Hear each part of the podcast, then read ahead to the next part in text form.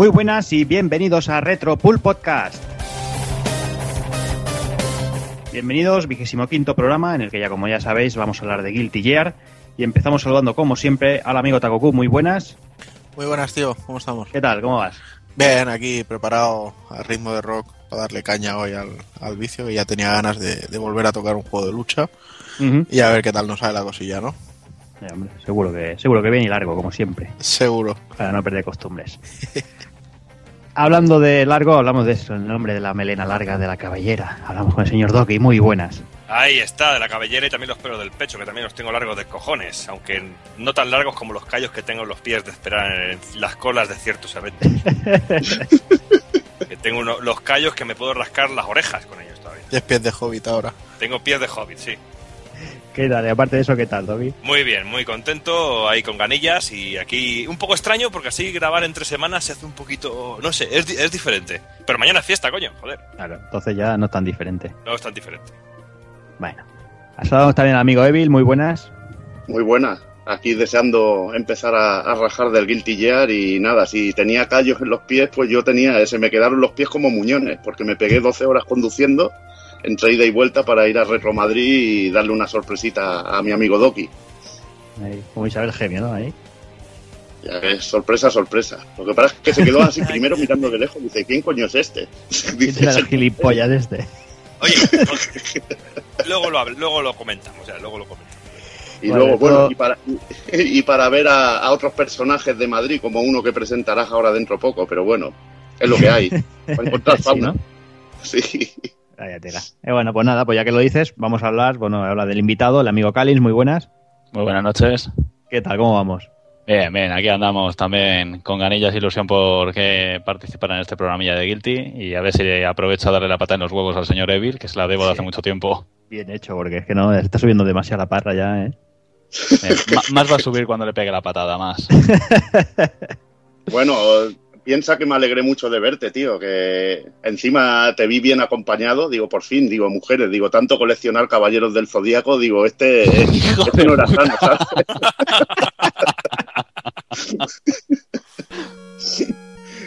Bueno, pero hay que decir que también, también tiene las figuras de Roman y como por eso lo, lo salvamos por eso, ¿eh? Sí, hombre, sí. Lo que pasa es que lo otro es muy sospechoso. Os puede contar, os puede contar Kalin lo que, lo que te puede pasar si eres muy aficionado a, lo- a los caballeros del zodíaco. ¿En qué tipo de grupos de Facebook puedes acabar? Que es muy Claro, cachondo. no, no- no tengo autorización para hablar de ello, no, es, un- es una pesadilla. ¿Nada? ¿Nada?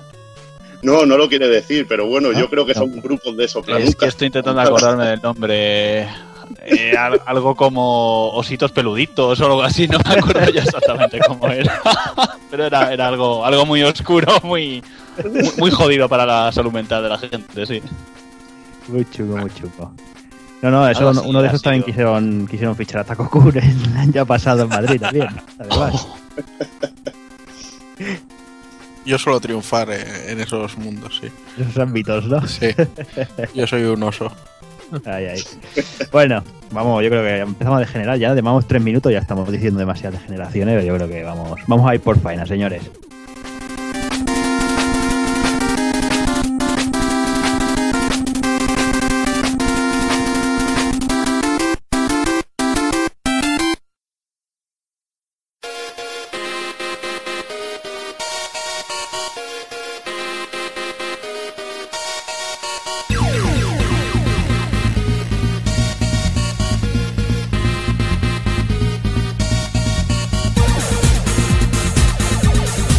Y para el vigésimo quinto programa, o cinco relojes como nos gusta llamar a nosotros, empezaremos haciendo el indie con los amigos de Retromaniac, recuperaremos la sección de las noticias, analizaremos Guilty Gear y Guilty Gear X, volveremos con la alternativa.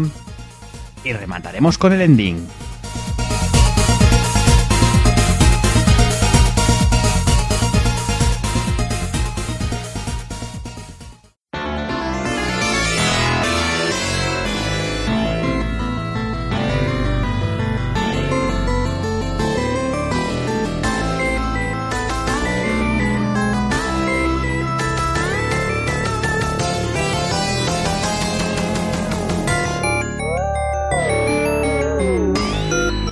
Hola retromaníacos, mi nombre es Juanma.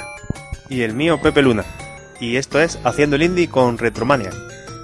Mm, Bueno, se te olvida algo, ¿no? Bueno, solo con Retromania no, claro, con pulpofrito.com.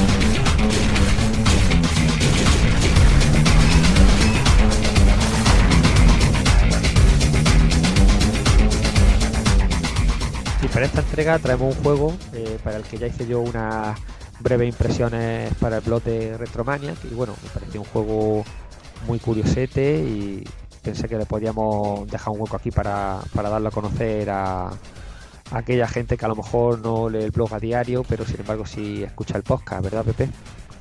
Pues sí, se trata de Gigantic Army, un juego de los amigos de New Media, de los que ya dimos buena cuenta de ellos en el programa que dedicamos al genial Yatagarasu.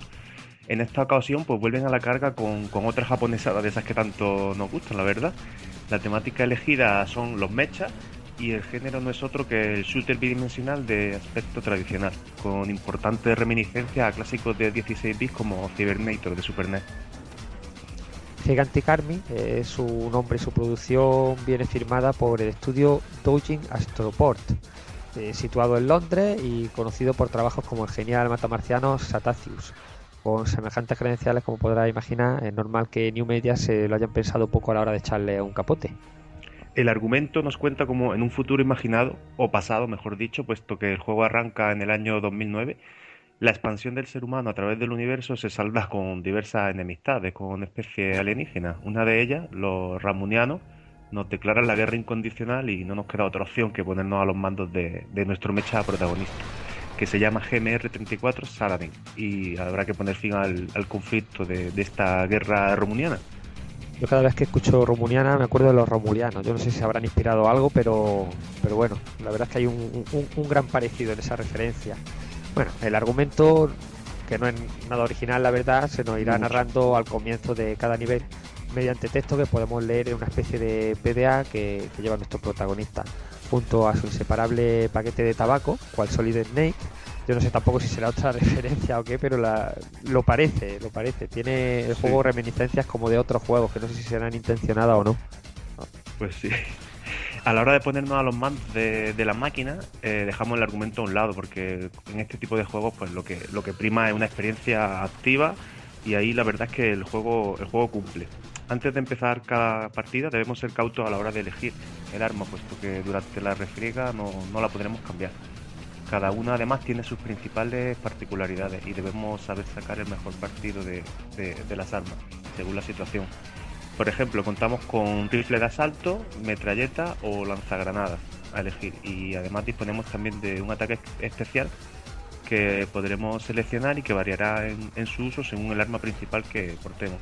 Es curioso porque el, el desarrollo del juego en sí recuerda mucho a, a Metal Slug. Hmm. Sin embargo, esta forma de elegir eh, el arma o las armas que vamos a poder utilizar, ataque normal y especial, eh, yo creo que bebe directamente de, del UN Squadron o del Área 88. Que bueno, en este caso sí. elegía un tipo de avión, ¿no? Y también un tipo de arma secundaria. En este caso siempre lleva el mismo mecha, pero pero puede elegir el arma que lleve haciendo que el comportamiento sea, sea distinto y dándole un pequeño componente rejugable.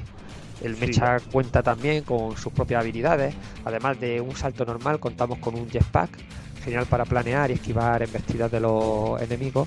Podemos también hacer un dash pulsando dos veces la dirección sobre la que queramos abalanzarnos y disponemos de un escudo y un cuchillo que son geniales para el cuerpo a cuerpo y para situaciones embarazosas varias.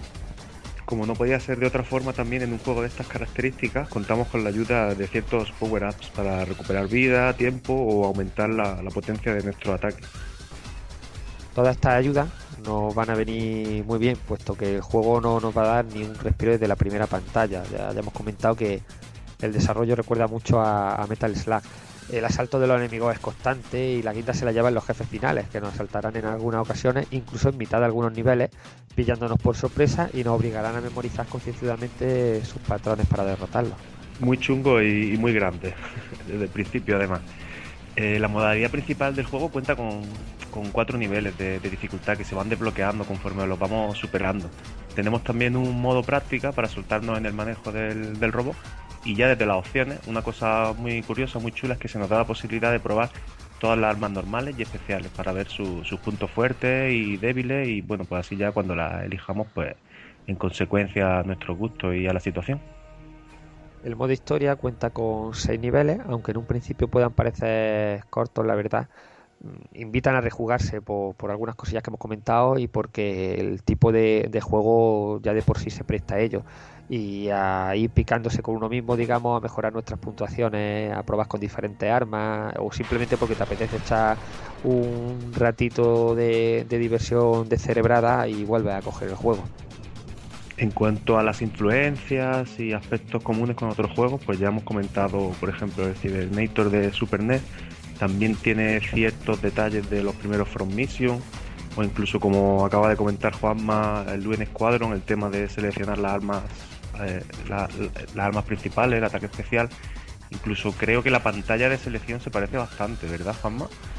A, A mí, me, a mí lo recuerda, pero puede ser Mm. cosa mía por lo que me gusta el Luen Squadron. Puede Se ser, pueden ser las ganas más que la realidad, ¿no? Pero, pero a mí me lo recuerda. Y luego ya en aspectos jugables, pues como también hemos mencionado, Metal Slug y, y bueno, por supuesto, el grandísimo Contra. de donde lo haya, sí. Pues Fijaros hasta dónde puede llegar el amor retro de, de la producción, que hasta ahora en las propias instrucciones digitales del juego podemos encontrar todo lo necesario para fabricarnos nuestra propia caja de Super Nintendo original de Gigante Army. Es un, un buen detalle, la verdad. a la estantería de cabeza.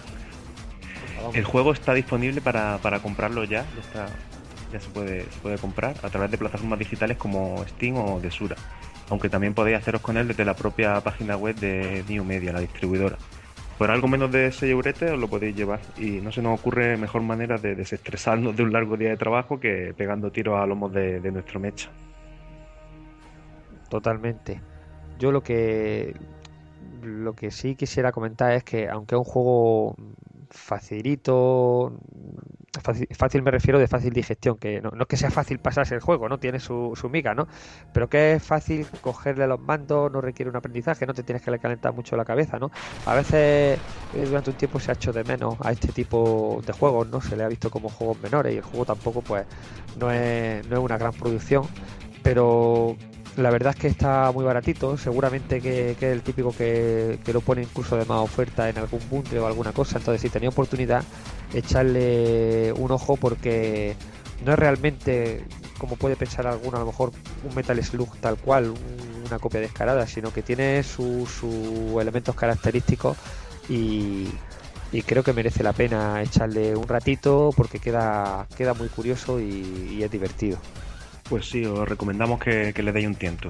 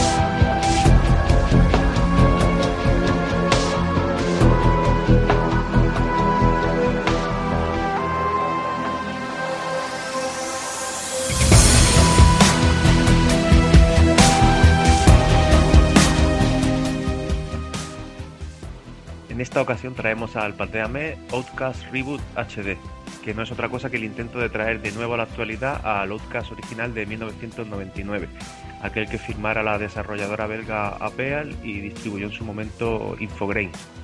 Ahora este estudio, que se conoce con el nombre de Fresh 3D, está formado por prácticamente el mismo núcleo que, que trabajó en el proyecto en su día y quieren volver a, a traer de actualidad este clásico. La verdad es que Oscar fue un juego muy popular en su momento. Esto trae muchas causas por lo mastodóntico de, de su desarrollo. Es uno de esos proyectos ¿no? que lo vas viendo a medida que lo van desarrollando en revistas, vas viendo el motor que van usando, las ideas por aquel entonces eh, originales y revolucionarias que tenían en, en muchos aspectos. Y, y además invirtieron cuatro años de desarrollo, que, que por aquel entonces tampoco era muy usual y diría que hoy, hoy en día tampoco. También por su planteamiento de aventura de acción en tercera persona con, con entornos abiertos y por supuesto por tirar el requisito de PC, de, PC perdón, de manera muy, muy burra en su momento. Y es que el, el juego en su día, como todo fan de dicho juego sabe, en lugar de tirar de los típicos entornos eh, poliédricos que podían ayudarse en su generación por las tarjetas aceleradoras 3D, que todavía estaban un poquito digamos, en pañales, ¿no? Pero que, que ya había ciertas ayudas para la generación de dichos entornos, pues aquí decidieron utilizar un sistema que ayudaba a generar unos terrenos, digamos, más orgánicos, ¿no? Que, los simples polígonos, que eran los voxels. ¿Qué pasa? Que eso había que calcularlo eh, en base a CPU pura porque ahí no había ayuda posible. Así que tenía un buen procesador o te podías morir. Era un juego que podía haber salido perfectamente en Nintendo 64. Lo digo por, por el tema de la niebla que tenía. No te creas, ¿eh? que, que si tenías un buen PC se quedaba, se quedaba bastante bien la cosa. Pero ya digo, tenías que tener por aquel entonces un, un buen PC. Pues este Outcast Reboot HD parece mantener intactas todas las cualidades y además aderezarlas con un nuevo apartado gráfico, más acorde con, lo- con los tiempos que corren. Si bien puede que no sea un símil actual a lo que fue en su momento en 1999, pero sí le, le va a dotar de un acabado algo más refinado y, y menos poligonal de lo que vimos en su día. Claro, porque en aquel momento eh, el terreno eran voxels, pero luego eh, el personaje eh, y, y lo que eran los edificios sí estaban hechos con, con polígonos, pero no tenían mucho. Es decir, ya estaba el terreno chupando bastante eh, ciclos de, de procesamiento como para encima todo dedicarte a meter luego todo Sí. lo demás. Entonces, Puede ser, puede ser hmm, que además es un juego que me parece que no ha envejecido, no ha envejecido muy bien. Todas Bueno, estas cosas. Yo, hmm. yo lo veo bien envejecido, pero es que lo veo desde el cariño. Entonces, en fin. Es un juego que, bueno, la combinación que hizo yo creo que estaba bien. La idea que tuvo fue buena. Muchos, de hecho, echamos de menos que se desarrollase más por ahí para el tema del, del terreno, ¿no? La combinación de voxels con polígonos, pero bueno, no se hizo. Eh, parece que por ahí he visto al- algún vídeo y he leído alguna cosa de. Al parecer, no sé si, si el señor Carmack o los técnicos de Nvidia tenían pensado que eso de los voxels no había que olvidarse de ellos, sino que se le puede sacar más jugo. Y he visto unas demos bastante apañadas, pero yo no sé si al final lo retomarán o no, tirarán por ahí o se quedará en el olvido de, del todo. El tema es que, bueno, para su día fue un proyecto mastodóntico. Obviamente, el reinicio, bueno, el reinicio, el remake, eh, es algo mucho más modesto. Ya no están bajo, bajo la capa de, de una gran compañía para poder permitirse cuatro años y un desarrollo largo. Pero también es verdad que no es lo mismo desarrollar de cero que tener la base, la idea, la historia y simplemente, bueno, pues hacer un motor apañado y artísticamente dejarlo lo más parecido al original. Retomando a el argumento del juego, el Outcast original, que bueno, aquí pues se, nos va a repetir la, misma historia, nos sitúa en el año 2007, año en el que las investigaciones de un grupo de científicos en relación a las dimensiones paralelas y la vida fuera del planeta Tierra, pues han acabado por provocar la aparición de, un agujero negro que promete acabar por, por destruirnos totalmente. Para solucionar el entuerto nos metemos en la piel de Cater Slade, un curtido soldado perteneciente a los Navy SEALs, que deberá viajar hasta un mundo paralelo para cerrar este amenazante pozo negro. Por el camino conocerá una serie de curiosos extraterrestres y se valdrá de la ayuda de sus compañeros en esta aventura. Tres científicos terrícolas y entre ellos su antigua amiga conocida Marion Wolf. Es curioso que en la historia no, no hayan cambiado por lo menos el año. Porque claro, en aquel momento cuando salió El año 2007 era un año lejano, pero eh, y era un juego de corte futurista, pero claro, ahora si hace un juego que diga que en el año 2007 pasó todo esto, pues ya no es futurista, ya es retrofuturista. Supongo que han querido dejarle el gustillo retro, ¿no? Que, que eso a muchos les gusta. Es decir, si hace un remake de un juego que la gente recuerda con nostalgia, pues quiere dejar los máximos elementos que, que den esa nostalgia, ¿no? Para ayudar a, a generar interés. El proyecto no es que esté gozando, por otro lado, de la mayor de la suerte en Kickstarter. De hecho, a falta de unos 10 días, aún no ha conseguido recaudar ni la mitad de los 600.000 dólares solicitados inicialmente. Aunque no es la única vía que está manejando el estudio, puesto que también se encuentran sometidos al juicio de la comunidad en Steam Greenlight, donde intenta ganar nuevos adeptos a la causa.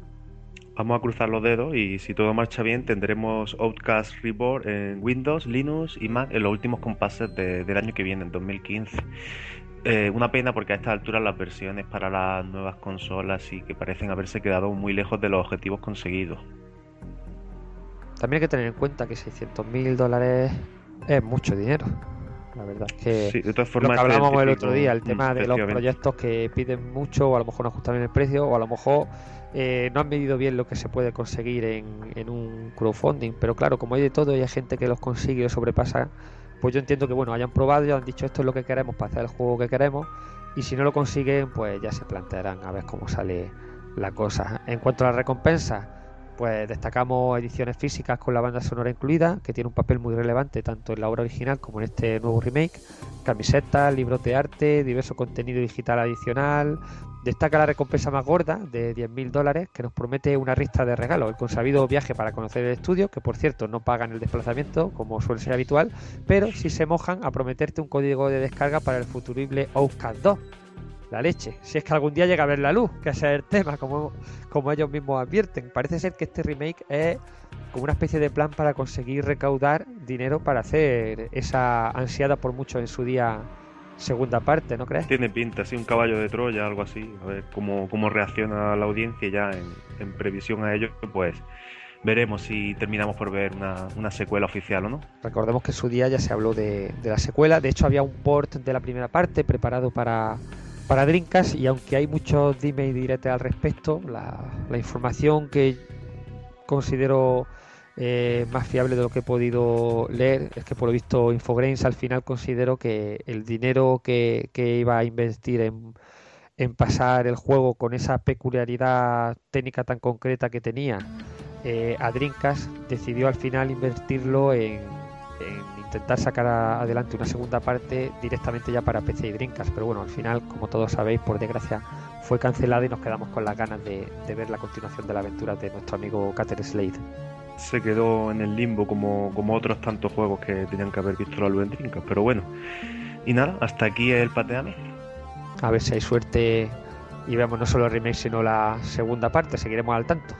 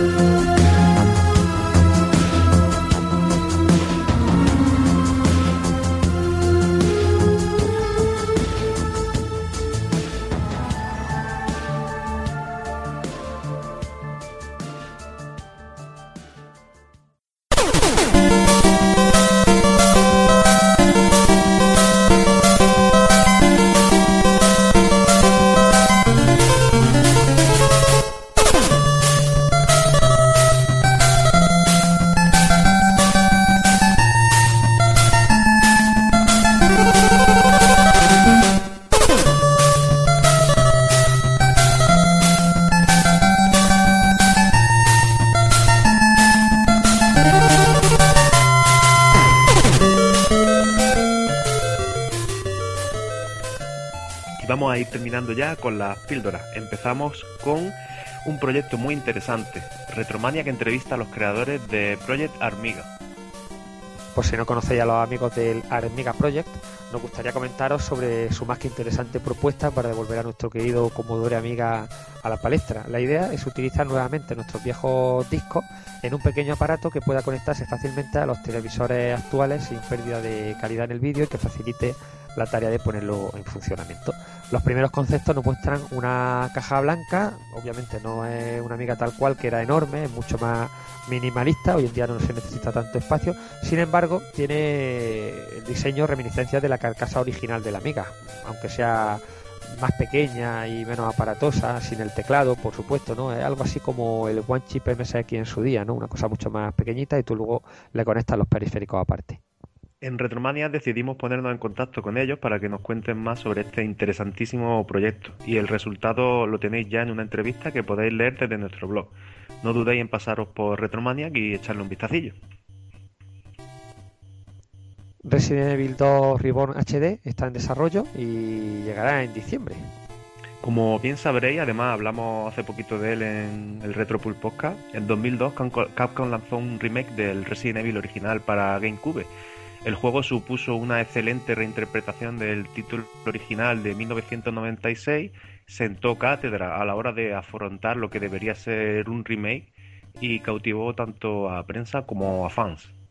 Desde entonces, pues ya sabéis, los seguidores de la saga esperamos un posible remake del título mejor valorado de toda la franquicia, que es Resident Evil 2 y parece ser que este diciembre los seguidores de la saga por fin vamos a poder disfrutar de un remake en HD del juego que catapultó a los Survival en los años 90. Resident Evil, Resident Evil 2 Reborn HD es el título, está siendo desarrollado por el estudio italiano Invader Games y pretende contar con el, con el visto bueno de la mismísima Capcom. Ojo ahí, ¿eh? que eso es raro. Esperemos que Capcom se lo dé y no venga a joder la marrana como hacen muchas veces estas compañías que cuando sale un proyectito de estos eh, interesante, a veces llegan y lo que hacen es chaparlo. Bueno, en este caso se trata de una reinterpretación totalmente desde cero del videojuego original, ya que Resident Evil 2 Reborn HD está totalmente modelado en 3D en tiempo real, no como en el caso del remake de la GameCube, que los escenarios sigan siendo pre-renderizados.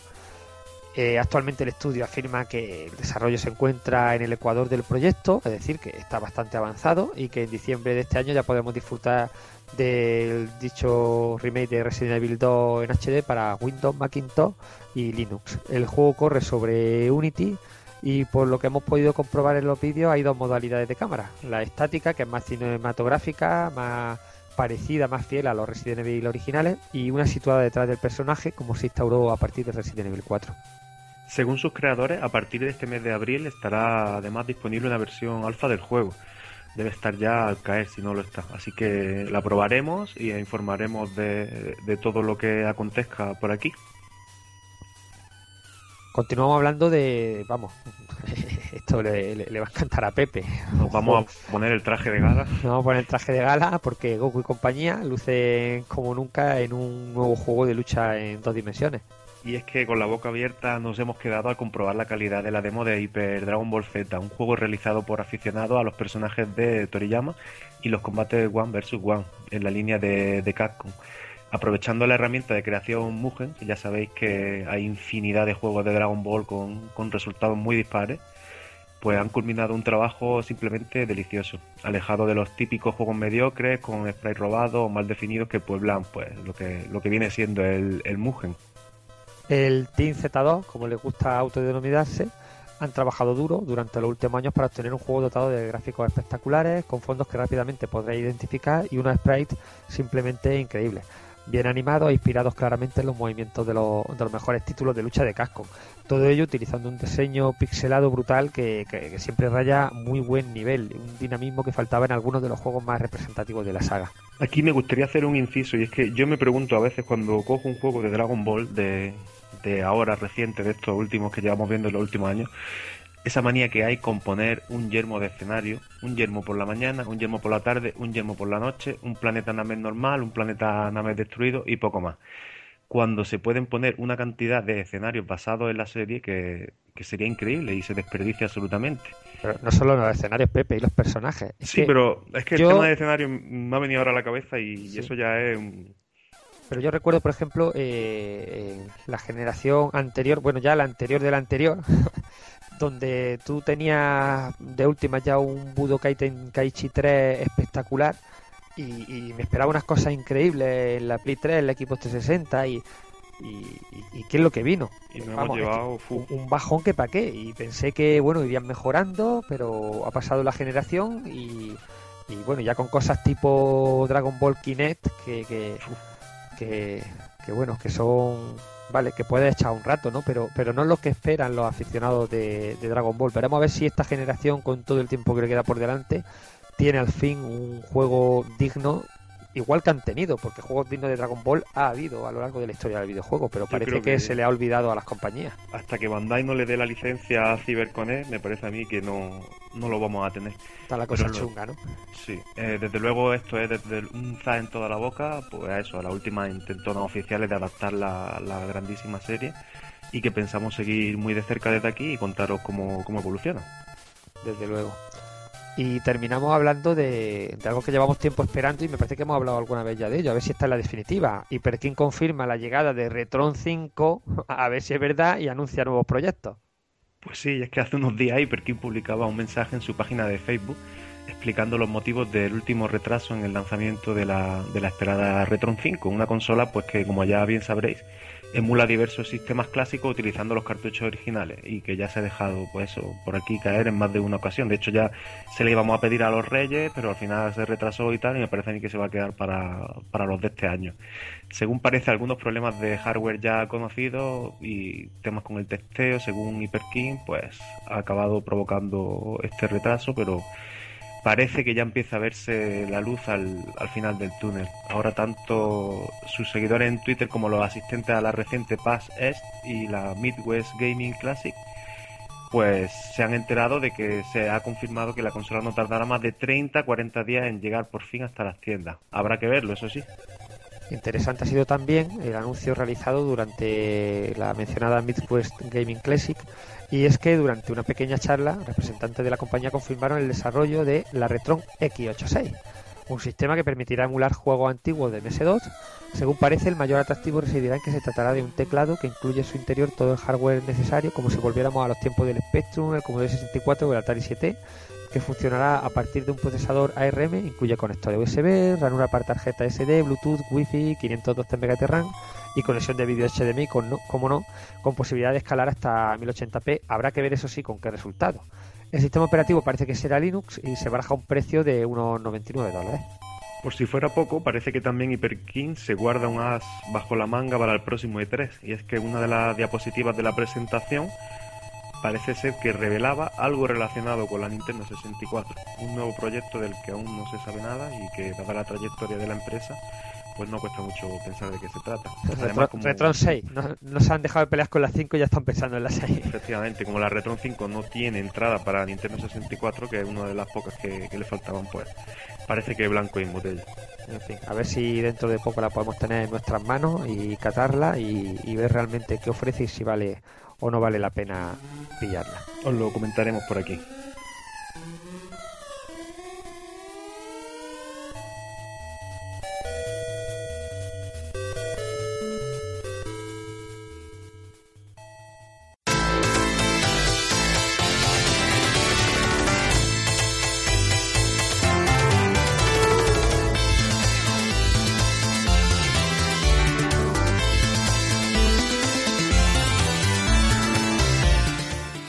Bueno, y hasta aquí el haciendo el indie de este mes. Ahora os dejamos con los amigos de Pulpo Frito que nos van a hablar sobre la saga Guilty Gear. Esperemos que lo disfrutéis.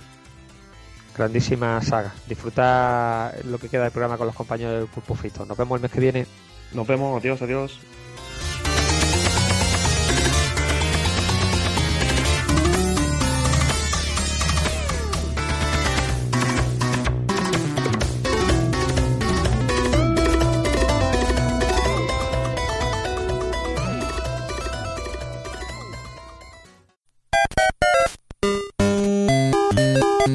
Visítanos en pulpofrito.com. Te esperamos.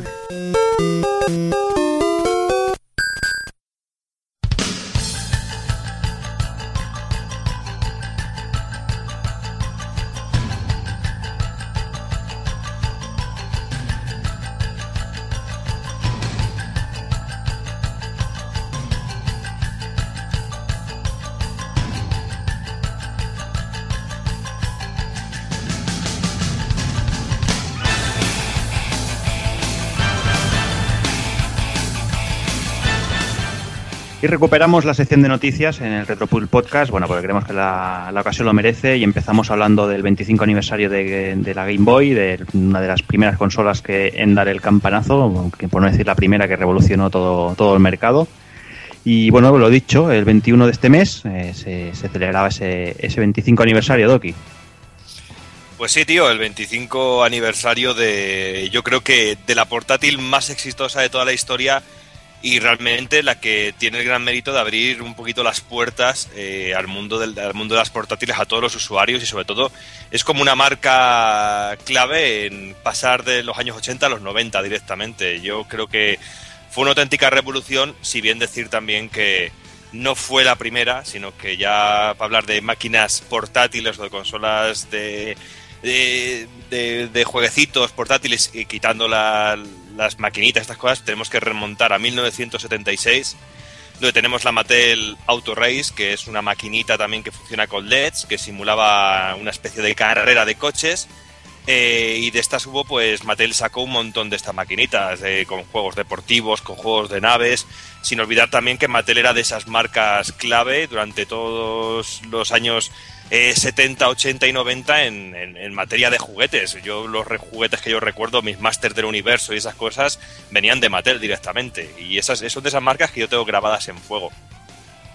Y luego, pues en 1978 eh, tendríamos la, la Coleco Electronics, y en 1979 MB eh, lanzaría lo que es la Microvisión, que sería la primera maquinita, la primera consola portátil con juegos intercambiables donde teníamos hasta 12 juegos diferentes, aunque realmente eh, esto no era un formato de cartucho, sino que eran carcasas para la propia máquina que venían cada una con su propio juego y si tú no tú comprabas únicamente la máquina sin ninguno de estos cartuchos carcasa eh, tenías de serie lo que era una especie de, maquinita que tenía el juego del Arcanoid, el clásico, clásico. Y luego ya entraría al mundo de las portátiles, de las, de las maquinitas Nintendo en 1980 con las Game Watch, eh, con un diseño muy guapo, un, un, sistema de juego muy divertido. Ya empezaban a traer lo que sería la, la gran novedad, que era una especie de despertador, que tenían despertador y, y reloj las propias maquinitas. Y de estos, pues hay un montón de diseños que ya son míticos, como la máquina de Donkey Kong, Donkey Kong Jr., eh, la máquina de Zelda, la maquinita de Super Mario, pues un montón de maquinitas que ya son parte de la historia y que son casi como claves en los comienzos de Nintendo en este, en este mundillo. No olvidemos de la antemano del gran Gunpei Yokoi, vamos. Ahí está, que venían de las manos de Gunpei Yokoi, que sería clave eh, también a la hora de, de, la llegada de la que sería la, la, la la, la, la, del cumpleaños de esta vez, de esta vez, es decir, esta Game Boy. Mm. Y luego, aparte de estas, también sacarían una especie de mini recreativas, unas mini maquinitas de arcade de plástico, que eran lo mismo que las Game Watch, pero realmente con forma de máquina recreativa y le daban un toquecillo así muy, muy bonito y eran, eran también auténticos tochazos realmente, eran del, del, tamaño de una caja de galletas, por, por, decirlo de alguna manera. Y ahora este tipo de maquinitas pues está muy, eh, muy buscado y cuestan, y cuestan un pastizal. Y bueno, luego en 1982 Entex eh, lanzaría lo que es la Adventure Vision, una variación de los mini arcades estos de Nintendo, pero con juegos intercambiables y una pantalla con LEDs en rojo y negro, eh, que recuerda bastante a lo que pudimos ver después en, con la maltratada, a mi gusto, que yo la, la he llegado a, pedir, a pillar el punto, eh, Virtual Boy, y se llegaron a hacer hasta cuatro juegos. Fue muy, muy, muy limitado. Y bueno, y luego llegaría en 1989, el 21 de abril, eh, la Game Boy. En España llegaría en 1991, en verano. Y tuvo como competencia a la Lynx, eh, que también salió en 1989, pero que tenía la ventaja, entre comillas, de ser LCD y estar retroiluminada y sobre todo que era a todo color. Era como la gran clave para poder hacer frente a, a la Game Boy pero también hay que decir que Game Boy tenía cuatro pilas y la Lynx era un monstrenco que usaba seis pilas y que chupaba que bueno, que era encender el juego, que salía la pantalla de, de título del juego y había que cambiar otra vez la, las, las, pilas. Hubiera necesitado un reactor nuclear para, para funcionar unas Más cuantas horas, porque no vea. Porque no vea. Yo siempre que pienso en la Lynx, la Lynx o la Game Gear me imagino a Homer Simpson cogiendo una barrita de estas de plutonio y poniéndolas en la consola directamente. y bueno, un año después, en 1990, pues eh, Sega lanzaría su golpe con Game Gear una máquina que era muy interesante. Realmente fue la única que consiguió intentar seguirle un poquito los pasos a, a Game Boy, pero era el mismo problema. Eh, seis pilas, eh, duraba muy poco la batería. Y eso sí, bueno, tenía pantalla color, teníamos un montón de juegos, teníamos a Sonic, teníamos Wonder Boy, teníamos un montón de títulos, pero que realmente no llegaban al nivel de la amplitud que tuvo el catálogo Game Boy, del cual iremos a hablar ahora mismo. Y luego también, no quería olvidarme que también en 1990 saldría otra contrincante de Game Boy que sería la PC Engine GT o Turbo Express, como llegó a nuestro territorio, que era, bueno, pues era transportar la, jugabilidad y la magia que podía tener la PC Engine pues a una consola portátil, una consola muy bonita que a la hora de verla y tocarla pues es muy robusta, es muy bonita, pero la pantalla a mí siempre se me hizo muy pequeñita, me, resultaba muy pequeñita. He podido tener varias veces esta máquina en mi mano, en mis manos y no sé, a nivel de estructura es muy parecido a lo que es una Game Boy en la posición de la cruceta, de los botones, pero realmente se me quedaba un poco vacía, no sé. Y bueno, pues la gran clave de esta Game Boy es sobre todo su catálogo, un catálogo que estuvo activo desde 1989 hasta el 2002. Y esto es una auténtica burrada. Realmente una vida muy extensa y si echamos cuentas un poco, solo fue superada por la Atari 2600, por la Neo Geo y por la NES que tuvo un catálogo de 20 años. Que cágate lorito. Y bueno, como comentaba antes eh, Zero Seed, pues eh, la máquina está diseñada por eh, Gunpei Yokoi, el mismo que las Game Watch, y un poquito más adelante se daría el batacazo con la Virtual Boy. Es una máquina monocromo con, con la clave de tener, como hemos dicho anteriormente, un grandísimo catálogo y un número titánico de compañías trabajando para la consola, que yo creo que, que es la clave de cualquier máquina, incluso a día de hoy. Una máquina es interesante si tiene juegos interesantes y a lo mejor no te encontrabas gráficos coloridos y cosas así, pero te encontrabas títulos de todas las clases, eh, con las primeras compañías trabajando para la consola y también eh, poderte encontrar que te encontrabas títulos de arcade o títulos de la NES, pero con una estética y una mecánica completamente diferente en esta Game Boy. Y esto a mí es algo que me gustaba muchísimo. O te encontrabas eh, algunas versiones de arcade que eran idénticas a la Game Boy, idénticas eh, teniendo en cuenta las características de la máquina. Porque, por ejemplo, cuando te, enfrentas a un Snow Bros, es increíble ver cómo han transportado todos los niveles calcados, la misma estructura de niveles, al cartucho de Game Boy. Y encima, el cartucho de Game Boy incluye dos niveles más. Eso me parece fantástico en una consola como, como, Game Boy. Y luego también, pues, eh, decir que realmente otra de las claves fue el uso de cuatro pilas y que tenía una duración más que más que interesante, porque eh, tenía una duración bastante, bastante amplia, sí, siendo, siendo sinceros, era más pequeña de lo que te decían en la publicidad. En la publicidad te decían que duraba 800 mil millones de horas y realmente no duraba tanto, pero bueno, era una duración bastante interesante y más interesante que lo que podía ofrecer una King Gear, una Lynx o, o cualquier máquina de otra máquina del estilo. Y bueno, y decir que realmente lo que hizo grande a esta máquina, sobre todo en su lanzamiento, fue el Tetris que fue su caballo de Troya en todos los sentidos. Un cartucho con más de 3, 30 millones de unidades vendidas, que fue un acertazo que se pudo Sí, porque además, perdónate corte, pero es que hasta el momento Game Boy había vendido bastante poco, no, no, no acaba de, arrancar y, esto fue la que, la que hizo el boom, ¿no? Fue la que, la que empezó a vender máquinas a saco. Sí, porque en Japón no fue lanzamiento, el Tetris no fue juego de lanzamiento, se lanzó con otros juegos. Incluso en Estados Unidos no se le llegó a lanzar con, el Tetris, fue eh, Super Mario Land también juego de lanzamiento, si no, si no recuerdo mal.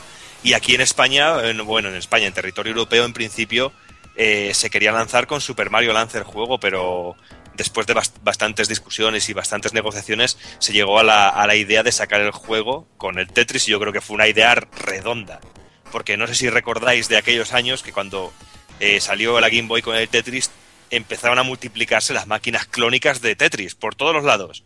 Tú ibas a cualquier lado o cualquier casa y veías a un niño con una maquinita que solo tenía el Tetris. Las típicas maquinitas estas como Game Watch, pero que solo con el Tetris. Y yo siempre he pensado lo mismo. Aquí al crío le ha dicho, quiero una Game Boy por el Tetris. Y han visto que la maquinita costaba 2.000 pesetas o 1.000 pesetas y le han comprado la maquinita para que se callara la, la boca al niño. O sea que... Oye, segura, seguramente. Y bueno, y realmente pues mucha gente conoció el Tetris por, por, por, por la Game Boy realmente. Y mucha gente recuerda la Game Boy por el Tetris, sobre todo el público más amplio, el público más que es más jugón o que después de muchos años recuerda la máquina, lo recuerda por otras cosas, aunque también hay que decirlo.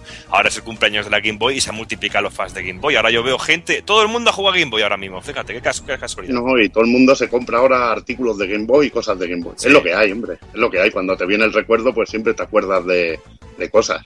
Yo, sobre todo, el catálogo de juegos, que es lo que mencionas, es lo, lo mejor de la Game Boy.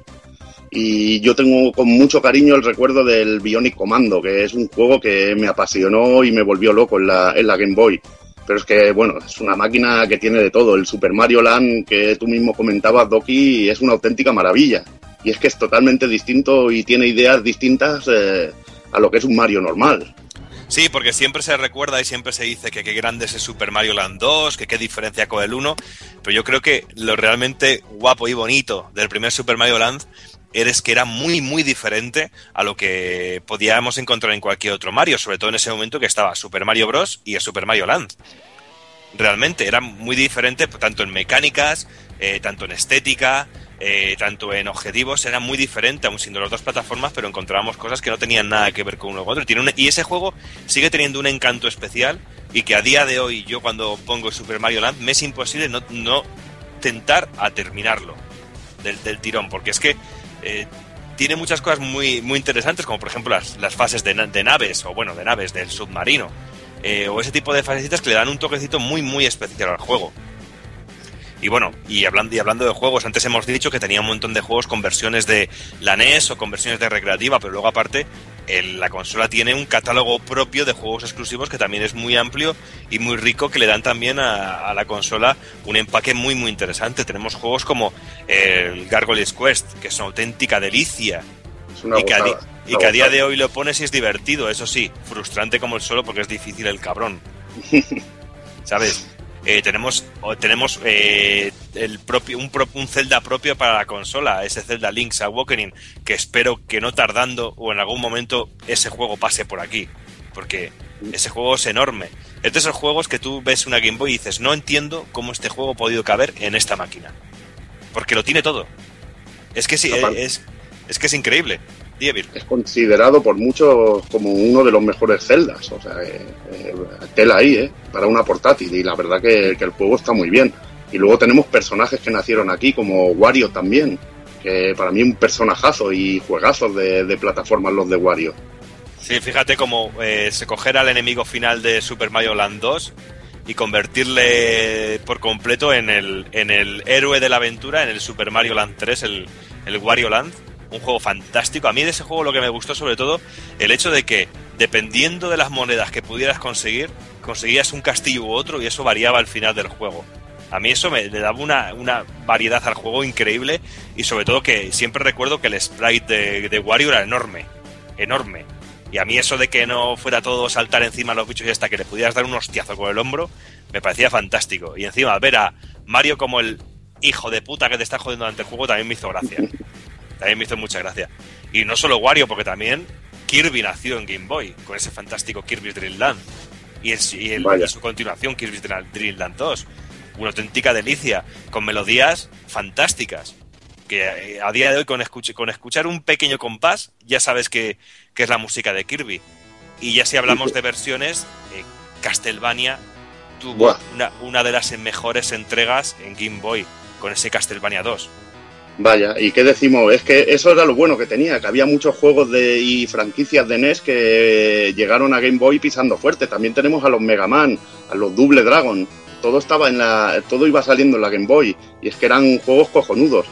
Y a mí una de las cosas que me flipaba era como juegos de género, de géneros que eran muy difíciles de llevar a la consola por las limitadas capacidades, como los juegos de lucha, eh, cómo lo llevaban a la Game Boy con los personajes de Formet y, y del rollete así, porque a mí me alucinaba mucho, sobre todo disfruté muchísimo jugando a Tosinden en, en la Game Boy. O los, King, o los of Fighters. O los King of Fighters. Los Fighters, ahí, ahí está. Ahí ya, está. hablaré- ya hablaremos después de los. Ahora hablaremos también un poquito de los periféricos de la consola, pero tú si le ponías el King of Fighters 96 eh, al Super Game Boy, era una auténtica delicia porque podía multiplicar la velocidad del juego y es que es una auténtica barbaridad cómo se movía ese juego en, una su- en un Super Game Boy. Y es que estamos ¿Y los hablando de, una Game Boy, tío, es que no. Y luego ¿Y los Evil, que yo sé naves que qué? es ¿Y lo que te iba a decir, que te los gustan los juegos de naves. El Parodius es, es una pasada también, el Parodius de la Game Boy. Parodio y la niña de tus ojos, que es el R-Type, ¿qué tal? Ah, amiga, también, otro juegazo, ¿eh? Fíjate que es de las versiones que siempre he dicho que más me gustan de R-Type, el, el de Game Boy. ¿Sabes? Que, que sí, que se pierden mucho los fondos, que se pierden un montón de cosas, pero lo que es, eh, tú ves el sprite de la nave y es la nave, tío. Y el cargar el, el el, la, acción, todo, pues, y encima es súper rápido y fluido ese juego. ¿Sabes? Y es de esos juegos de lanzamiento de la consola, porque, bueno, a lo mejor de lanzamiento no, pero de la primera jornada de la consola. Date cuenta. Y es que encontrábamos juegos de, de todas las clases, pero realmente cuando eh, se habla de, un juego o de algo importante también una Game Boy, o siempre la gente recuerda el Tetris, pues también no hay que dejar de lado, por mucho que los odie, que los odio y a muerte, hay que hablar de que cuando la consola flaqueaba por la evidencia del tiempo y porque ya salían máquinas muy superiores, aparecieron los Pokémon estos, los Pokémon. Odio supremo. Pero lo he de admitir, tío, es- fue salvavidas de Nintendo en su momento y parece que a día de hoy lo sigue siendo, porque tú pones el Nintendo Direct con el Super el, Smash Bros. nuevo y te anuncia que salen 800 millones de, de Pokémon nuevo y ya con eso la gente está tan contenta. A mí me echa para atrás, sinceramente, pero bueno. Y bueno, pues esto fue una auténtica revolución en el mundo de los Pokémon. eh. Utilizar muñequitos eh, coleccionables mezclándolo con un RPG y encima luego a partir de aquí sacar una serie de animación. ¿Qué quieres que te diga? Pues esto impulsó la consola a día de hoy y luego a día de hoy también con una 3DS te das cuenta de que es un juego superventas. Ahí Yo está. reconozco que en su momento el rojo me lo hice enterito. Me, sa- me saqué los 151 bichicos y me lo pasé de puta madre. Te hablo también de que tendría yo en aquel entonces 13 años, 14. Sí, más o menos, sí. Ya te digo, me lo pasé, lo pasé genial. Era un puro vicio que, vamos, era algo completamente insano. Sí, aquí empezaron a sacar luego el rojo, el azul, el verde, el color mierda, el color diamante, que si el no sé qué, que si el, fluorescente, que si el invisible, que si...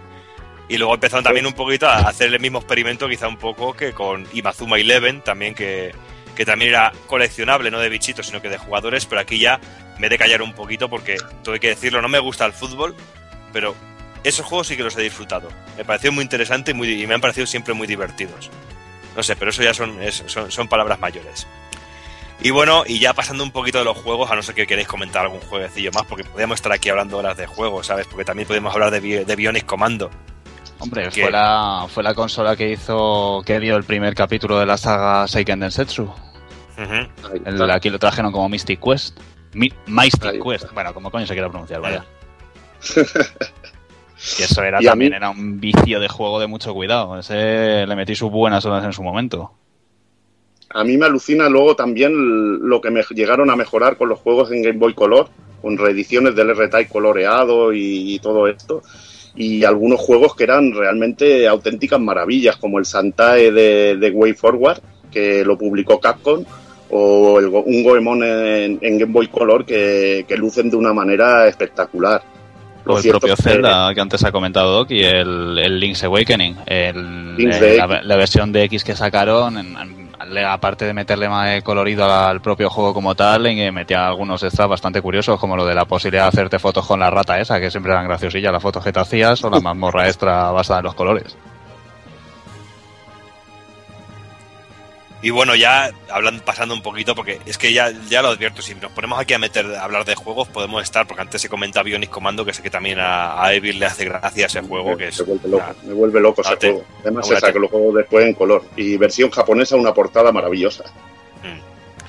Y bueno, ya hablando también de la consola, la máquina pues tuvo un montón de accesorios y periféricos, pasando por lupas, iluminadores, eh, y también la que se ha visto mucho, no sé por qué, todos los puestos tenían una, las carcasas estas de Konami, que era como una máquina pequeña arcade para meter la Game Boy y poder jugar con una especie de mini stick y los botoncicos, que no sé por qué en Retro Madrid todos los puestos vendían una. Porque sois una facilona y era el 25 aniversario y se picaba allí como... Eh, ¿se yo no, me, o- no me la llevé al final, ¿eh? No te la llevaste, pero conozco unos cuantos que sí que se la llevaron, como el amigo Sito que, que se llevó una pacasita. O sea que es lo Sí, que hay. que me hizo gracia. En un puesto la había 35, en otro la había 30, en otro 25. Estaba la cosa un poquito así, variable. Porque hay que decir que lo de la, la lupa y la luz, pues tenía una explicación porque la consola antes hemos dicho que era eh, de dos colores, verde y negro, pero teníamos que tener siempre cerca una fuente de luz para poder jugar porque si no no se veía una mierda. Y era una putada porque yo, por ejemplo, de pequeñajo me gustaba jugar debajo de la, de la almohada, de las sábanas, igual que ahora, pero para masturbarme, pero bueno. Eh, y, hacía, y hacía falta pues una fuente de luz y se nos vendía aparte pues el oficial que fue el Light Boy este, que era para se conectaba, se, enchufe, se metía en la, en la consola y teníamos una lupa y una pequeña fuente de luz para que tuviéramos siempre luz para poder jugar a la consola. También teníamos algo con lo que me he hecho yo hace bien poquito, que era el conector para hasta cuatro, para cuatro jugadores, que venía eh, de serie también comprando el F1 Race también. eh, y se han hecho pruebas y se podía llegar a jugar hasta 16 jugadores a la vez, intercal- interconectando un conector de cuatro jugadores con, con otro. Y era muy fuerte los piques que había al Tetris o algún juego de lucha. Eso sí, el cable Link era muy cortito y un tirón podía mandarlo todo a la mierda. Y luego también tenemos algún periférico bastante curioso como un, un sonar que lanzó Bandai, que con el cual funcionaba realmente, tenía cierta funcionalidad y tenía también un minijuego de pesca para ir entreteniéndonos un poquillo con él. También tenemos la Game Boy Cámara, con el que venía también con la- el, game, el, el printer, con el cual podíamos hacer eh, fotografías y venían ciertos minijuegos. Decir también que la versión que salió japonesa eh, traía más opciones que la versión que nos llegó aquí a Europa. Pero bueno, era eso, era una cámara, una especie de, de ojo que poníamos encima de la Game Boy a forma, a forma de cartucho y podíamos hacernos fotos y luego con esa imagen pues podíamos hacer, tener minijuegos para jugar o podíamos hacer fotos y cambiar un poquito el fondo y luego con el printer pues imprimir las fotos que habíamos hecho pero decir que las fotos duraban una mierda porque esto es como las entradas del cine era ese papel que al poco al poco tiempo la pintura se va se va disipando y se queda en El nada papel térmico. Sí, papel térmico. Y luego, pues antes lo hemos nombrado, tuvimos la- el Super Game Boy y el Super Game Boy 2, que era pues la panacea que queríamos todos para los que queríamos jugar a la Game Boy en color o queríamos jugar a la pantalla, que era un periférico que era una especie de cartucho de Super Nintendo con una ranura para enchufar el eh, los juegos de Game Boy y ya estaba todo hecho, tío. Podías jugar a, a tu Castlevania 2, que es divino, en tu, en tu tele de tubo. ¿Qué puede fallar de- de esa manera? Pues era una auténtica maravilla porque también nos salía una especie de marco alrededor de la pantalla de juego y había juegos ya que venían con la con ciertas aplicaciones dentro para que fueran funcionables con otras con otras características dentro del Super Game Boy como eh, fondos personalizados o posibilidad de variar velocidades como ocurría en el King of Fighters 96 de Game Boy. No sé, un cartucho que a mí personalmente me gustó mucho y lo pillé en un momento en el que era más barato comprarse una Game Boy que comprarse un Super Game Boy. Porque la Game Boy creo que estaba en ese momento a 8.900 pesetas y el Super Game Boy me costó 12.995 pesetas, que era más o menos el precio estándar de un juego de Super Nintendo en aquella época. Y bueno, luego también tendríamos el... En Japón llegó a salir incluso un cable para conectar la Game Boy a dispositivos móviles, eh, con el cual podíamos mandar mensajes, podíamos leerlos, o incluso podíamos usar la Game Boy como navegador de Internet. O sea, que ahí queda eso, o sea, que fíjate. Y bueno, como era evidente, pues la máquina llegó un momento en el que tenía que evolucionar y Nintendo era muy inteligente y sabía que tenía una máquina súper rentable y que podía seguir vendiendo y que la marca Game Boy era una marca muy potente y que no merecía la pena deshacerse de ella. En ese momento Nintendo tenía buenas ideas, no como a día de hoy realmente. Y lo dice un Nintendero, que nadie me tache de lo contrario. Y por eso en 1996 sacarían un, re- un rebozado de la consola que era Game Boy Pocket, un 30% más pequeña, eh, eh, tenía también la posibilidad de usar únicamente dos pilas, con lo cual eh, el gasto era, era menor porque las pilas costaban una pasta, por lo menos a mí como crío me costaba un huevo comprarlas, y tenía mayor duración de la batería, una pantalla con mejor resolución y cambiamos el verde y negro por una pantalla en blanco y negro y decir que esta consola pues era muy cuca, era, era muy bonita y que merecía mucho la pena porque teníamos todo lo bueno que tenía una Game Boy, pero mucho más, eh, mucho más pequeño, con una pantalla más grande y con mucha más eh, durabilidad de la, de, de la batería. Y luego en 1998 saldría la Game Boy Light eh, con pantalla retroiluminada y esta consola únicamente salió en Japón. Y decir que pues que es una consola muy muy difícil de encontrar a día de hoy, incluso allí en Japón es complicado es, es complicado encontrarla. Y bueno, ese mismo 1998 saldría Game Boy Color, que era una evolución de la Game Boy en la cual los juegos ya podían incorporar lo que estábamos todos deseando y el cual era el talón de Aquiles de la consola respecto a la competencia o lo que siempre la, la acusaban, porque no olvidemos la, la publicidad de, de King Gear, por ejemplo, que para ridiculizar un poquito a Game Boy sacaba en su publicidad eh, un, un camaleón que decía te vas a quedar eh, con mil colores o no te quedes en blanco y negro. Pues la, la- publicidad esa que tanto molaba entre compañías en aquellos momentos. Pues saldría Game Boy Color que lo que hacía era otorgar a los juegos, a los juegos clásicos que salían, los que salieron antes de la Game Boy Color, les daba un toquecillo de color, los coloreaba un poquillo, podíamos jugar un poco con la paleta de colores para darle el tono que a nosotros nos gustaría, nos guste, pero también salió un catálogo propio de juegos que eran únicamente compatibles con esta Game Boy Color y de ahí destaco yo siempre ese maravilloso R-Type de X que es una auténtica maravilla. O por ejemplo también salió, como lo, lo que comentábamos antes, el Zelda Link's Awakening, también salió su versión de X que tenía pues le otorgaba colores al juego, tenía la mazmorra extra basada en colores y un montón de cosillas más. No sé, algún, eh, no sé, Evil, a ti había un juego así que te llamaba la atención, porque yo también recuerdo el Asteris, que tenía un montón de color, de los juegos de lanzamiento, el Asteris y Obelix era de los Bueno, que tenían más color. Uno, uno que he comentado antes, Santae de Way Forward, que tenemos una fantástica versión para en descarga para DS y que la verdad es un juego de plataformas que tenía un colorido espectacular y aprovechaba como, como pocos el- las capacidades de la máquina. Y también hay un Goemon en, en color eh, que es un auténtico lujo, que está de la hostia. Esos juegos son, la verdad, que, que pintaban muy bien y se aprovechaban las características. Y nada, pues una buena revisión y la verdad que ya era hora de que, de que tuviera entonces un poco de color. La Sí, cosa. también pecaba un poquillo de que no era retroiluminada, que teníamos que Bueno. necesitábamos una fuente de luz, pero bueno, yo creo que eran cositas menores en aquel, en aquel momento. Y bueno, y ya, eh, ya, ya, en, ya en 2001, pues la consola ya necesitaba una renovación, la consola necesitaba, necesitaba dar un salto, eh, necesitaba evolucionar y pues en 2001 nos llegó lo que sería Game Boy Advance, una máquina de 32 bits eh, que usaba dos pilas y con un catálogo inmenso, pero inmenso de juegos, con conversiones de juegos de Super Nintendo. Siempre decir que, que quizá a nivel de sonido perdía bastante, porque, por ejemplo, Sí, Donkey sí. Kong era muy divertido, estaba muy bien versionado, pero realmente a nivel de músicas le, le faltaba algo. Tenemos también el Contra, eh, el Contra que salió en Super Nintendo, una versión muy parecida con varios cambios que, bastante, que le dan bastante variedad en Game Boy Advance, pero también la música es un poco... Pues realmente Sí, una, es que la una máquina muy música, la, música Doki, por ejemplo, la del Final Fight, es que sonaba, sonaba fatal, mucho peor que la de la de Super, aunque yo creo que se podía hacer buena música, costaba un poquito, pero se, se podía hacer. Por ejemplo, de los Castlevania, el que más me gustó la música fue el del primero.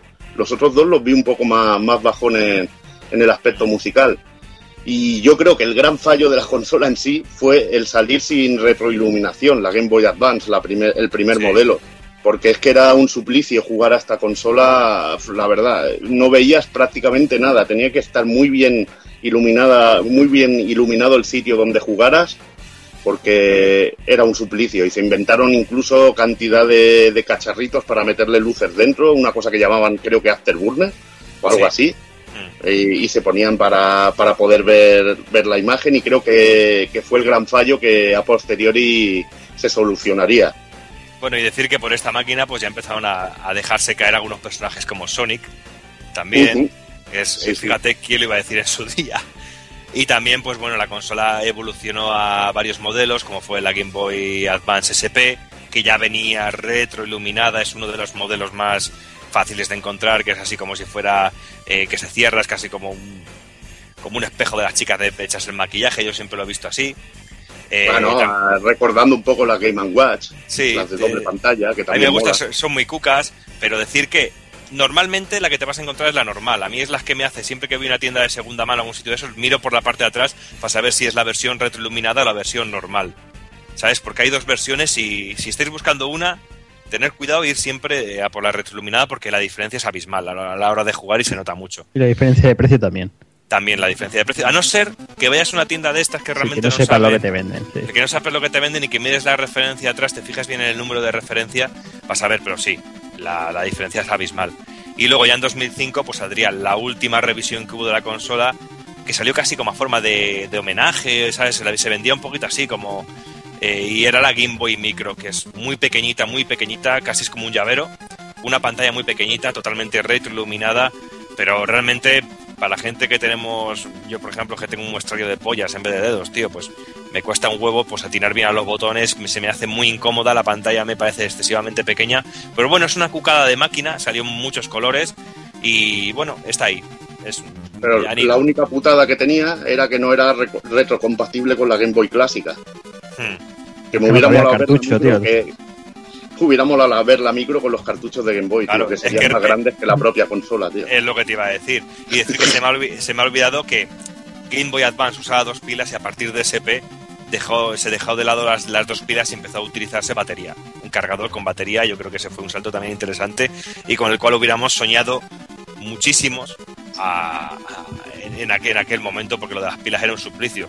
Porque yo he hecho de todo con las pilas. Eh, yo he mordido las pilas, las he metido en el congelador, las he frotado, he hecho de todo para que duraran más las pilas, tío. Y, y no bueno. No.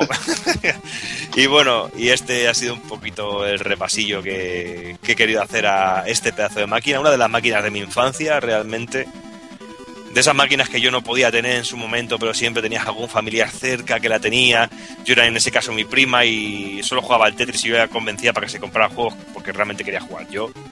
¿Sabes? Pero bueno, una auténtica delicia de máquina y que no sé, que si alguien no la conoce, que me parece imposible, pues debe echarle un repasillo porque es ah, historia del mundo de los videojuegos realmente. Sí, totalmente. Una máquina que, que, bueno, como comentaba Doki, tarde o temprano acabará cayendo algún programita por aquí, seguramente ese Zelda o alguna cosita así, seguramente se pasará en algún momento por Retropool Podcast. Y luego ya siguiendo con las noticias, este mes, como todos sabéis y muchos habréis vivido barra sufrido, se ha celebrado Retro Madrid 2014 y aquí el amigo Evil nos va a contar su momento de locura, su generación mental y el periplo ese que, que se pegó para ir a la de sorpresa. Bueno, le quería dar una sorpresilla a Doki y bueno, me apetecía ver a muchos amigos por allí. Y bueno, cogí con el amigo Sito, nos cogimos por la, por la noche, así de madrugada, a las 5, 5 de la mañana, 5 o 6 de la mañana, cogimos el coche y, y nos fuimos para Madrid a, a ver el evento. Y bueno, eh, íbamos, como fue así sorpresivo, íbamos sin entrada ni nada. Digo, va, ya Ahí. compraremos una entrada allí que por los lo antecedentes. Sí, y como los antecedentes del año pasado, que no hubo ningún problema en entrar ni, ni ninguna historia, pues nos fuimos para allí. Llegamos sobre las 12 a mediodía, sobre las 12 o así. Nos fuimos para adentro para pillar la entrada, una cola brutal. Y nos enteramos de que, bueno, estábamos en la cola que nos encontramos al amigo David Ortiz Cuji por ahí, a nuestro amigo Heavy. Estábamos allí, nos colamos eh, hábilmente al conocer. Dice, "Oh, mira, conozco a alguien, ya me colé hábilmente y nos saltamos media cola. Sí, eh, lo haríamos todos, lo sabéis. Y, y nada, nos ponemos allí a esperar y que la cola no avanzaba, no avanzaba y de repente salió una chica, dijo allí, no se venden entradas, que el aforo está lleno y tal. Informó un poquito por delante, pero la verdad es que no informaron mucho. E incluso gente que tenía la, la entrada ya comprada las tenía que validar, algo que no se enteró Doki, por ejemplo. Doki, Claro. ¿quién te lo explicó? Te lo expliqué yo, ¿no? Te dije, Sí, que hay que tú. porque lo sabía.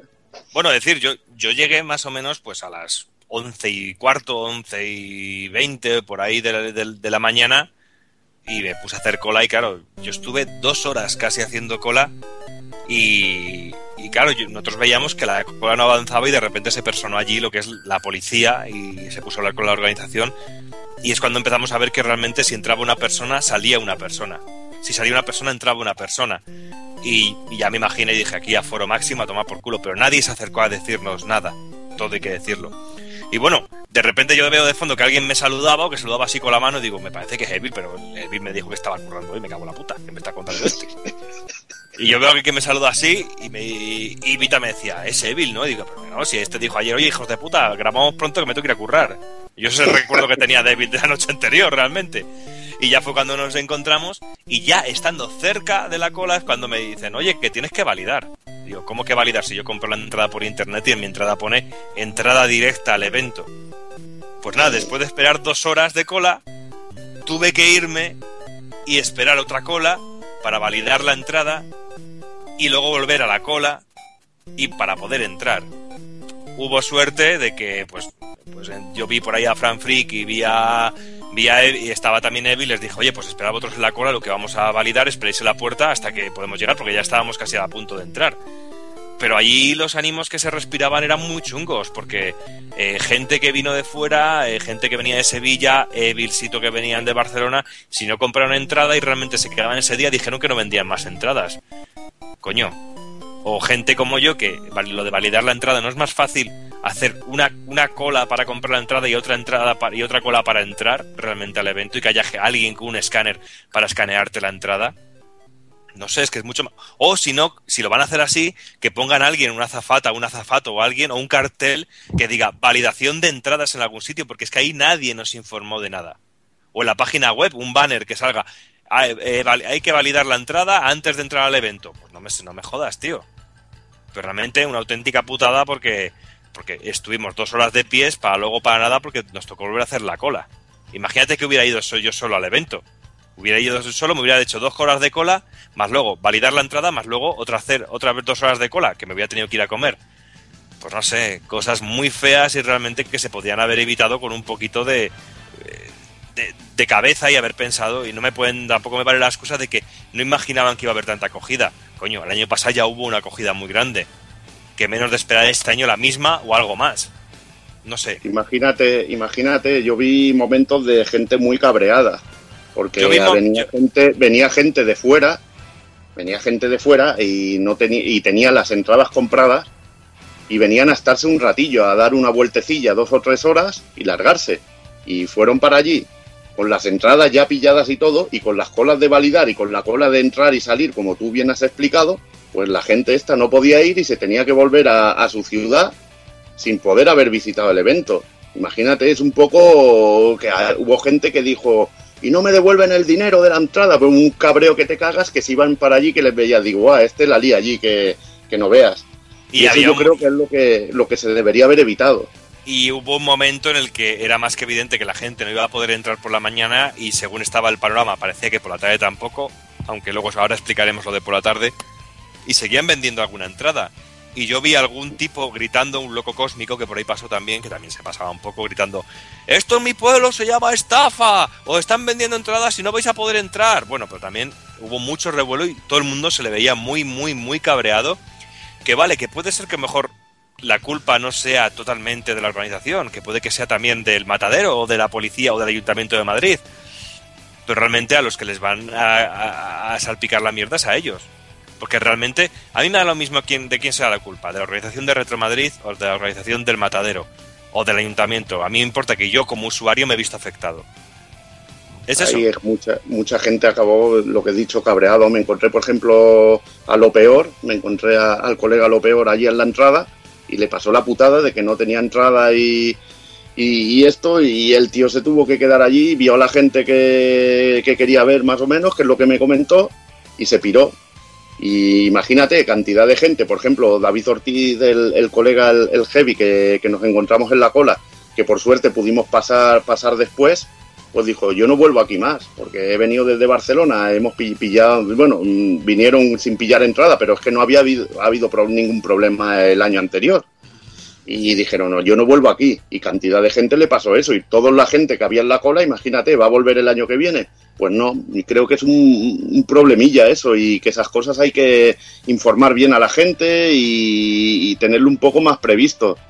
Porque Claro. creo que les estalló todo, les estalló en la cara en ese momento.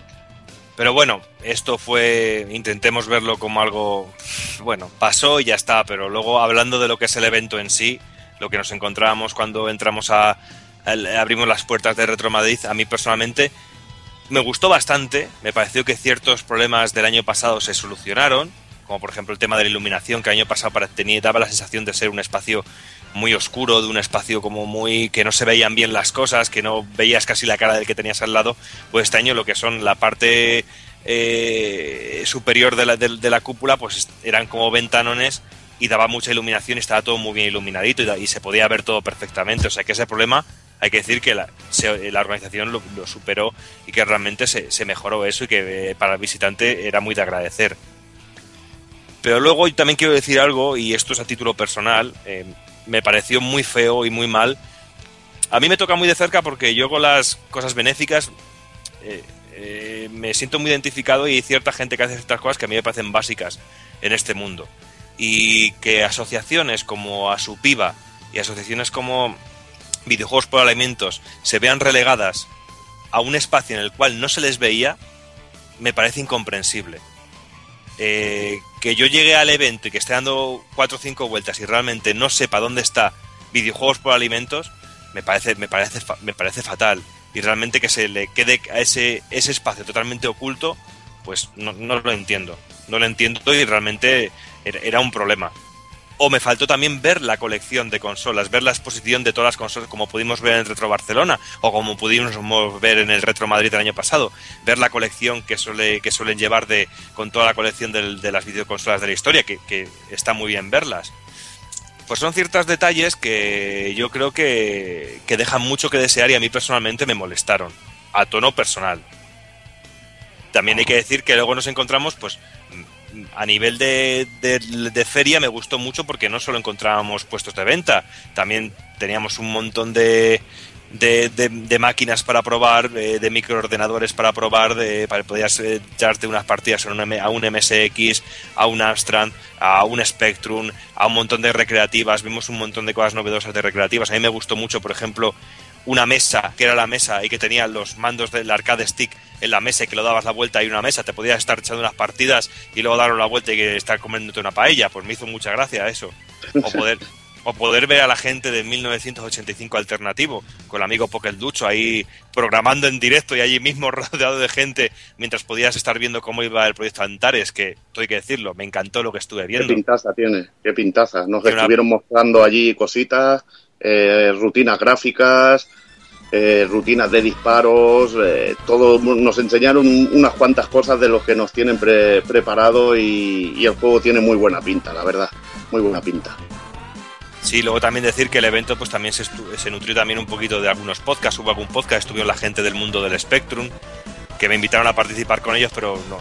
Era de esas veces que me apetecía estar con amigos. Vino Evil, me apetecía estar con Evil, me apetecía estar un poquito más disfrutando de la feria, pero que también estuvieron haciendo un podcast muy Me alegra, interesante. me alegra, me alegra, Doki, que prefieras estar conmigo antes que con un Spectrum. Veo que por fin empiezas a tener buen gusto, coño. No te preocupes, que estaré en breve con ellos y te dedicaré el programa a ti. No te preocupes.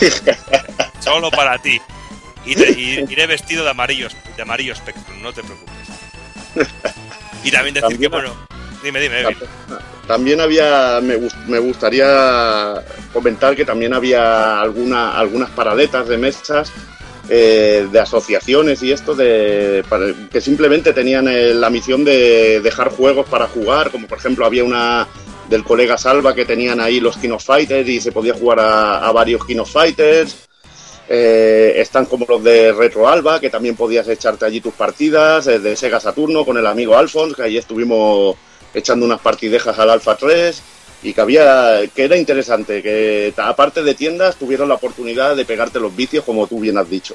Sí, la gente de Retroalba que nos mandó saludos para el equipo de, de Pulpo Frito y que nos invitaron que a ver si en próximas ediciones podemos estar con ellos, que les gustaría mucho que estuviéramos por ahí. A ver, todo, todo habrá que mirarlo. Y luego decir que también, pues, eh, lo de los podcasts, pues me pareció un poco de poner el podcast a las 3 de la tarde. Joder, me parece que es una hora un poquito complicada, sobre todo por la comida y eso.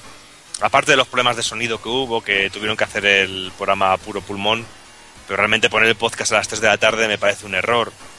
Eh, o poner, la, hubo una charla de, de hobby consolas para hacer un repaso al número uno de hobby consolas que lo pusieron justo a las 11 de la mañana, que era la misma hora de apertura del evento. Pues son pequeños detalles que yo creo que hay que estudiarlo un poquito. Hay que moverlo un poquito y hay que, y hay que, y hay que cambiarlo de de horas para hacerlo un poquito más factible. Porque imagínate tú, por ejemplo, Evil, que viniste desde Barcelona, pues no te fue posible estar aquí a las 11 de la mañana, llegaste a las 12. Pues ponlo a las 12 y media, a la 1 o a las 5 de la tarde, una hora un poquito más lógica.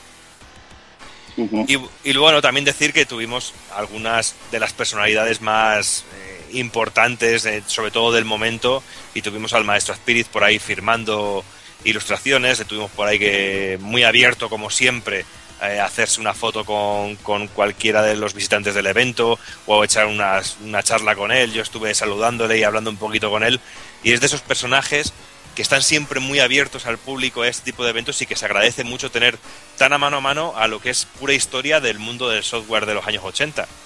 que es una auténtica delicia porque es un auténtico maestro, es un, un vende juegos en, eh, en toda regla, que te que tú veías eh, la portada de un juego de Spirit y lo comprabas dir- te- directamente te llamaba para comprarlo, tiene un estilo que realmente que es Te llamaba para comprarlo y luego, y luego tenías el, el amarillo Spectrum. Qué desgracia. Ay, hijo de puta eres, tío, macho. Y aparte de eventos, teníamos las tiendas, que las tiendas era, era muy curioso. Sobre todo llamaba la atención las repros, que Ay, eran unas cajas, tío. Las portadas de las repros, tío, a mí me alucinaba, tío. Eran unas portadas que, que, si la luz, la luz cuando se reflejaba en ellas, tío, podría despertar el poder de un superguerrero, de un guerrero del espacio, tío, y transformarlo en gorila, tío, pero directamente. Porque no veas, tío, cómo brillaban las putas portadas, tío. Ya te digo, yo vi una de un Castlevania, tío, que necesité ponerme las gafas de sol, porque realmente me, me- me quedé totalmente ciego de lo, de lo que brillaban, porque era plasticazo, plasticazo. Realmente. Pero bueno, las de Super las de Ni- las de NES por lo menos se reconocían a mucha distancia y hasta cualquier persona que no, no conozca muy bien todo esto lo puede reconocer. Pero lo que yo vi realmente mal es que había ciertos puestos, no todos, por supuesto, por supuesto, que te mezclaban cajas repro de Super Nintendo con cajas originales. Y realmente si te la colaban, te la colaban. ¿Sabes? Porque- pero que realmente a, a primer ojo mejor no te das cuenta, pero en el momento que la tocas, alguien que está acostumbrado a eso realmente lo, lo, lo- lo- lo puede reconocer. Pero me pareció muy feo el que te vendieran juegos repro sin advertirte de que era un juego repro. Bueno, hablas de tiendas que están al nivel de poner un Illusion of Time con la caja roída y sin instrucciones ni guía ni nada a 100 pavos, o sea, Ah, mira, a eso que, no, que no, estás no diciendo- tienen, no tienen ningún, ah, ningún, ningún tipo de, de pudor en, en hacer las gilipolleces que hacen. Mira, ahora que dices eso de Illusion of Time, estaba puesta la misma caja de Illusion of Time que estuvo en Retro Barcelona, que era la misma, y le pregunté cuánto costó y me dijo, es que está sin el mapa, la estoy vendiendo a 95. Y dije, vale, muy bien, ahí te quedas. Pero era la misma, ¿eh? era la misma. Le Que podía haber dicho que, que ya la viste en noviembre, que ya ves lo bien que la vende. Es que el que quiera pagar dinero por un juego así, pues lo va a querer perfecto. Y es muy, muy chungo que, que vendas cosas así. Y la verdad que había mucho material que no estaba en muy buen estado y estaba a un precio un poquillo desorbitado. Decir que también encontrabas cosillas que estaban muy bien de precio, eh, tenías la tienda de retrocables para comprar cualquier tipo de cable así que, que te haga falta para la consola, sobre todo los RGBs y toda esta historia. Y había alguna cosilla, siempre hay alguna cosilla para, para hincarle el diente. Por ejemplo, Doki se pilló un Double Dragon 2 que es una de NES, que es una joyita de esas buenas, buenas. Ya está contando las miserias de los demás. Ahí está, tío, pero es que el Doki es un enfermo. Le gusta todo menos Pokémon, que hoy lo ha, confirm- Ahí. hoy lo ha confirmado. ahí Al está, Doki le gusta todo menos Pokémon. O sea que si queréis putearle, mandadle cartuchos de Pokémon y vamos a sepultarlo. No me con jodas, cartuchos tío. de Pokémon. No me jodas, no me jodas. Y lo, que había mucho eran recreativas, pero mucho. Había un montón de, de, puestos de gente que hacía máquinas recreativas y cositas así, pero muchísimas. Yo no, no, no, no había visto, había muchos que ni, que ni conocía. También estuve con, con la gente de mini recreativas que me estuvo enseñando un diseño de Rastan, de una máquina que habían hecho de Rastan, que me estuvo comentando que era un diseño que le había mandado alguien de la Marvel incluso. O sea, una máquina muy guapa con un diseño muy, muy, boni- muy bonito. Y había un montón de máquinas de estas de los Bartop, estos que son como pequeñas recreativas que vienen con los dos sticks, pero son para ponerlas encima de una mesa, para guardarlas en, una, en un cajón y sacarlas únicamente para jugar. No sé, el mundo recreativa estaba muy, muy, muy, muy presente. Incluso había algún puesto que vendían hobby consolas y ahí el sitio Turbo se compró una hobby consola, la que tiene la portada del Thunder Force, y estuvimos ahí mirándolo y riéndonos un rato durante la cena. Pero bueno, no estaba mal, ¿eh? dentro de lo que cabe. Lo que pasa es que puntuaban siempre, siempre al alta. Pero es que, bueno, yo, yo resumiendo lo que es el Retro Madrid, para mí lo mejor fue sobre todo los colegas, tío. Encontrarte ahí a los amigos, colegas, eh, encontrarte ahí, a- sobre todo ir a ver a Doki y encontrarte a los amigos de Rejugando, a, Pepa Lacan, a Fran Friki, a lo- también a Alfons, a Carlas, a toda la peña, pues eso es lo, lo bueno de Retro Madrid. Y lo que Sí. disfrutas, irte a comer y estar con la gente rajando de, de juegos. Es lo sí, mejor. so- ya. sobre todo eso, luego a, ni- a ni- a nivel de feria, lo que fue la feria, yo lo vi bastante mejor que el año pasado a nivel de, de estructura, a nivel de, de variedad, que había mucha variedad, salvando cosas que para mí imperdonables como lo de apartar a Ciulao totalmente lo que he dicho antes, videojuegos por alimentos, pero que es en feria, yo lo vi muy correcto y muy bien, no entiendo tampoco las críticas tan bestiales que estoy escuchando por ahí, eso sí, a nivel de organización fue imperdonable, pero a nivel de feria, oye, estuvo interesante, a mí, yo me quedo con eso, yo, yo me quedo con eso realmente. Muy bien, pues yo creo que un buen resumen, las cosas buenas, las cosas malas. Y nada, pues que, que sigan mejorando y bueno, y seguiremos supongo que yendo, imagino. Y nada, eh, vamos a dejar esto ya aquí, vamos a ir ya por el análisis, que si no se nos va a hacer tarde.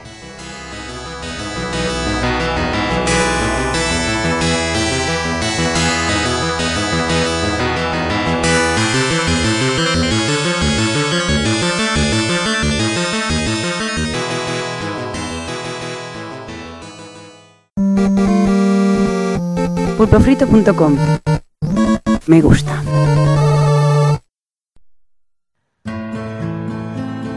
Después de muchos intentos fallidos, conseguimos crear los Gears. No sé en qué punto de nuestra investigación el propósito dejó de ser tan noble como pretendíamos que fuese. Y no, no me enorgullece decir que yo fui el primer prototipo. Aunque a día de hoy, gracias de haber descubierto el increíble potencial que tenía el proyecto, pues gracias a ello, en cuanto descubrí que para ti los Gears no eran más que armas de destrucción masiva, pude desarrollar el proyecto Outrage por mi cuenta.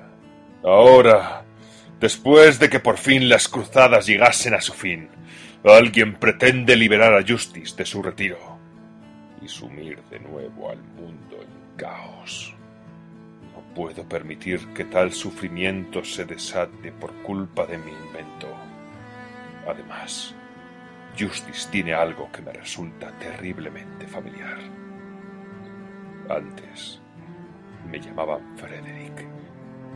Ahora me llamo Sol Bad Guy. Y voy a acabar con esta puta guerra.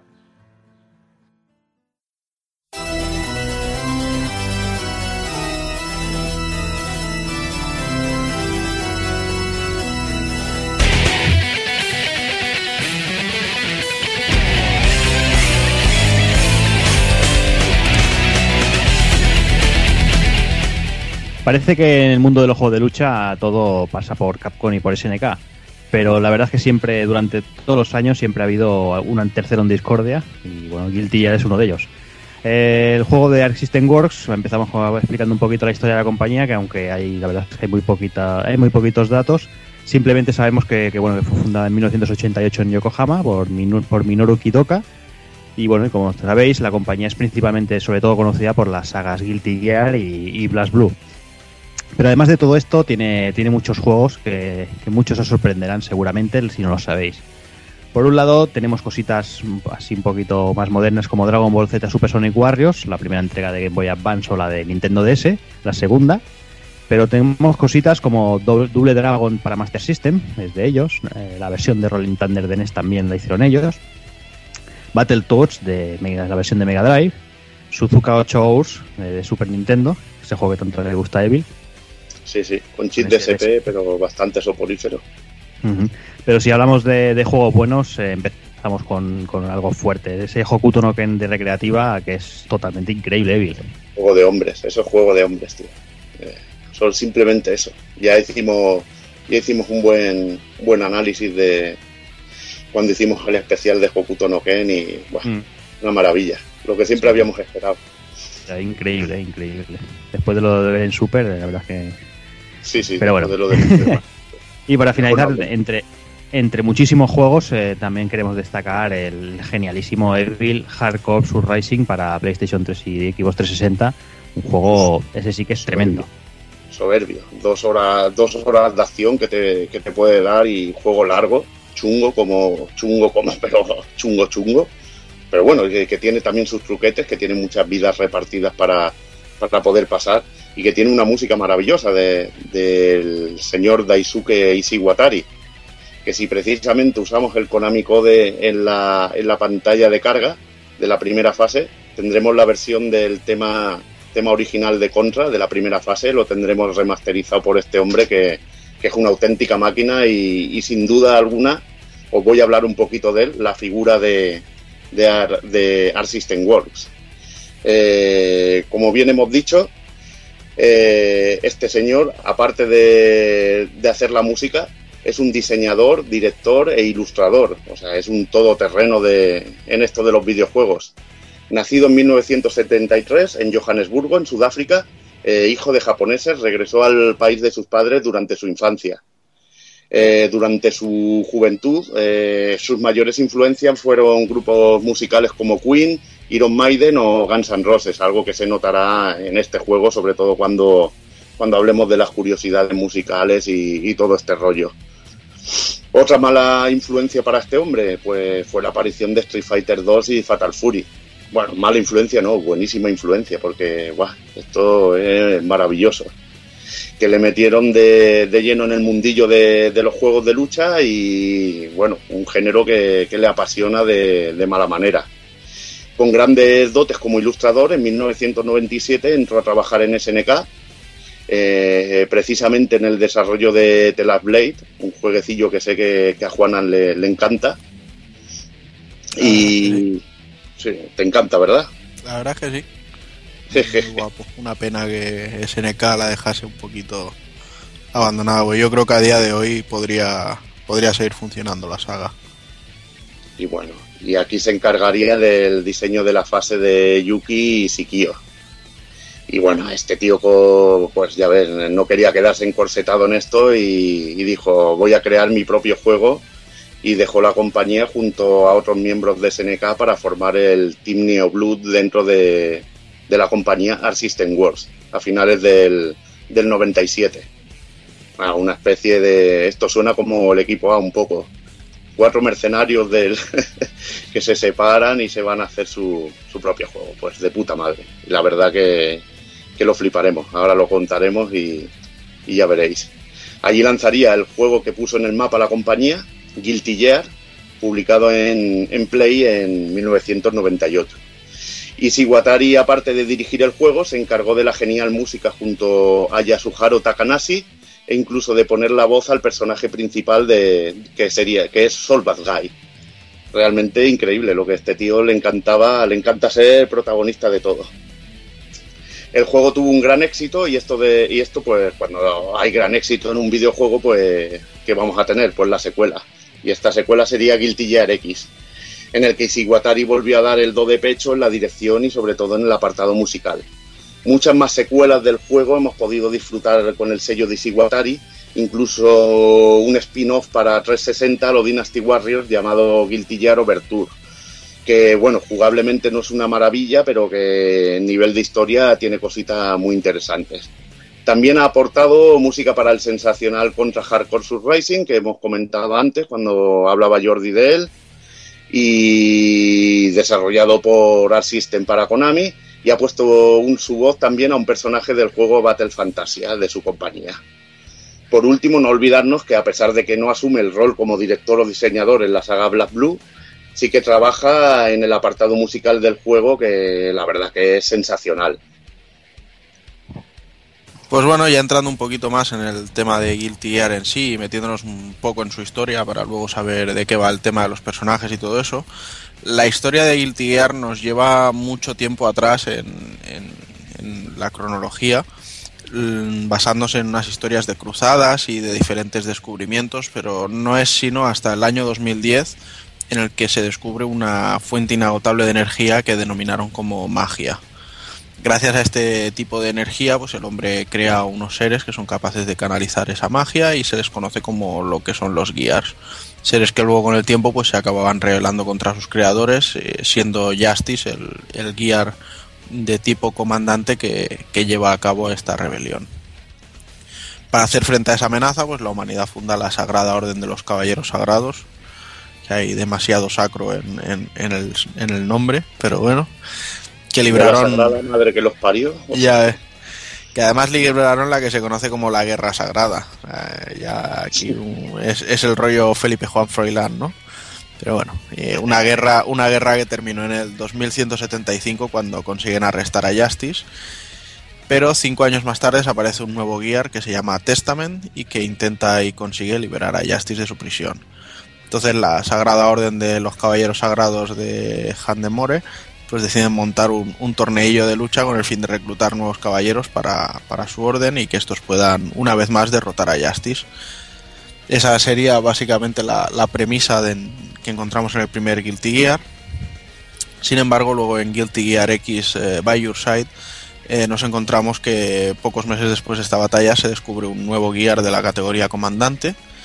Así que se envía a diferentes caballeros para reducirle como si fuera el, gobierno americano de, eliminar primero por si acaso y, y ya preguntaremos. Este nuevo guiar en cuestión se llamaba Dizzy, Dizzy y es una niñita tan poderosa como inofensiva y pacífica. Pero bueno, aún así Sol Bad Guy lucha contra ella y después de vencerle le perdona la vida porque la deja escapar incluso viendo que no, no supone ningún tipo de amenaza y que no, no tiene por qué acabar con ella. Entonces, eh, al poco tiempo la encuentra Kai, Kisk y, Kai Kiske perdón, y decide entregársela a Johnny para que éste la proteja en, en su banda de, piratas. Al mismo tiempo, la cabrona de Jam Curadoveri se, se las apaña para afanar el dinero de la recompensa y consigue con ello pues montar su, su propio restaurante. O sea que oficialmente se supone que la ganadora de, de Guilty Gear X es Jam. Después ya, aunque no lo vayamos a tocar en el podcast, pero solo para comentarlo un poco, Guilty Gear XX sería The Midnight Carnival, que es que unas semanas después de los eventos aparece una nueva organización que se conoce como el Shushenkan, Ri- Rikyoku, que vendría a ser algo así como la administración de la posguerra, que pretenden pues hacerse al mismo tiempo con los Gears que habían ido encontrando y además con los cazadores más poderosos que hay por ahí pululando entrando también en juego la, la figura del que conocemos únicamente como ese hombre al que se le otorga el mérito de crear los Gears y suponemos que también la inmortalidad porque ya tiene que ser muy muy viejo aunque poco a poco durante la historia se van dando pinceladas de él y bueno, pese a que no deja de ser una, una sombra en nuestra historia, aparece también la, la despampanante Ino, que será la que provoca todos los enfrentamientos y, y hará de jefe final en, en esa entrega. Y luego ya, pues bueno, cinco años después de que Sol ven- vence a Justice, eh, este todavía es un fugitivo, que ahora viaja con el joven Sin, mientras que Kai Kiske se lo proclaman como rey de la nación conocida como Illyria. Esto ya sería el, el argumento de Guilty Gear eh, 2 Overture, que se va un poquito de, del- de lo que es el sistema de jugabilidad y pierde a los personajes, entonces no sabemos muy bien si ubicarlo como, como una historia afuera o como si meterlo dentro de la de la oficial porque en, en Guilty Gear Shield eh, ya han metido a Ramlethal Valentine que aunque no es directamente un personaje de Guilty Gear 2 Overture pues también hay un, un enlace ahí pero bueno tal y como iba diciendo bueno pues eh, al mismo tiempo que que KX, que es coronado rey de Iliria, pues se descubre que los antiguos se están desapareciendo y una misteriosa fuerza ataca su reino. Así que Kai decide dar la orden de, de se busca para Sol Bad Guy y así atraerlo para que éste pueda ayudarle a, a repeler los invasores. Y nada, pues esa básicamente sería la trama principal de, de la saga, aunque hay diferentes subtramas. Pero bueno, como decía, pues el, el protagonista absoluto de, de nuestro juego no es otro que Sol Bad Guy, que está diseñado, según dice el propio Ishiwatari, como si fuera su propio alter ego. O sea que no, no ha tenido que drogarse el cabrón ni nada. Pero bueno, es, es no sé, un carácter Otro- muy, muy otro bestia. ¿no? iluminado de la vida. Sí, como, como nuestro amigo el, el de... Ah, no me sale el nombre. El de los griegos del Devil May Cry. El, el Antoníades. Pero bueno, al menos aquí es lo que decíamos, ¿no? El diseño es muy diferente al real. Y nada, es el típico antihéroe que está bastante mazado. Es un cazarrecompensas que utiliza una espada rectangular que se llama Fuenken, que significa sello de fuego. Y a su vez esta arma es parte de, de un dispositivo que se conoce como Outrage. El verdadero nombre de nuestro personaje es Frederick y según la biografía oficial de Art System Works es zurdo. Y además fumeta, que en los últimos artworks que se han hecho de él se le ha visto fumando siempre.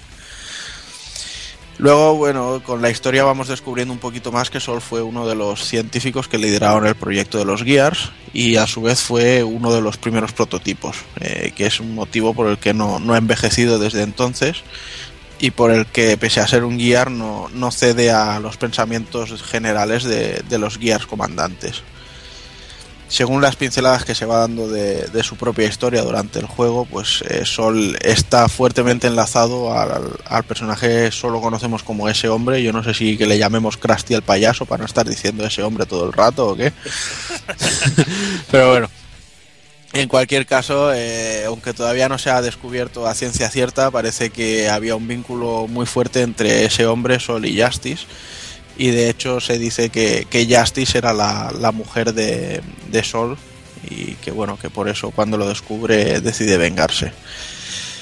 Además, lo que decía, cuando ya Sol ve que, que la intención de crear Gears es tener simplemente armas eh, desechables, pues eh, decide construir un, un dispositivo que se llama Outrage que sirve precisamente para eso, para hacer una contramedida contra los Gears. Eh, pero bueno, las Naciones Unidas eh, no están muy contentas con que haga esto y deciden dividirlo en, en ocho armas sagradas, que como ya decía antes, la Fuenken es, es el primero de ellos y como tal es capaz de amplificar los poderes mágicos del usuario y en este caso con Sol lo que amplifica su poder de fuego.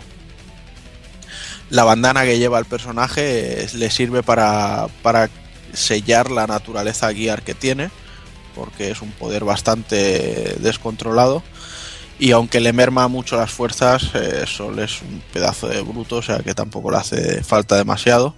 Pero bueno, aún así tiene un, un, ataque overdrive que le permite canalizar esta energía durante un pequeño tiempo y luego se queda vendido. O sea que si lo utilizamos y, y no les hagamos provecho y terminamos el combate, nos pueden dar ahí la de Dios y cambia su silueta cambia también a algo un poco más siniestro, pero bueno. Se dice también que cada vez controla más su lado guiar sin, sin esta bandana.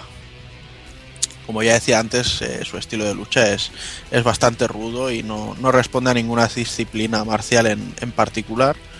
Eh, que es algo que bueno que queda bastante patente en su jugabilidad porque casi todos sus movimientos son, son terriblemente efectivos. Eh, lo podríamos calificar incluso como un personaje Shoto con su Hadouken, aunque sea cortito y bajo, su Shoryuken y su, y su Tatsumaki, aunque son diferentes a, a, lo que conocemos de siempre en ello.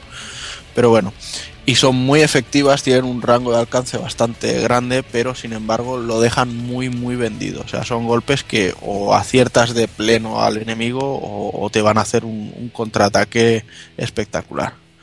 Es muy contundente este personaje, tío. A mí sí, me encanta. Sí, sí es, es eh, mira que a mí me, me, gusta salir de los personajes principales de, de los juegos, pero Sol Bad Guy es un personaje que, que me encanta.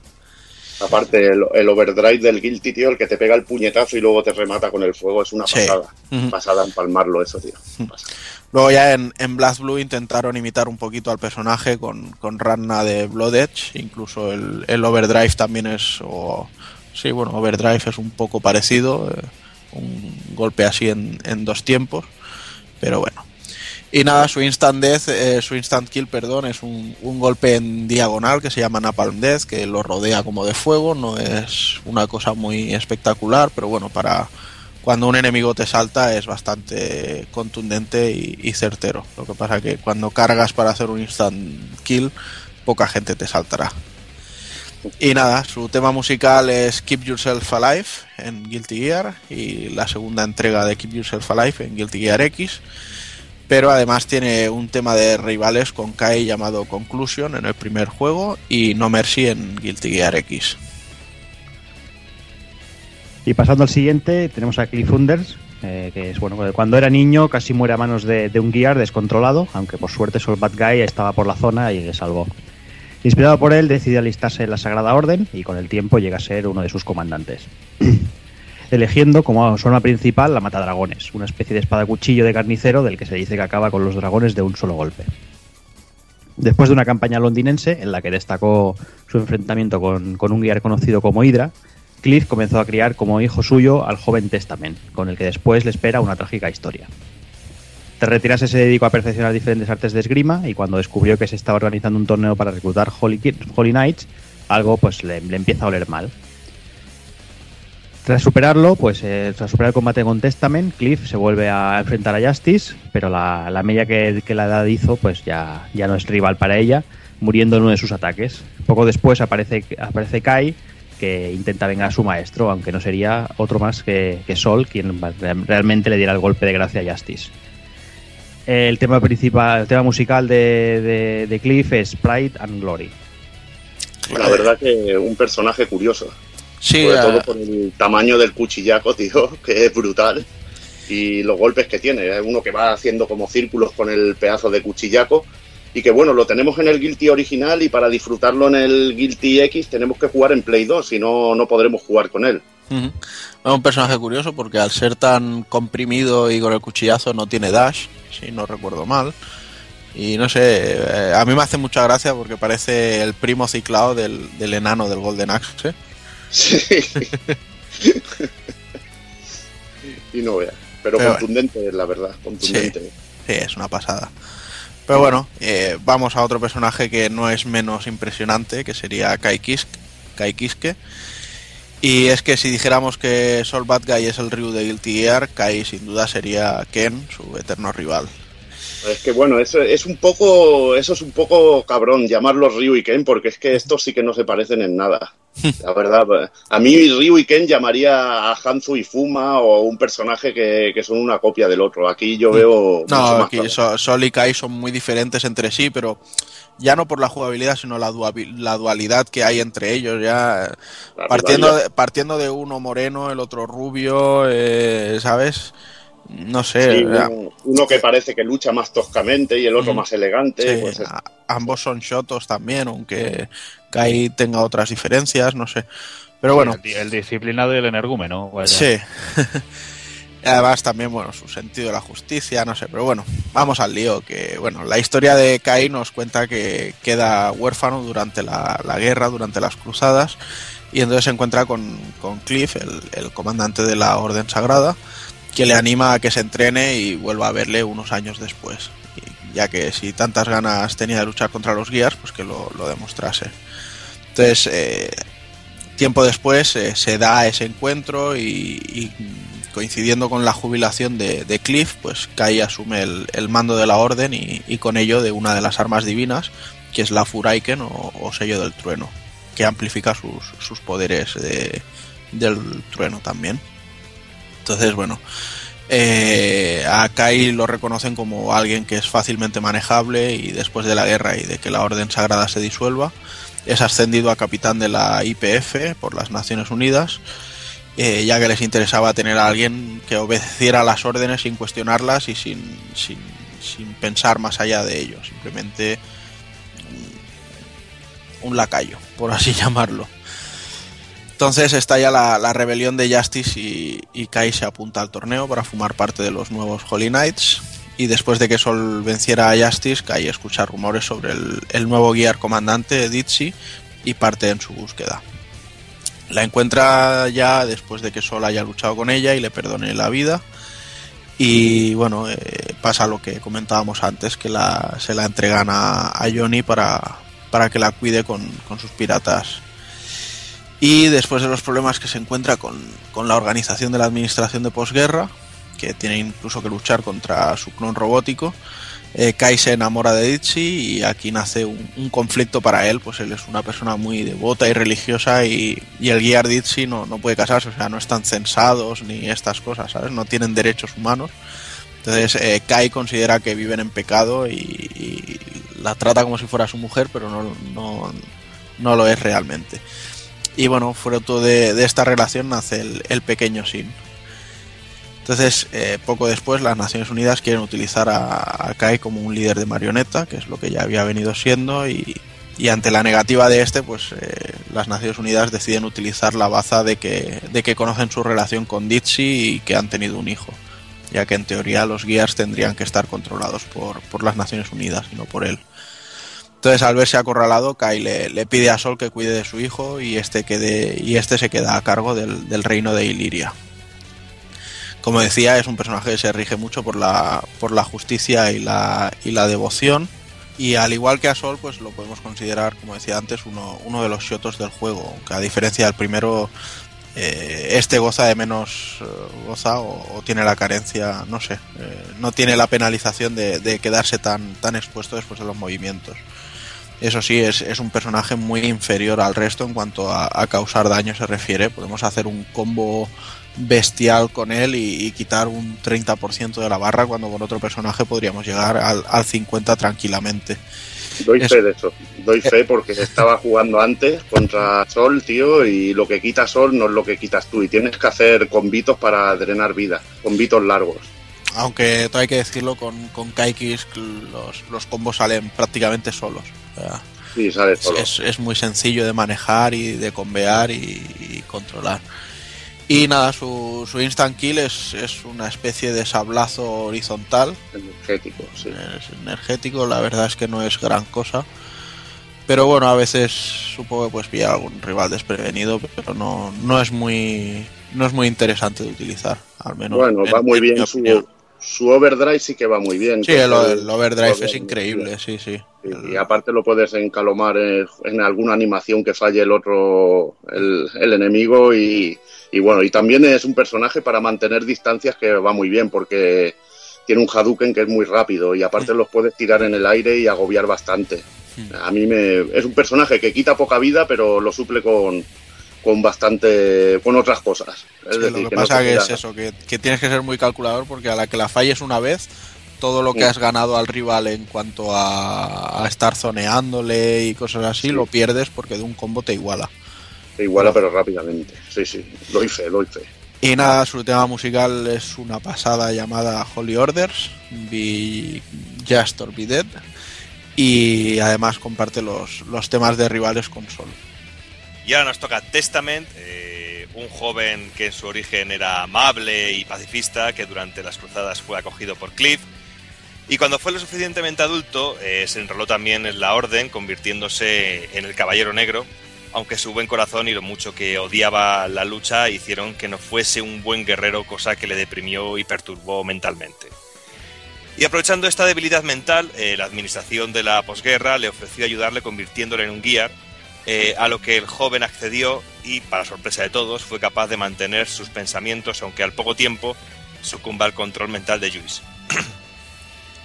es el propio Lluís eh, quien organiza el torneo de la Orden para así sacrificar al vencedor y poder resucitar completamente a Justice.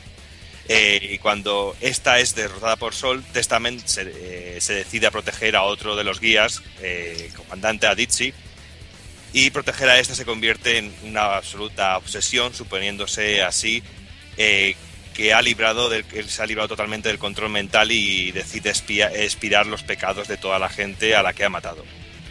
Y este personaje, pues en combate es un personaje bastante impredecible, pues además de la guadaña utiliza espíritus eh, e incluso un cuervo. Y su, tema musical es eh, en Guilty Gear es A Fixed Idea y eh, Bloodstained Lineage en, en X. Tiene uno, de- además, tiene uno de los de los destroy más, más bestias que hay, que es una cama ahí muy brutal, tío. Está sí, muy está, está muy, muy guapo ese, ese instant kill. Además, me gusta jugablemente porque mm, pasa un poco como con Sato One, que te puede atacar por delante y por detrás. Eh, a veces tiene el- la especie de invocación esa espíritu que, que llama desde atrás. Me parece que la, la podías utilizar en un overdrive. Y no sé, el, el alcance que tiene con la guadaña es bastante, es bastante amplio. Entonces es, es un personaje muy, muy chulo de llevar. Es y chulo de ver, porque no sé, el diseño así que parece la muerte y eso Mm. es molón, es un personaje molón. Bueno, es un, es un poco trucher, ¿no? Es, Sí, eso es, como si fuera el Benimaru, pero Pero bueno, pero bueno, a ti también te gusta Benimaru, ¿no? O sea, sí, no, es, mientras se controle bien, da igual, Creía, da creía igual que lo ibas que a decir parezca. que a ti también te gusta el Trucher. Que le ibas a decir eso. A ver, Y incluso vamos- se, se dice que hay, hay mucha gente y en un principio que se confundía a Testament con, con una mujer, o sea que no es, es un poco andrógino aposta ya. está hecho así. Y vamos con otro personaje que, que tampoco puedo averiguar a qué género pertenece, es bastante difícil, aunque en la historia se nos, se nos cuenta. Justice es el primer Gear completo que creó ese hombre y ejerce como antagonista al principio de la historia de los Guilty Gears. Pese a que su aspecto es el de un mecha, Justice es un personaje femenino. Este sí que la verdad, si saberlo es de fucker. Decir, hostia, es una tía. Sí, porque además el, el pedazo de pincho ese que tiene ahí que parece una polla. Por eso que es de fucker saberlo, decir, hostia, tú eres un fucker, tío. O sea, bueno, lo que hay. Al ser el primer Gear completo, es también el único que tiene la capacidad de decidir por sí mismo. Por eso se da cuenta de que los Gears son considerados armas desechables, algo que alimenta su odio hacia la humanidad y por ello lidera a los Gears en las cruzadas. Liberada por Testament, Justice cayó tras enfrentarse a Cliff, Kai y finalmente Sol. Antes de morir pudo recordar algún fragmento de su pasado, donde estaban Sol y ese hombre. La forma humana de Justice era Aria, una de las científicas que trabajaban en el proyecto Year y el amor de Sol. No se sabe si se prestó voluntaria para convertirse en un Year o la forzó ese hombre. Sol desconocía esto y al derrotar a Justice y descubrir la verdad jura que se vengará de ese hombre. Ya ve, aquí la han puteado a Sol y vemos que, que va buscando a ese hombre para darle lo suyo. ¿Quién es ese? Joder. Joder. Cállate, cállate, que el otro día, con lo de ese hombre, se me ocurrió hacerle la troleada. Digo, le voy a meter el corte musical a Juanan para matarlo, pero digo, es demasiado. Ya, ya que somos ya que somos tan magnificentes que grabamos en Skype, estoy por hacerle un, un kick ban aquí a- al Doki por haber hecho eso, ¿eh? Sí, tío. Yo soy tan cutre que digo, no, no puedo hacer esto, tío. Pero el Doki, el Doki es que le va a lo duro, tío, le va a lo Ahí, duro. ahí, ahí. Yo, hombre sin camisa y con un sombrero, es lo mío. Su diseño está claramente basado en Tekaman Blade, un fantástico anime que, que os recomiendo ver. Y es posiblemente el personaje más ciclado del juego, con triple salto y un dash que cruza la pantalla entera. Además tiene un, creo que el, que el ataque final es una proyección de energía de estaja animal a, a lo Sí, es, es- es un super Hadouken de esos bestiales. Estos que te quitan hasta las ganas de vivir. Sí. El Omega Laser se llamaba o algo así, ¿no? El- Gamma Ray. Ah. Y si no recuerdo mal, el, el comando para hacerlo era bastante jodido, no era el típico de dos círculos. Era una combinación en plan Raging Demon o algo así.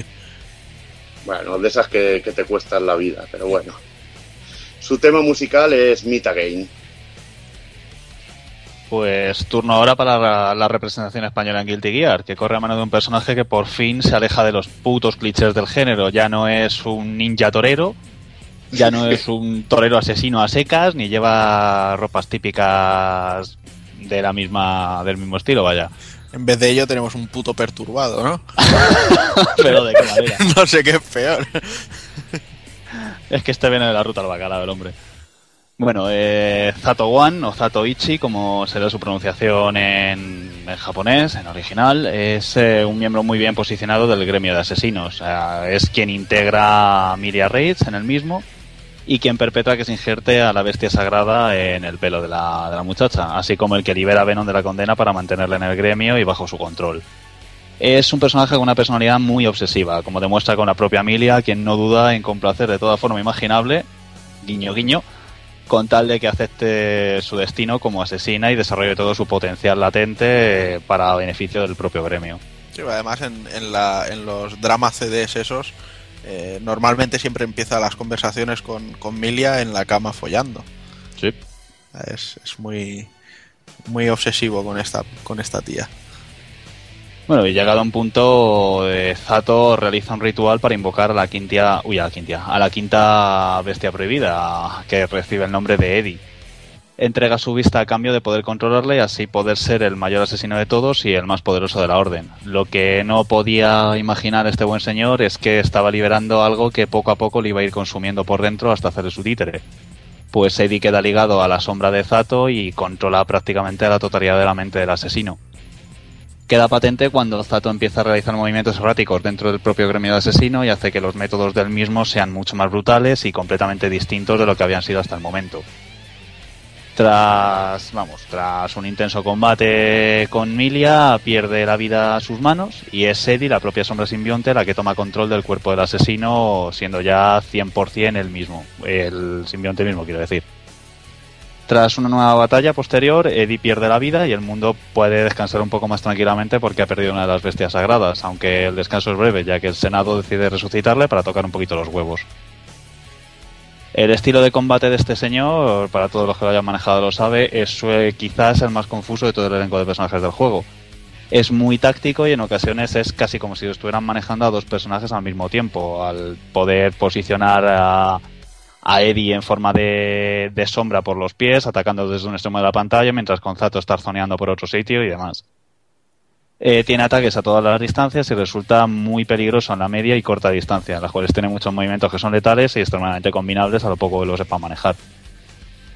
El destroy de este señor lo que hace es convocar distintas formas de la forma de la forma simbionte de Eddie para matar al rival. En el primero sale una mano del suelo como si fuera el Fatality de Scorpion y en el X lo que hace es eh, crear una especie de cabeza humana de mujer que se despelleja y sale una calavera y mueres del susto, supongo. Yo la verdad es que con, con este personaje no me, no me he atrevido mucho. Eh, siempre lo he visto muy complicado de manejar y he intentado hacer alguna cosilla, pero quizá no he intentado adaptarme yo al personaje, sino adaptar al, al personaje a, a mí. Y, y no sé, no, no, no he llegado a adecuarme. Bueno, sus temas musicales son eh, Black Soul en el primer Guilty Gear y Feel a Fear en el, en el X. Y vamos con Dixie, que es el jefe de Guilty Gear X, un nuevo Gear comandante que aparece después de que Justice sea justiciada. Sin embargo, Dixie no tiene ningún interés en acabar con la humanidad. Uh, Justice sí que, que, tenía bastante rencor, pero Dixie iba más a su bola. Es mitad humana y mitad Gear, mucho más joven de lo que aparenta. Además de su cola de reptil, tiene dos alas completamente diferentes, Necro y Undyne, una con poderes oscuros y otra con poderes de, la luz. Es hija de Justice, pero se desconoce al padre. Tras perder contra Sol en Guilty Gear X, esta y esta decida que no es, y, Sol no eh, decida que no es un peligro para la humanidad, Dixie es apadrinada por la banda pirata de Johnny y May, que se hacen cargo de ella. Dixie es un personaje estupendo para los jugadores que prefieren pelear alejados de sus enemigos y zonear así bastante. No tiene instant kill eh, en, esta, en este juego, más adelante se lo, se lo añadirían, pero sus overdrive son bastante potentes. La verdad que lo suple con creces. Destaca su enorme movilidad, que tiene hasta triple salto como chip. Y bueno, eh, es muy curioso sobre todo la alternancia de golpes especiales con cada una de, las alas, la ala de, dijéramos, oscura y blanca, que llega a ser muy cachondo, sobre todo al momento de la burla que se ponen, que se ponen a discutir. Su tema musical es Awe of Sea. Y turno ahora para otra fémina en el juego, Melia Rage, uno de los más queridos de la saga y uno de los más complejos en cuanto a historia y psicología se refiere. Para empezar el drama, la niña de raíces rusas pierde a sus padres siendo solo una cría y se ve forzada a ingresar en el gremio de los asesinos, liderado en aquel entonces por Slayer aún.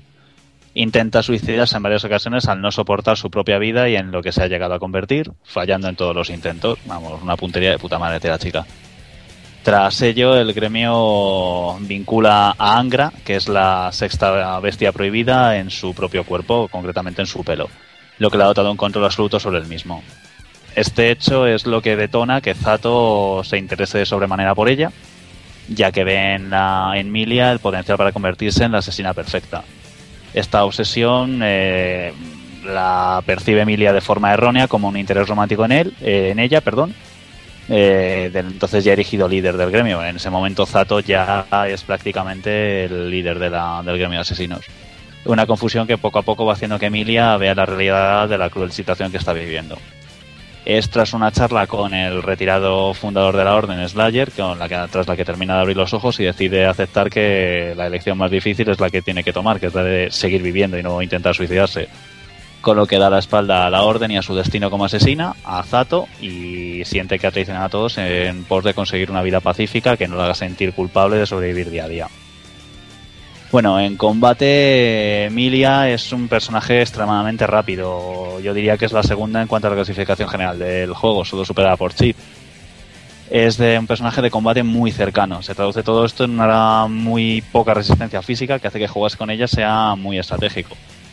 Por resumirlo de alguna manera, es un personaje que tienes que estar atacando continuamente con una planificación y cambio de estrategia de ataque constante para que no te cacen y poder seguir tocando los cojoncillos como debes utiliza el pelo como alma, uy, como alma, joder, como arma, eh, moldeándolo de mil formas distintas para atacar e incluso para poder defenderse. El destroy de la señorita se llama Iron Maiden y la acción que realiza es atravesar desde el suelo con cientos de hebras de pelo el cuerpo del rival y posteriormente lo atraviesa en forma de X con dos grandes mechones, todo de una forma muy, muy bonita visualmente hablando. Eh, los temas visuales son el Writing Pain y el Writing Pain 2 eh, a partir del X. Es uno de los temas más característicos del, del, juego. Y luego el tema especial que tiene es el Stealing the Dark para el combate contra Zato, que también es el que suena en la intro anime que se realizó para el X Plus. Uh -huh. Me encantan los temas visuales, pero los prefiero musicales, pero bueno. Trolazo. y vamos con Venom. Tú sí que eres un Venom. Yo soy veneno puro. es un Venom para la existencia. Creí que le ibas a decir que él sí que es un visual. Joder. Venom es un devoto seguidor de Zato One desde que este le salvó de, de, la muerte. Está celoso de Emilia por, su, por la relación tan cercana que tiene con Zato y por ello decide vengar su muerte poniéndose al mando de la Orden de los Asesinos y persiguiendo a Emilia. En eventos posteriores a Guilty Gear X, persigue a Eddie para poder liberar el cuerpo de Zato. Encuentra y adopta a un niño huérfano llamado Eddie y hace las paces con Milia Rage. Venom es un personaje con un diseño muy peculiar, destacando sus dos colores principales y la cara tapada con una especie de pañuelo con un ojo pintado en plan Tomodachi de 28 Century Boys. Su estilo de juego va muy relacionado con su arma, un palo de billar que utiliza para usar ataques energéticos con bolas de billar, carambolas y también destacable su overdrive, que, en el que lanza una bola de energía gigante que te resta un montón de vida, incluso aunque te cubras, sirve para, para drenar, pero cosa mala.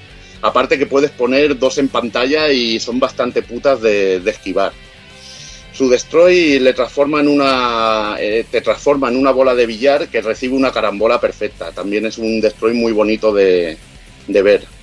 Decir que es un personaje para bueno para agobiar también muy muy estratégico y que puede la verdad que te puede repartir cosa mala. Y según una entrevista con Isiguatari pues cómo se le va a ocurrir este personaje pues echando unas partiditas al billar.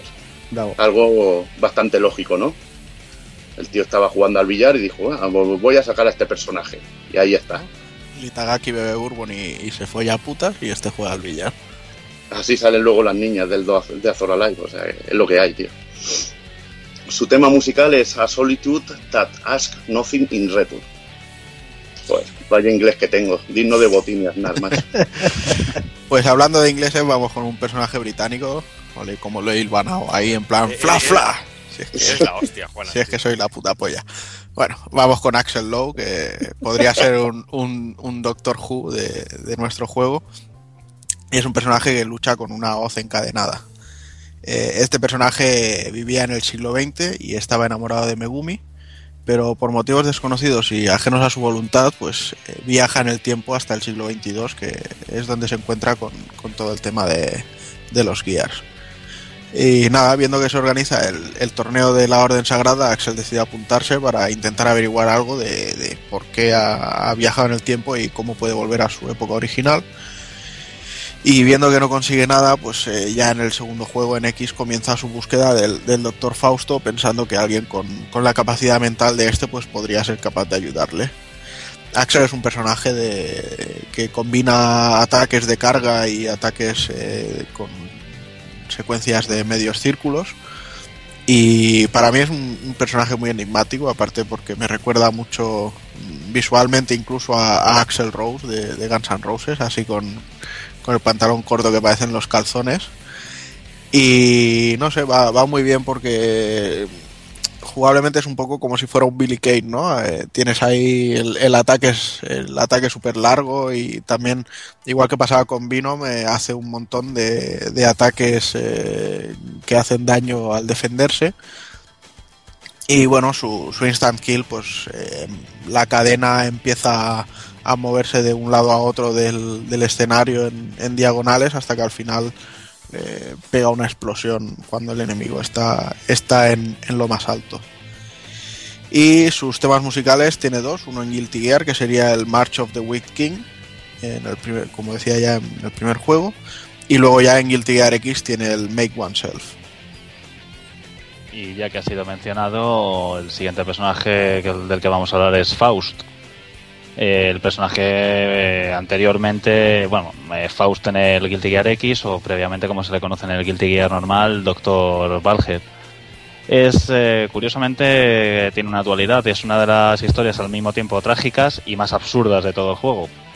Siendo un reputado doctor, el doctor Valhead, un día durante una operación, una niña muere en quirófano debido a un error suyo. Este hecho hace que la mente del brillante médico quede totalmente trastornada y se convierta en un asesino en serie que tiene en jaque a las fuerzas del orden todo muy normal hasta ahora, vaya. Sí, sí, un colgado. Sí, sí, totalmente.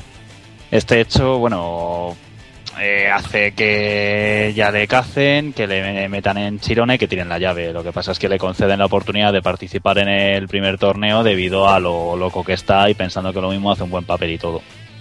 Tras el torneo y un enfrentamiento que tiene con Sol, y eh, bueno, eh, realmente es tras el hostiazo que le mete Sol con la parte plana de la le en plena cabeza, que escucha en su interior la voz de la niña fallecida que le libera de la culpa por su muerte y le insta a, perdonarse a sí mismo.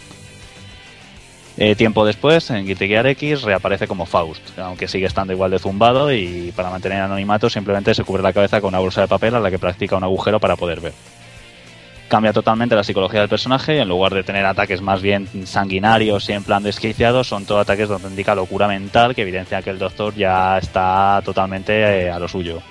En ocasiones no sabes ya ni si reírte de lo que estás viendo en pantalla o directamente de cómo resonante lo absurdo que es todo lo que está haciendo, porque prácticamente es incontrolable.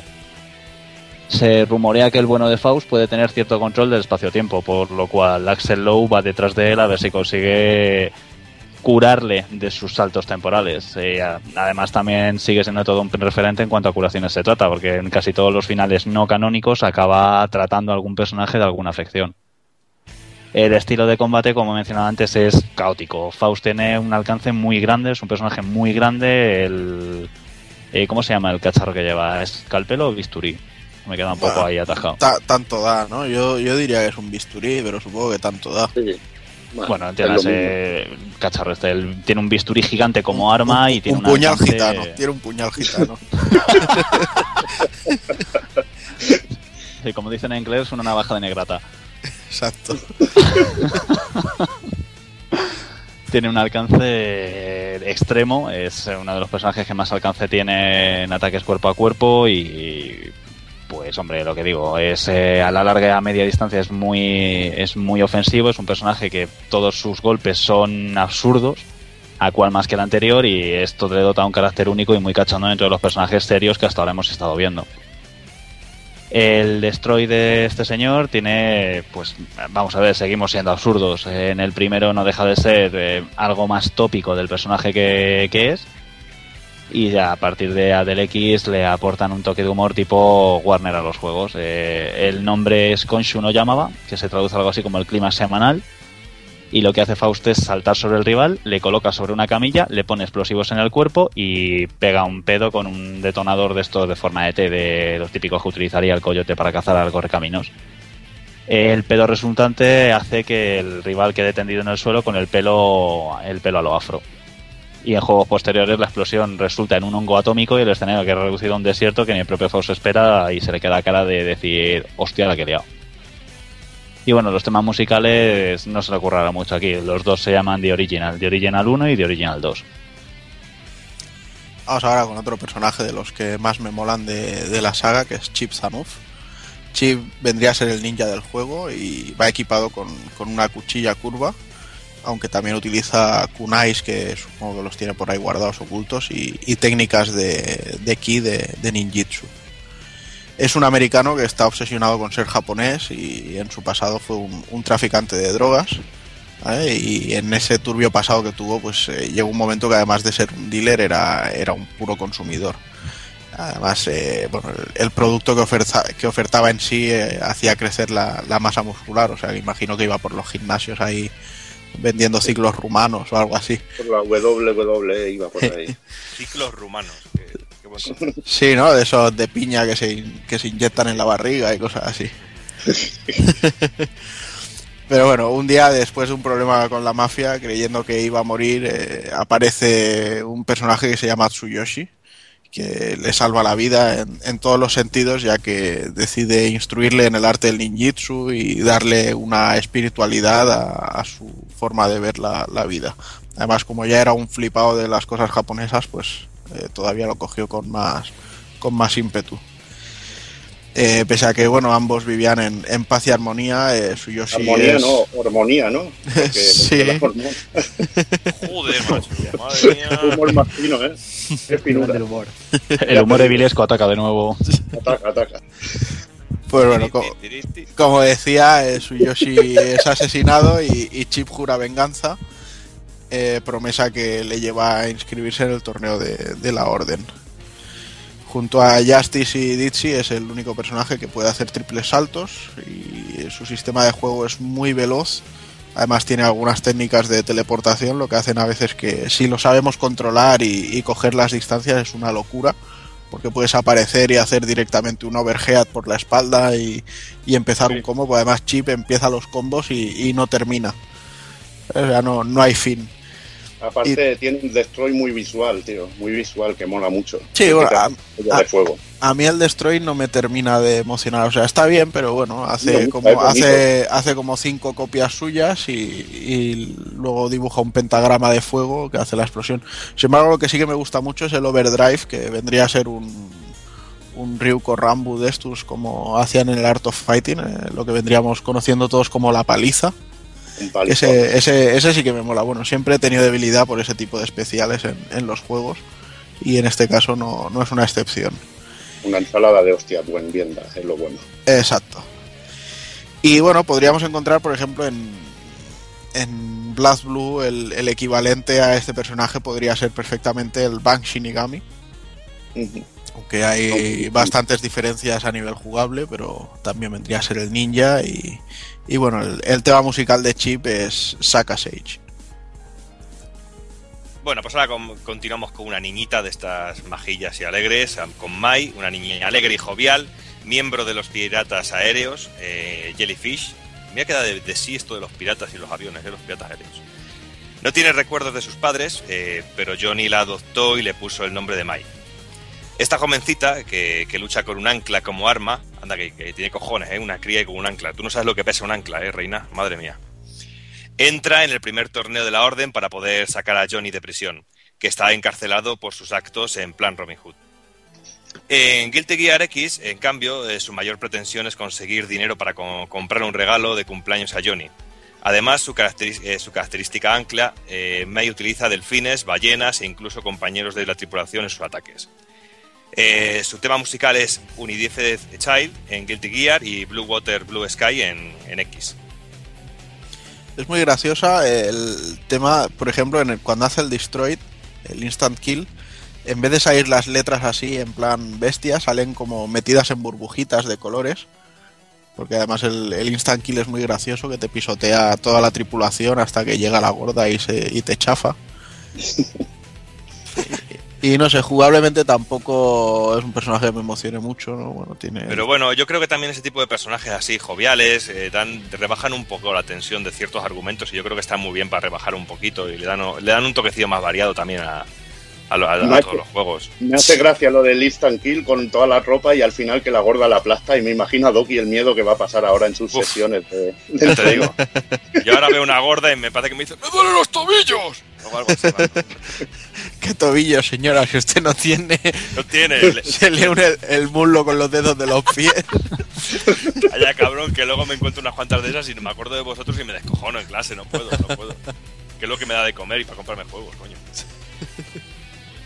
Y voy con mi personaje favorito del juego, que se trata de Viken. Un personaje secreto en el primer Guilty Gear que es una samurái manca que luce una larga coleta rosa y una gran cicatriz en el ojo izquierdo.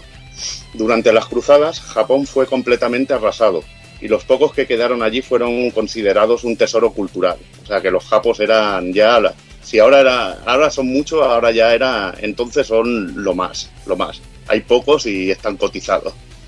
Durante la invasión de los Yars, Viken vio como sus padres morían y sufrió la pérdida de su brazo y ojo. Herida, herida casi de muerte, pudo vislumbrar la silueta de ese hombre y juró venganza. Su diseño está basado en el personaje de Kenshin Himura, protagonista de, de Rurouni Kenshin. Es algo más que evidente solo echándole un vistazo. Sí, además, es curioso porque el Ishiwatari ha dicho más de una vez que cuando vio por primera vez eh, Rurouni Kenshin, porque no tenía ni puta idea de lo que era y se pensaba que el personaje de Kenshin Himura en sí era femenino. Por eso lo, por eso lo acuñó también un poco. Bueno, sí, hay un poco también de cachondeo de que el personaje también eh, no, se, no se cree femenina ni sigue los cánones femeninos en sí. Mm. Lo que pasa es que luce un escote bastante considerable. Sí, no, muy, muy femenina, con cicatriz en el ojo y manca no puede ser, o sea. Sí, pero bueno, el escote lo luce, o sea que se sabe lo que es. Viken es de los pocos personajes realmente humanos del juego y consigue estar a la altura de, de poder de los demás gracias al do- a su gran dominio de, de la katana. Es un personaje especializado en el contraataque, que puede agobiar a sus enemigos lanzando los típicos tatamis, que es un movimiento muy útil para presionar en ataque. Esto la verdad que yo lo uso mucho, saltando, voy usando el tatami para entrar y, y la verdad que aparte de atacar te protege. Eh, en la manga de su brazo amputado también esconde multitud de armas, algo que me recuerda en sí un poco al personaje de Leyley de, de Darkstalkers.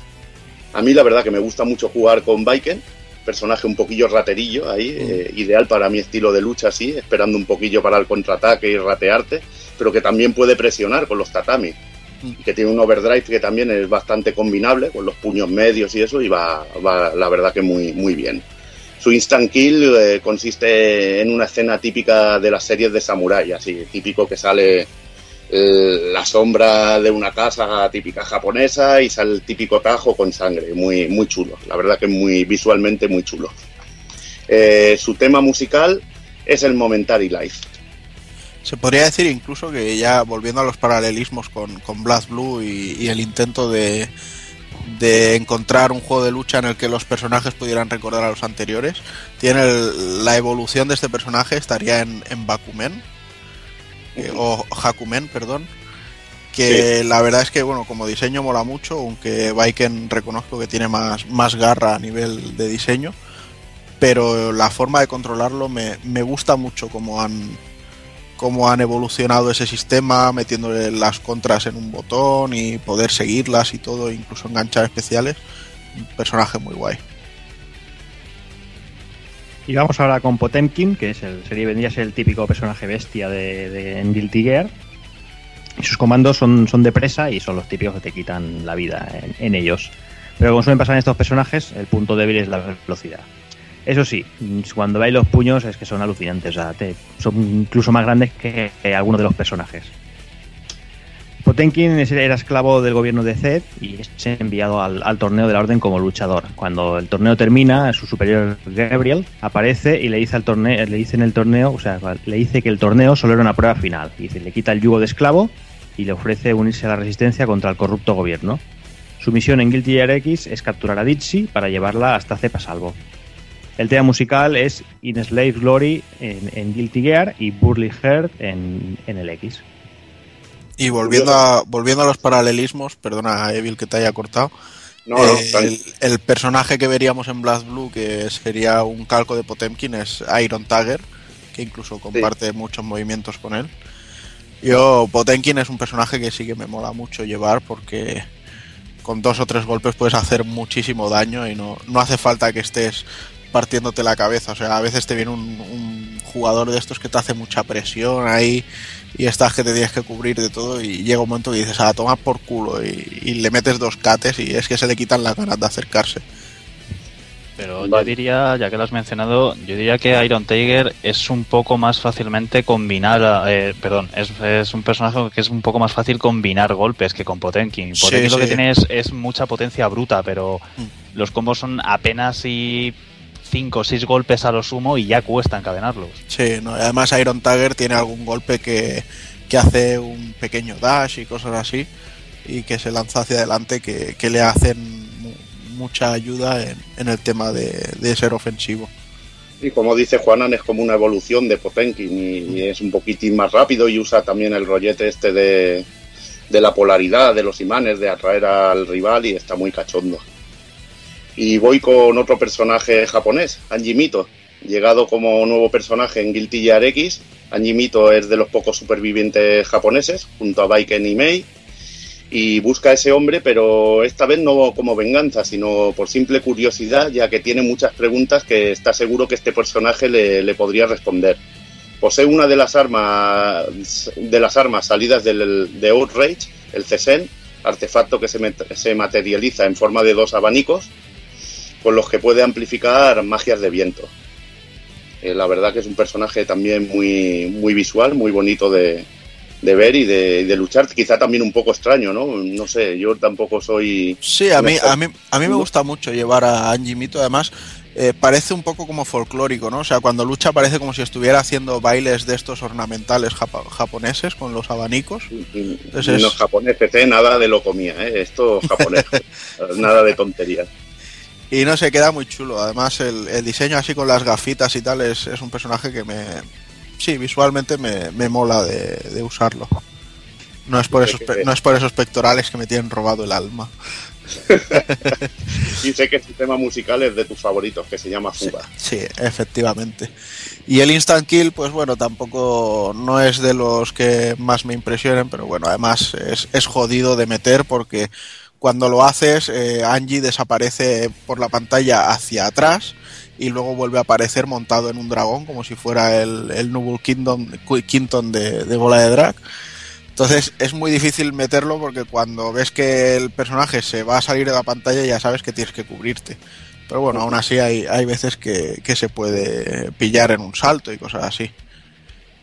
Pero bueno, paso yo ahora ya que estoy a, a otro personaje, otro de los que son súper molones y que también exhiben tableta de chocolate espartano. Es Johnny, que vendría a ser el, el pirata samurái vaquero. Sí, una buena mezcla. Buena mezcla. Pirata, Es como, como el, el Samurai Gunman ese que salió en PlayStation 1. Pues algo así. Pues nada. Pese a aparecer en la historia de Mei en, en el primer Guilty Gear, eh, Johnny no es jugable hasta, hasta Guilty Gear X. Como decía antes, pues eh, es una mezcla de piratas, samuráis, vaqueros. O sea, imagino que Ishiwatari se hizo una, una, una maratón de películas occidentales y, y acabó con este diseño. Es un maestro de la técnica de esgrima, de esgrima que conocemos como Yaido, de la que precisamente Rurouni Kenshin también domina algunas técnicas. Y influenciado por la figura de su padre, pues Johnny siempre ha tenido la necesidad vital de, ayudar a los más necesitados, entonces hace, hace un rollo de Robin Hood, de robar a los ricos y cosas así. Y en el torneo de Guilty Gear X se, se apunta solo para poder rescatar a, a porque bueno, le jode que, vayan detrás de ella, siendo realmente Ditchy al ser un Gear, aunque aparente tener eh, 16, 17 años, a lo mejor tiene 3 o 4, ¿sabes? Entonces, bueno, pues eh, siente como la necesidad de, protegerla. Y dentro de su moveset, eh, Johnny em- empieza el round con, con un medidor de monedas en el que tiene 8 que las puede lanzar al oponente y, y luego le sirven para potenciar algunos ataques.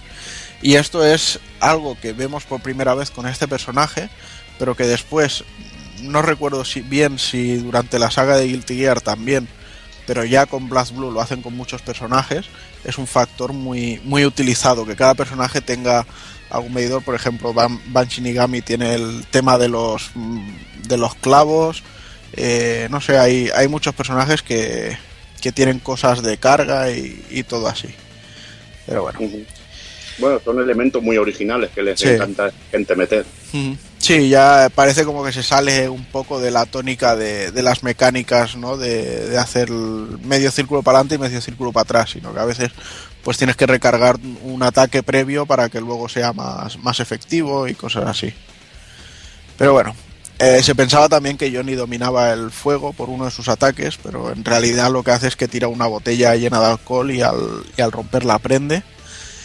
El instant kill pues convierte al, al enemigo en una carta de nuevo. A ver, realmente es que a mí los instant kill de este juego, de, de la saga en sí, nunca me han parecido... Siempre los he visto muy descafeinados, le- les falta potencia y, y no sé, pero bueno.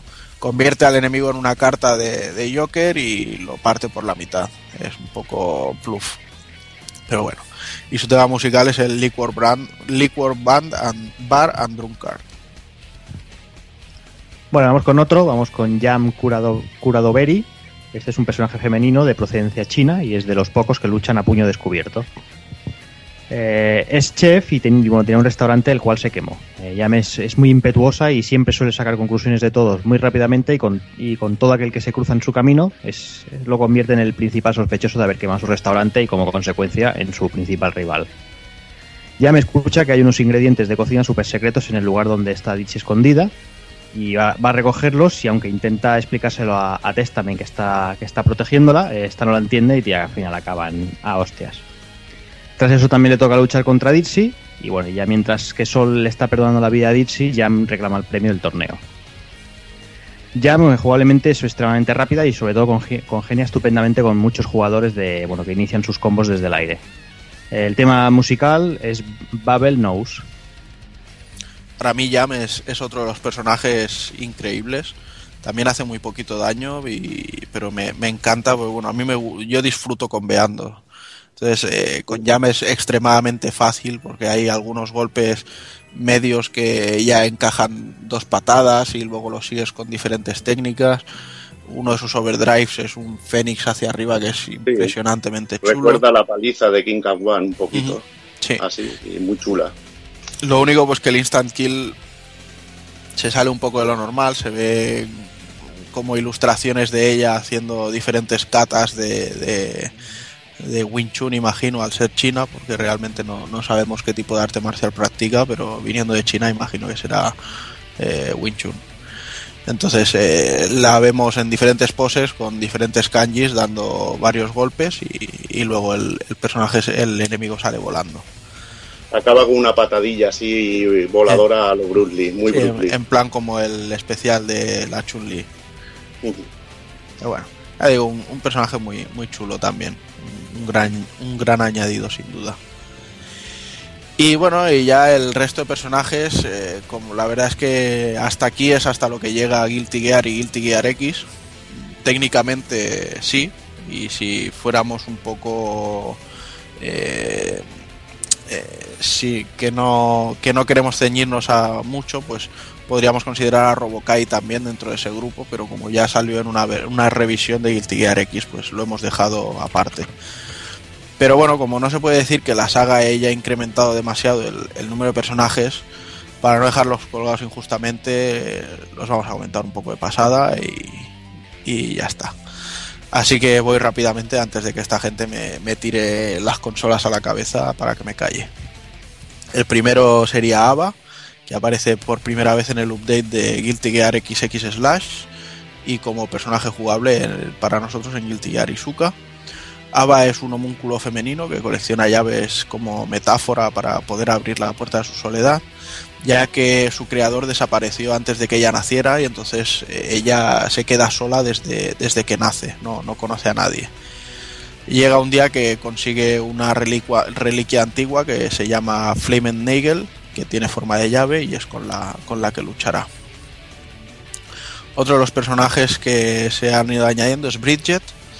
Eh, bueno, la historia dice que había un pueblo en el que tener gemelos del mismo sexo daba mala suerte y Bridget nació siendo chico pero lo criaron como una mujer y al crecer se convierte en cazarrecompensas y es manipulado por Ino para que luche a, que busque a quien ella quiere y lucha con un yo-yo.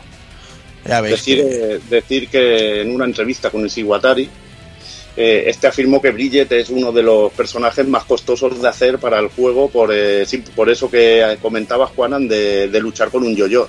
Mm. Porque tenían que hacer el doble de cuadros de animación con este personaje por culpa del famoso y del jodido juguete. Mm. Tenían que animar el yo-yo con un montón de animaciones y esto y, y decía que era complicado. Pero la verdad que les quedó bastante bien la manera de luchar. Aunque Sí. te puede gustar o no, pero eh, A mí, el perso- a mí el personaje no me gusta. De hecho, si tuviera que elegir alguno para quitar del juego, sería uno de los que menos me importaría quitar. Pero bueno. Nada, luego ya tenemos a Fanny, que es un personaje femenino que solo salió en las versiones Petit de, de Wonder Swan. Y es como una enfermera que está ligada a la historia del Doctor Fausto y de hecho lucha con una jeringa gigante para seguir un poco el, el ritmo de, de Fausto. Tenemos también a Ino, que sería el antagonista principal de Guilty Gear XX y es el culpable de, de muchas erecciones durante el combate. Es una lacaya de ese hombre y pelea usando una guitarra eléctrica. Uf, y alucinante su, su Destroy, que es brutal, que acaba ahí como tocando un, un concierto, es brutal. Y la canción de la fase, que es una maravilla. Mm. Es Midnight Carnival, creo, ¿no? Se llama, igual que el juego, ¿no? Sí, diría que sí. Diría que sí, es, es espectacular, es espectacular. Personaje además muy chulo. Es muy buen personaje, la verdad, y además, eh, si sabes manejarla bien, es muy posible que te acaben tirando el mando a la cabeza. Luego tenemos también a Leopaldón, que a mí me vais a perdonar, pero es un puto despropósito de personaje. O sea, yo la verdad es que ya con XX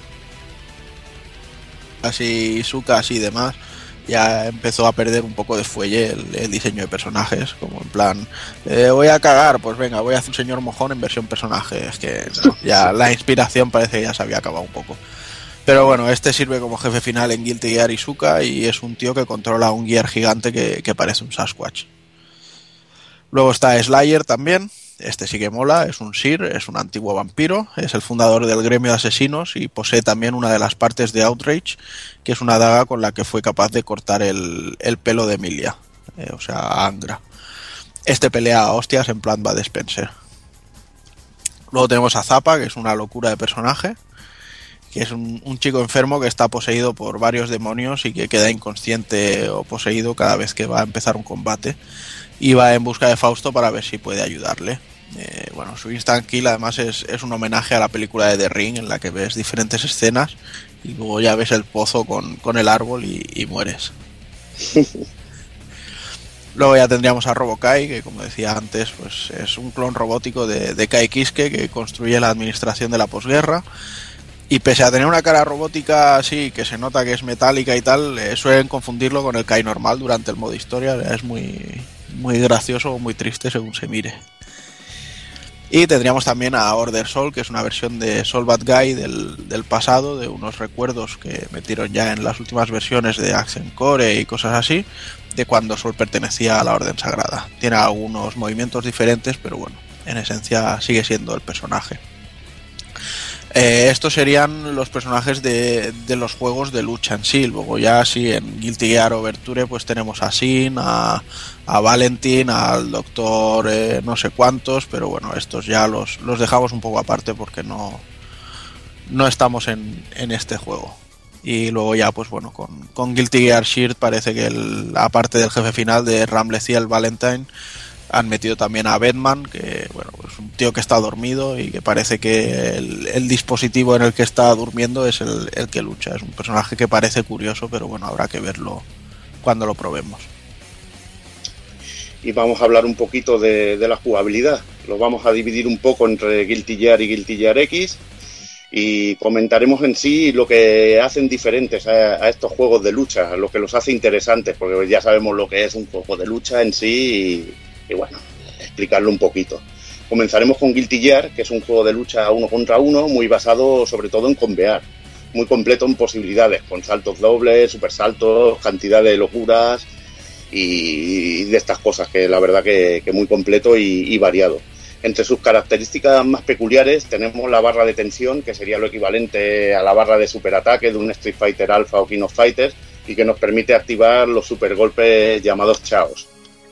Tenemos la posibilidad de hacer también towns y respect, respeto. Un juego que tiene respeto, pues desde Pulpo Frito, desde aquí, desde el Pulpo Podcast, tiene todo mi respeto. Tiene un sistema de, combos aéreos, eh, ligerito, tampoco es muy complicado, pero, pero mola que, que, podamos hacer combillos aéreos. Aparte de los superataques chaos, tenemos el modo chaos, que activamos cuando el personaje le queda poca vida y nos permite usar ataques chaos sin límite. Un poco lo que sería el rollete del, del Fatal Fury Special cuando tenemos la barra de sangre casi terminada, que está eh, parpadeando y podemos hacer ataques especiales continuamente. Sí, como el extra de los King of Fighter. Sí, como el extra de los King of Fighter, eh, el modo favorito de- del amigo Roberto, que sigue anclado en el pasado, pero que le da buen resultado. Modo ratilla. Modo rata, modo rata total. Casi todos los personajes tienen un ataque que se puede cargar, que es eso tipo de ataque que puedes hacer con el sol, que pegas un pedazo de, de Sorryuken de fuego que, que te quita las ganas de vivir, que me ocupa media pantalla, es una auténtica, un auténtico burradón. Y bueno, lo peor del juego son los instant kills, que la verdad que creo que lo descompensan bastante, porque no es que es algo que se solucionó un poco en la segunda parte, no es que te jodan un round, es que tú vas ganando prácticamente un round los dos combates y te hacen un instant kill y te, y te ganan todo el combate de golpe, te ganan los dos rounds de golpe. Es un poco putadilla. Sí, bueno. menos mal que luego ya lo cambiaron eso a, a un round y, y es que si no era, era increíblemente bestia. Yo recuerdo que este juego nosotros jugábamos cuando nos poníamos en plan cerdo, jugábamos a cogernos siempre a Sol e intentar meterlo de primer golpe del primer round. Pero ya te digo, era ya de cuando mejor ya llevabas dos, tres horas jugando a juegos de hostias y decías, venga, vamos a hacer el cafre y hacías esto y la verdad es que te acababas riendo, pero te dabas cuenta de lo roto que estaba el juego. Pues bueno, al final lo solucionaron en la segunda, en la secuela. Y vamos con Guilty Gear X, que continúa el sistema de barra de tensión, pero se cambian los ataques chaos por overdrives. Se elimina el sistema que te permitía hacer super sin límite cuando tenía menos del 50% de vida. Que bueno, también hacía que, que pudieras ahí spamear super ataques como un loco.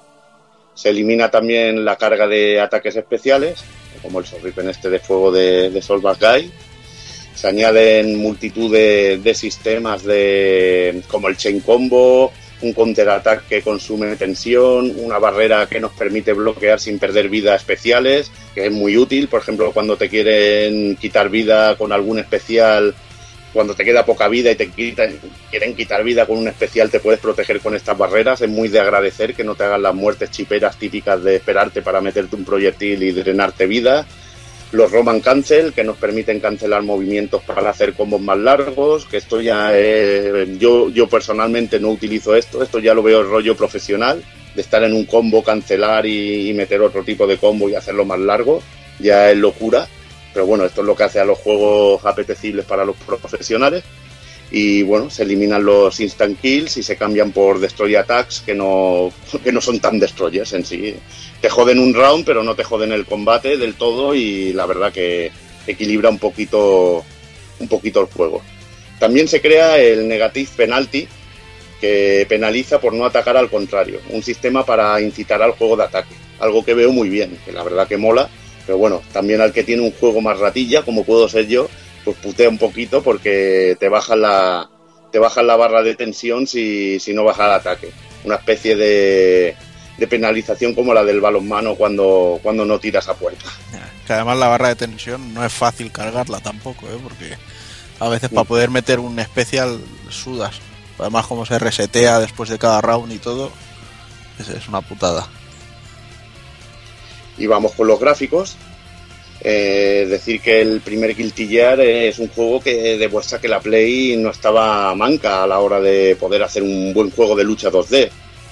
La verdad que es una muestra de que, de que en el hardware de Sony, que no era el más indicado para este tipo de juegos, se podía hacer una cosa más que decente. Claro, es que si no, que lo iban a hacer en la Nintendo 64? Vaya troleada barata, macho. Vaya troleada barata. Pero sabes que si hubiera salido en Saturn seguramente hubiera estado Sí. más cojonudo, ¿no? Pues sí. Bueno, para mí no, porque como no la tenía, pues... Bueno, bueno, pero la verdad que aprovecharon muy bien el hardware de Sony y les quedó les quedó muy bonito gráficamente el juego pese a la limitada memoria de vídeo de la Play es tremendo.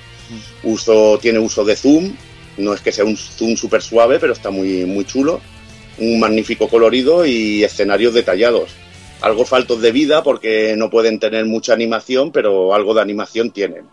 Los sprites de los personajes también están muy detallados la animación está bastante decente, se nota que no tienen todos los cuadros que, que les hubiera gustado, pero la verdad que es resultón. Y bueno, todo muy cuidado, se centraron sobre todo en la jugabilidad y notaremos sobre todo la falta de memoria en detallitos como el marcador de combos, que son unas letras un poquillo cutres y pixeladas. Ah, bueno, eso la verdad, tú no juegas con el marcador de combos, tú juegas con el juego y que te cojan y te bajen un poco allí la calidad para que el juego funcione bien, pues está de, de puta madre. Yo poco me voy a quejar con esto. ¿Queréis Ya. comentar alguno algo sobre el Guilty Gear de Play? Sí, yo la verdad es que desconocía por completo el juego en su día. Y un día que estaba en el mercado de San Antonio, porque bueno, todos tenemos un pasado y todos, todos hemos estado en la zona del Stress Toms comprando y vendiendo cosas. Entonces me, me llegó un tío y me dijo, toma, me ha llegado esto nuevo. Es, es como un King of Fighters pero de anime. Y dije, vendido. Y sin saber nada de él, ya te digo, llegué a casa y fue disfrutar como una perra, pero de- del palo que hasta que no desbloqueé a Baiken por- para poder tener un personaje más, no, no descansé. O sea, me pegué una viciada cosa mala.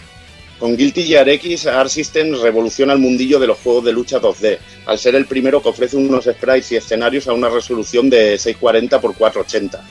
La verdad que en aquella época eh, Capcom que te hacía, te ponía los sprites a la mitad de esta resolución y el escenario a 640 x 480, sobre todo en la Dreamcast, que es donde, donde funcionaba el juego, que iba el, el arcade de Guilty Gear X, funcionaba sobre una placa Naomi y bueno, que era en sí el hardware de, de una Dreamcast. En Y esa hacer, época Capcom hacía Morrigans.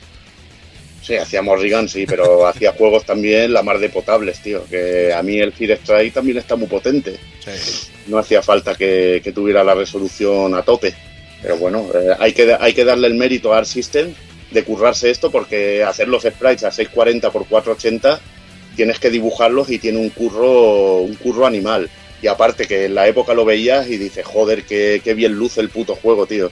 Yo lo que- reconozco, la, la primera vez que vi el X me hice tal pajote que me salió confeti y todo, ¿sabes? O sea, de colorines.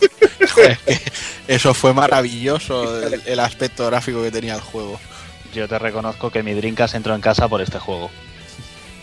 Sea, te lo digo a las claras. Entró en casa por este juego. Tenía la posibilidad de comprarme en aquel entonces una Play o una Dreamcast. Eh, mis colegas me decían, a ti que te ponen los RPGs, píllate la Play, píllate la Play. Pero es que yo estaba flipado. Es que estaba flipado. Dije, yo quiero esto. Yo quiero esto.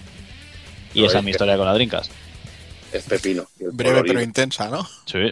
Sobre todo porque los cabrones me regalaron un Grandia 2, que bueno, ya es trending topic para mí. Un Grandia 2, tío. Y luego odias Grandia 2 y te mola Pokémon, es que eres la polla. Qué cabrón. Se mejora todo exponencialmente. Escenarios currados hasta el último detalle. Muchas más animaciones en, los fondos, eh, animaciones de los personajes increíbles, muy fluidas. No llegan al, virtuosismo del, del Strike o el Art of Fighting 3. Pero hay que decir que los personajes tienen animación cuando están en el suelo de respiraciones y todo. Y realmente ves un trabajo muy, muy bien hecho, muy, muy bueno. También destacar el original diseño de personajes, como por ejemplo Bridget, que aunque no le mole mucho a Juanan, eh, comentaba a Ishiwatari, como, como he dicho, que era un, un personaje muy chungo de hacer y realmente lo, lo consiguen de una manera increíble. Se nota el, el pedigrí de muchos de los componentes del Team Neo Blood y que habían trabajado en cositas como Darkstalkers, Samurai Spirits o Last Blade. Bueno, aquí os nombro a Bridget a la hora de lo de la animación, que es de un juego posterior, pero bueno, para daros un ejemplo de, de lo que llegan a conseguir en, en la animación del juego.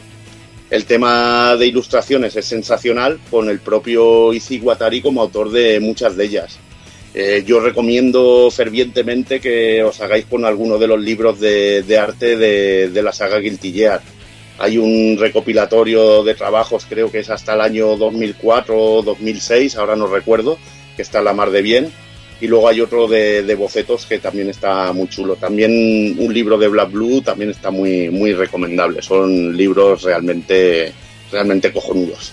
Sí, que ahora a lo mejor no llaman tanto la atención los gráficos que en su momento aparecieron con el Guilty Gear X, pero en su momento el que más y el que menos teníamos televisiones de tubo en casa, porque no existían las televisiones planas principalmente. eh, de mejor o menor calidad, pero vaya, todos tenemos las televisiones culonas en casa. Eh, pero si se podía uno hacer con una copia, porque en aquel entonces era imposible comprar el original del juego del Guilty Gear X para PC y lo conseguías instalar, que eso era una odisea. Eh, podías ver ahí verdaderamente el curro gráfico que tenía. Por ejemplo, Venom, del el diseño del personaje es con el flequillazo tapándole la cara completamente. Sin embargo, la pose de guardia normal que tiene deja ver un pequeño porcentaje de cara, lo que sería justo de- del ojo hacia, hacia abajo. En la versión de PC se puede ver perfectamente el ojo y se puede ver que tiene su puntito de color puesto para que no sea simplemente un pequeño píxel eh, o un conjuntito de píxeles en blanco y ya está, sino que este juego tenía un, un gusto por los detalles verdaderamente exquisito.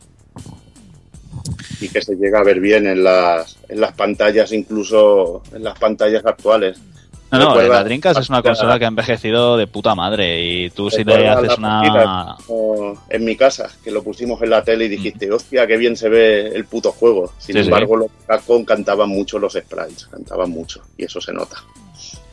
Pero bueno, si gráficamente la verdad es que el juego es increíble, eh, lo que ha hecho que la saga se, se- se ganase un puesto en, en el Olimpo de los videojuegos, sin duda ha sido el tema de la banda sonora que tiene. Y la verdad es que bueno, las músicas de Guilty Gear son en su gran mayoría temas de, de hard rock y heavy metal que, que basan mucho la, la melodía en el guitarreo. ¿vale? Bueno, tendremos las típicas baterías de dobles bombos, bajos, eh, guitarra de acompañamiento, guitarra melódica y solista. Y también escucharemos teclados en algún tema, incluso cosas como clavicordio se pueden escuchar por ahí en, según qué canción, pero de, de forma más, más eh, poco común. Y nada, eh, muchas de las canciones eh, extraen riffs o algunos compases de, tena- de temas conocidos de- del heavy metal.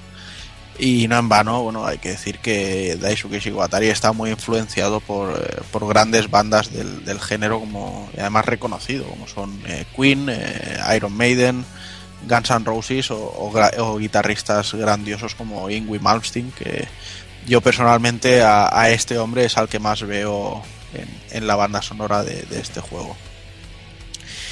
Y bueno, lo que pasa que también hay, hay que ponerles un poco lo- los pies en la tierra, ¿no? Aunque sea una gran banda sonora para, para el tema de los videojuegos, mucha gente que no sale de este círculo tacha a Daisuke Ishiwatari como un virtuoso de la música y la verdad es que es alguien bastante común y corriente dentro del, del mundo del metal, o sea, hay guitarristas como Herman Lee de, de Dragon Force que lo que hace este hombre pues se lo hacen con la punta del ciruelo. Hacen unos solos bestiales y unas composiciones increíbles. Pero bueno, que es de muy bu- buen agrado y recibo el, el tener eh, esta temática dentro de un juego y más en un juego de lucha que, que le da mucho frenetismo. No sé yo, vuestros temas favoritos, eh, Evil, por ejemplo, ¿qué es lo que más te gusta a ti en, Bueno, a mí el tema que me pone que me pone a tope sin duda es el del enfrentamiento entre Sol y Kai, que es el No Mercy, que me parece un temazo, tío, que te da una potencia al combate, tío. Que es que estás deseando que haya un combate Sol versus Kai por, por disfrutar de esa música, que es súper potente. La caña que da y, y el ritmo que tiene. No Mercy para mí eh, el de lujo, el número uno. Y otro tema que me gusta por comentarlo, que seguramente igual no, no lo nombraremos, que me hace mucha gracia, es el tema de Mai, de- del Guilty Gear X, que me encanta el tono, cómo empieza y el ritmillo que tiene, me, me gusta muchísimo. Pero bueno, es lo que hemos dicho, que está lleno de temazos, que aunque no se pueda considerarse, como tú dices, que tú sí que escuchas mucho metal y todo esto, un virtuoso para los videojuegos para mí es un virtuoso que pocos le pueden hacer sombra a este tío a la hora de hacer una banda sonora y que su estilo queda cojonudo para un juego de lucha, como bien has dicho. ¿Y tú, Kalins? A mí la, la melodía que más me gusta de toda la banda sonora del X, sin duda alguna, es el Still in the Dark, eh, la melodía especial del enfrentamiento de Emilia y Zato. Es muy melódica, es aporta dramatismo justo al momento que tiene que, que aportarle. No sé, me, me gusta mucho esa melodía y es de las típicas que escucho en cualquier momento del día sin, sin que me parezca que está de más. Yo la verdad es que me cuesta mucho decidirme por uno. Quizá el más clásico y la elección más fácil sería el Holy Order, pero la verdad es que también me gusta mucho el, tema de Aoi of She, de Ditsy. Pero os debo decir que el tema que más me gusta de la saga es el de Cat Attached to the Raft de, del Guilty Gear Isuka. Que es una melodía que empieza con un silbidito así muy, muy de esto. Y además no es ni cañera, es muy, muy suave. Y es una de las canciones. Podría decir tranquilamente que es la canción que más me gusta de la saga. Y bueno, también el Momentary Life de Viken también es brutal. Está muy chulo, está muy chulo también. Que tiene musicones, tío. Mm. Tiene musicones y el, el- bueno, también está el, el tema del versus, tío, que, que está muy potente cuando llevas al mismo personaje. Sí, es, es un tema muy guay porque estábamos acostumbrados ya solo a, a ver a veces en, en juegos de lucha, por ejemplo en Street Fighters y, y más en, en los King of Fighters, que cuando eran personajes que se conocían entre sí, pues tenían una animación de introducción para el combate propia. Y aquí llega Guilty Gear y de repente nos dicen, no, no, es que además cuando se enfrenten estos dos personajes van a tener una música propia. Y dices, joder, era- fu- fue algo como muy, muy bestia y, y entró muy bien. Igualmente, igualmente te digo que hay juegos de Capcom que tienen esto. Mm. Eh, aunque es muy, muy pequeña escala, que en el 0-2 Gol tiene, o en el 0-2 no sé si estaba, en el 0-2 Gol seguro está el tema de Ryu vs Sagat que está muy chulo también. Es en el escenario este que, que pelean así en el, en El el bosque oscuras, rememorando la, sí, el del césped, rememorando la película y está muy chulo. Pero el tema del versus de este juego es, es- pero Una locura. impresionante. Y aparte que no se limitan a uno, sino que crean temas para varias rivalidades, o sea que es absolutamente espectacular. Aparte que luego los van variando de versión a versión. Luego la versión arcade suena de una manera, luego le hacen un arrange. Decir también que han salido CDs de música, ahí un, están también las canciones cantadas, pero que bueno, sé que a ti, por ejemplo, no, no te van mucho, ¿no, Juana? Las A cantadas. mí las- las cantadas la verdad es que no, porque lo que he encontrado es que la música en Guilty Gear en sí, como decía antes, pues eh, se basa mus- mucho en que la, lo que sería la voz es una guitarra solista que puntea y va haciendo la melodía. Entonces cuando han hecho los temas eh, cantados, lo que hacen es meter la letra siguiendo la tonalidad de esa guitarra. Entonces queda como muy artificial, o sea, no, no es algo que se haya creado al mismo tiempo, sino que se lo han puesto ahí de pegote para que encaje y se nota demasiado que no, que no, Algo que no entra ahí. Sí, pierden Muy fuerza similar los a- temas cantados. muy similar a los de al- a los de Street Fighter, que notas que está la voz puesta con la- sobre la música, ¿sabes? Mm. Que va siguiendo el ritmo de la música, que no, es- no está creado para ello. Sí, sí, también tienes razón. En Que eso. también es muy curioso que nos podrías hablar tú quizá un poco, es del, del tema con, con Corea, ¿no? Que tiene su, Sí, propia banda Corea. sonora. Sí, es un poco locura que cogieron a un autor coreano que tenía quizá otro, otro, otro estilo, luego lo comentaré cuando hable un poquito de las versiones, y cambiaron toda la banda sonora para la versión coreana. Bueno, no es que la cambiaran, sino que tenían la opción de coger la banda sonora hecha por este compositor coreano y la banda sonora hecha por el Isiwatari. Y la verdad que había algún temita que era estaba la mar, la mar de bien. A mí el que me gusta personalmente, Pillars of Underground de, de Kai Kiske, la versión coreana está, está muy chulo. Pero encuentro con más potencia los de la versión japonesa. Y hablando de versiones, vamos a hablar un poquito de las versiones del, del juego, eh, las distintas versiones. Voy a hablar un poco también del Guilty Gear de Play, de cómo se editó en los distintos territorios. Es el primer Guilty que solo salió para Play, para Play. Y curioso mencionar que el juego fue distribuido por la propia Art Systems en Japón, por Atlus en Estados Unidos y Virgin Interactive en Europa. Tres distribuidoras para, para el juego. Bueno, uno era la propia compañía en su país, pero la, cuando llegó a Occidente se, dividió, se dividieron los derechos para, para dos compañías publicadoras distintas. El juego tuvo varias reediciones en su versión japonesa y europea. Decir que esta última la podemos encontrar incluso con tres portadas distintas. También lo tenemos disponible como descarga en la PS Network. Es decir, que es un juego muy recomendable y como siempre yo prefiero las versiones NTSC por los de los 60 Hz porque la verdad que en esta época se notaba mucho el recorte y sobre todo en los juegos 2D la experiencia te la podía hacer bastante lamentable, sobre todo si lo comparas con, con la versión a 60. Sí, te Eh, puedo matizar una cosilla del. Guilty de Play. Sí, eh, eh, aparte de la recomendación por obviamente la velocidad nativa 60 Hz y demás, también es muy recomendable hacerse con la versión japonesa porque principalmente es la que no tiene recorte de contenidos. Y te explico. Eh, la versión PAL, al menos la versión para España, que es la que yo tengo aquí a mi izquierda ahora mismo, eh, no tiene frases de eh, lo típico de cuando te cargas a un rival que salen las dos caras y sale el comentario del ganador. En la versión PAL no existe, en la versión japonesa sí existe. La pequeña presentación del combate, aunque sea simplemente poner el round one, fight y demás, eh, la versión eh, PAL está recortada también. Creo, no me hagan mucho caso, que también metieron mano alguna, alguna melodía. Vamos, la versión PAL es un Cristo. Sí, bueno, es lo típico, que a veces cuando se hacían sobre todo las transacciones en aquella época, cuando se hacían la, bueno, las traducciones de juego, pasarlo de un de Japón a, a Occidente, se hacían muchos recortes y aparte de que se tardaba mucho, se recortaban muchas cosas. Y la verdad, mira, yo por ejemplo desconocía esto, porque bueno, siempre jugué más que nada a la versión Japa. Y mira, mm, lo que digo yo siempre, versiones PAL normalmente en aquella época eran restos. Sí, sí, totalmente.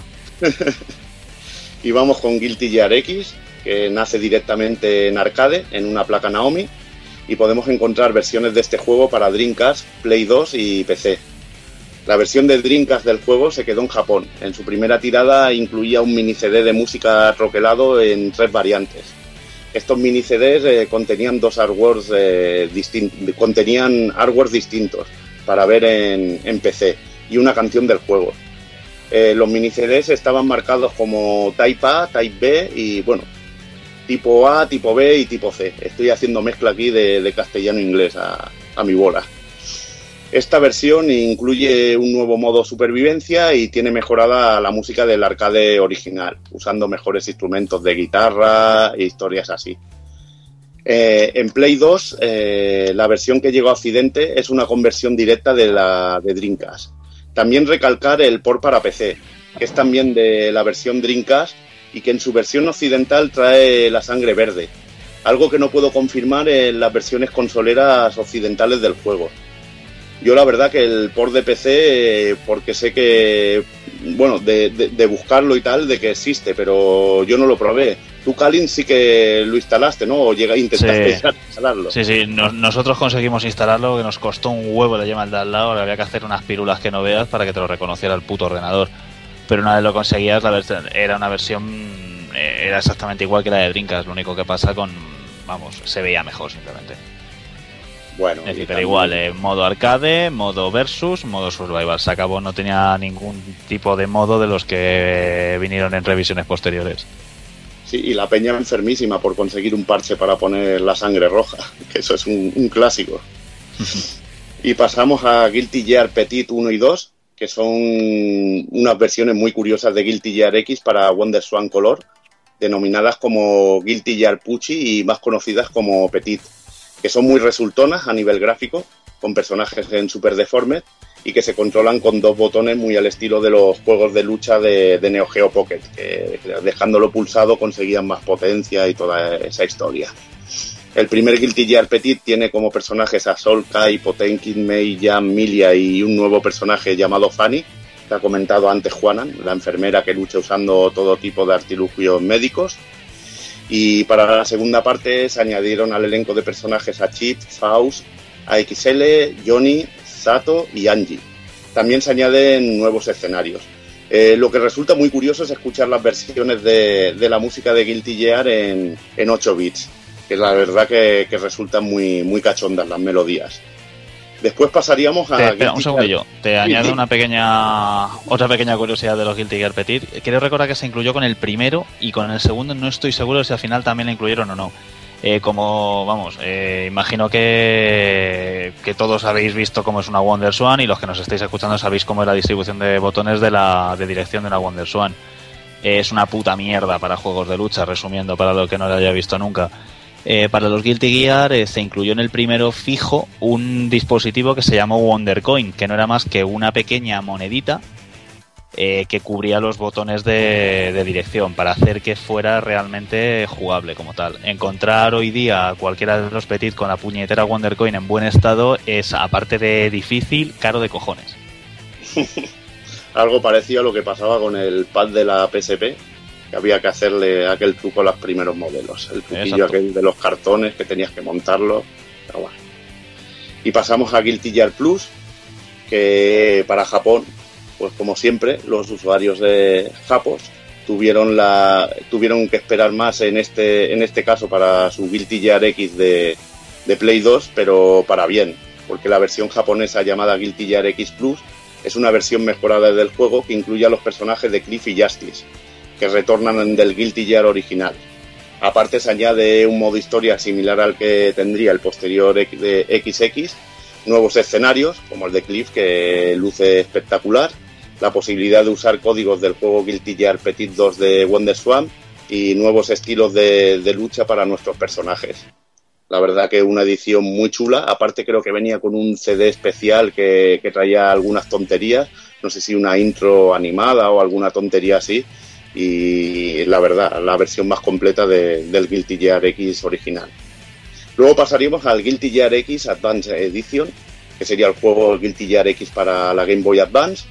Eh, y bueno, difícil, realmente resultaría muy difícil trasladar el Guilty Gear X al hardware de Game Boy Advance. Y más si lo haces intentando respetar el aspecto de los sprites de- del juego original. Y sobre todo sin usar el estilo super deforme. Pero al final el resultado para la Game Boy Advance, trasladando los sprites tal como eran, es bastante bueno. Los sprites son más pequeñitos, pero están bien animados y por supuesto, sobre todo lo que más sufre es la música, muy inferior. Eh, más digna de, de 8 bits que de un sistema 16-32 bits como es la, la Game Boy Advance.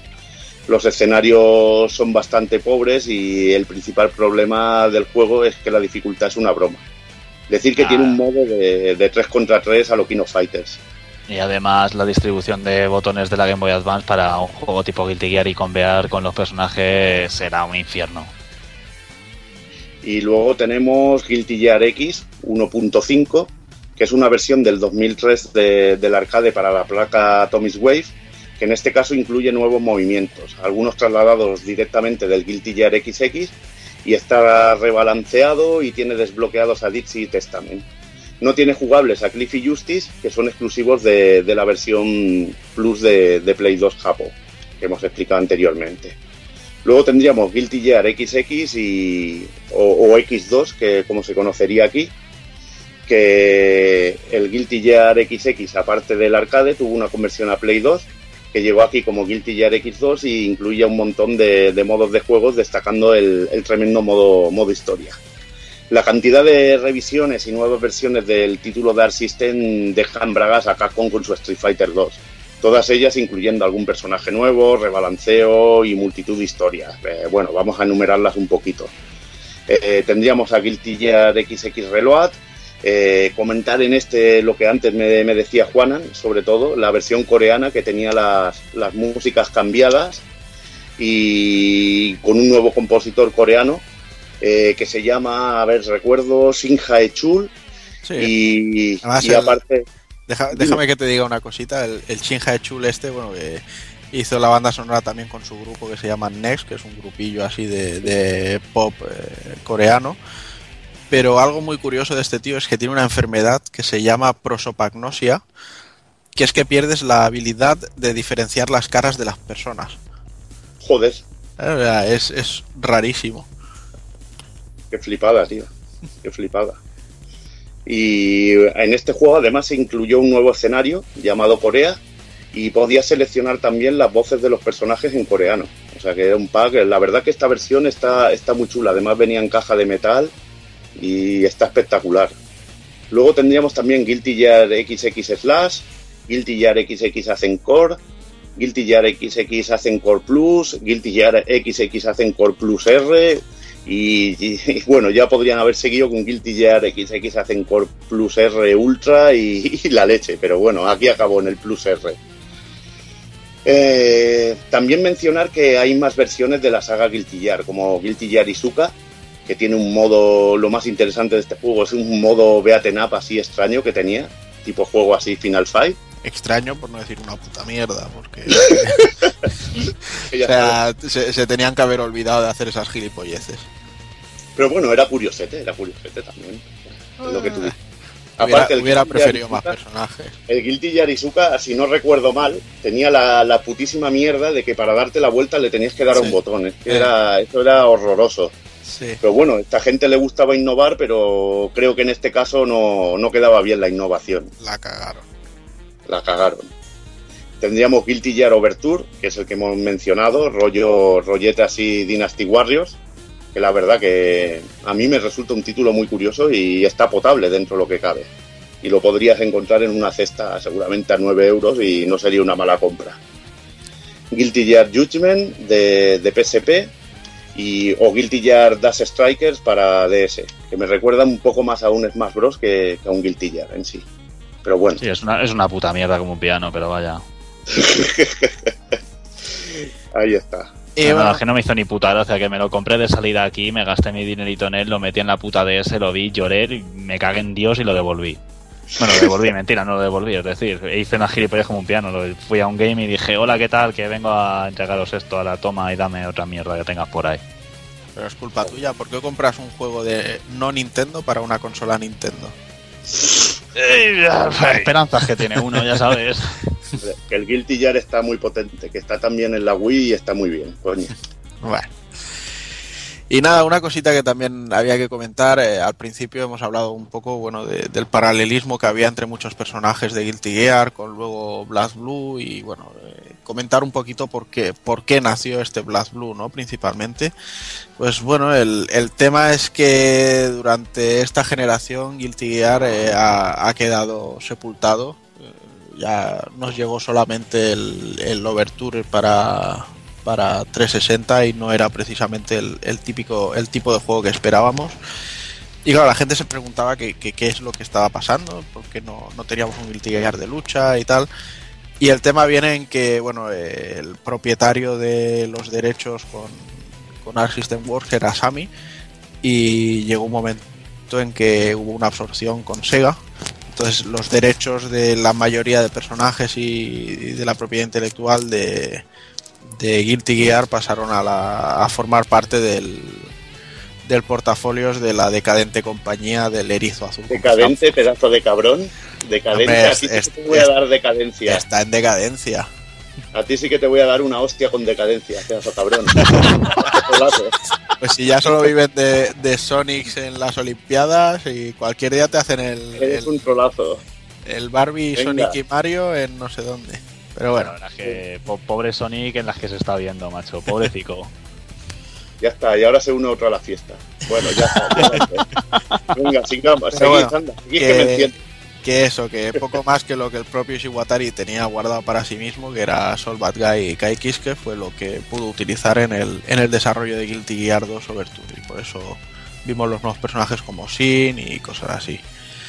Entonces, eh, teniendo que hacer un clon espiritual, ojo que no, no he utilizado nuestra palabra tabú, eh, que se llamaba Blast Blue, en el que cada personaje pues parecía un alter ego de, de los que ya conocíamos y que a día de hoy, y con Sega todavía más moribunda y putrefacta que nunca. Ahora sí, ahora te ganas la hostia. Ya.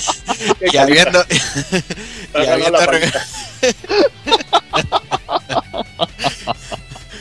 y habiendo recuperado ya Arc System Wars eh, los derechos, pues nos hacen mojar las braguitas eh, de seda pensando en, en un posible Guilty Gear versus Blast- Blue, por ejemplo. Lo que pasa que un juego de Arc System con más de 20 personajes sería algo muy raro. Lo cojonudo es que ahí en el guion te, te ha traicionado el subconsciente y has puesto las braguitas de Sega. Sí, sí, sí. Sí, sí, Pero es muy bueno, chungo esto, es muy Y chungo. nada, y, y es una alegría ver que por fin han recuperado y, y nos traen de camino ese Guilty Gear Sheer Sign que tiene una pinta estupenda. Ay, que usaban hardware de Sega, pedazo cabrón, para hacer el juego. Es normal, tío.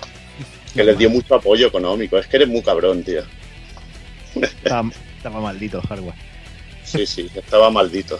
Y estaba decadente el software, el hardware. Estaba decadente. La madre que lo parió. Bueno, pues vamos a ir ya finalizando. Vamos a pasar a los comentarios que nos habéis dejado por Facebook. Y empezamos por Gonzalo Cepeda, que nos comenta que Guilty Gear es su, su saga favorita de juegos de pelea. y desde que, sobre todo desde que jugó el primer Guilty Gear de PlayStation se enamoró de la franquicia. Dice, ahora esperando con ansias que salga el nuevo Guilty Gear para consolas de sobremesa. Tenemos otro comentario de Javi Martín Lobato, dice saludos, dice mi, opinión sobre la saga del Guilty Gear es simple. Para mí la mejor puñetera saga de juegos de lucha que jamás ha existido. Dice, lo tiene todo, música brutal a cargo del maestro Ishiwatari, personajes memorables como Kai, Sol, Ditsy, No Slayer y por supuesto una jugabilidad a prueba de bombas y muy exigente, pero que sabe bien a pre- premiar al jugador. Deseando estoy de catar el nuevo y un abrazo chicos, y dice su sueño húmedo para un futuro es un programa de, para, de Brass Blue. Y dice, postdata, Evil, cuando quieras nos damos de hostias por el online. A ver, a ver si saco tiempo. Le robaré una vida a alguien, tío. Después tenemos un comentario de, de la becaria de Doki, del amigo Dark Kafka. Ah, sí me gusta. El invitado especial. el invitado de, el invitado de Doki. Y dice, yo lo cierto es que solo he jugado al primero de PlayStation, dice al DDS y al Musou de 360. Dice, es curioso que pese a que le atrae mucho su historia y personajes, lo poco que ha jugado a la serie. Artísticamente el juego lo veo muy grande. En cuanto al aspecto que más destaca, debe reconocer el apartado sonoro que le encanta. Dice, así como todas sus referencias heavy frikis que no denotan sino un cariño supino y magno hacia el rock en todas sus vertientes. Desde luego se, se nota se nota el toque Kafka, ¿eh? O sea, Guilty Gear, bien. Guilty Gear Overture, bueno, diferente, pero bien. Y Guilty Gear DDS. ¡Kafka! Kafka, Kafka. Lo que pasa es que el cabrón, yo no sé cómo no ha jugado más juegos de esto. El tío se pone a jugar al Eternal Champion, pasa de esto y es que es la hostia, es la hostia. Y encima habrá jugado al Guilty Gear, habrá jugado al PAL, tío. Así es que es la polla. Él es más de Pit Fighter, de Shaq Fu y Sí, esa- esa fu y esa Sí. cosita. Además, eh, os, deja, os dejo una frase a los tres que le habéis contestado. Dice así, comedme los huevos por detrás. Ya tenía el counter preparado el tío. Sí, sí, estaba ya dejado al final, ¿sabes? La postdata. Sabía que nos íbamos a cebar con él, o sea que ya, ya lo dejo ahí. En fin, y acabamos con el amigo Keko. Teníamos por aquí un mensaje de, de Kalin, pero bueno, ya que lo tenemos aquí, no lo vamos a leer porque quedaría un poco estúpido. Y acabamos con el mensaje del amigo Keko que dice que me imagino que, que le pasó lo mismo que a muchos. Dice, acostumbrado a SNK y Capcom, ese juego me dejó el culo torcido al ver que había más vida ya de los dos grandes del género. Y con una posibilidad muy divertida. Dice, es cierto que esta la primera entrega está un poco rota con aquello de los Destroy, pero que los comienzos tienen estas cosas. Dice, la versión de PSX es muy buena. Y nada más, eh, estos son los comentarios que teníamos por ahí. Y vamos a ir con las curiosidades, que lo vamos a modificar un poquito que como costumbre, porque haremos bloques por personajes de cada. De, o sea, con curiosidades de cada personaje. Bueno, pues empezando con Soul Bad Guy, hay que decir que su tema musical es el Keep Yourself Alive, que a su vez es el nombre de uno de los temas del primer disco de la banda británica Queen, que el disco también se llamaba Queen. Y en el tema escuchamos algunos acordes que están salidos directamente de otra canción de ese disco, que es Stone Cold Crazy. Decir también que Ishiwatari es un fanático reconocido de Queen y por eso llamó Frederick a Sol. De hecho, bueno, Frederick, Freddie Mercury. Y además Freddie Mercury era conocido como Mr. Bad Guy. O sea que no, no hay nada más que atar aquí, ya está todo vendido.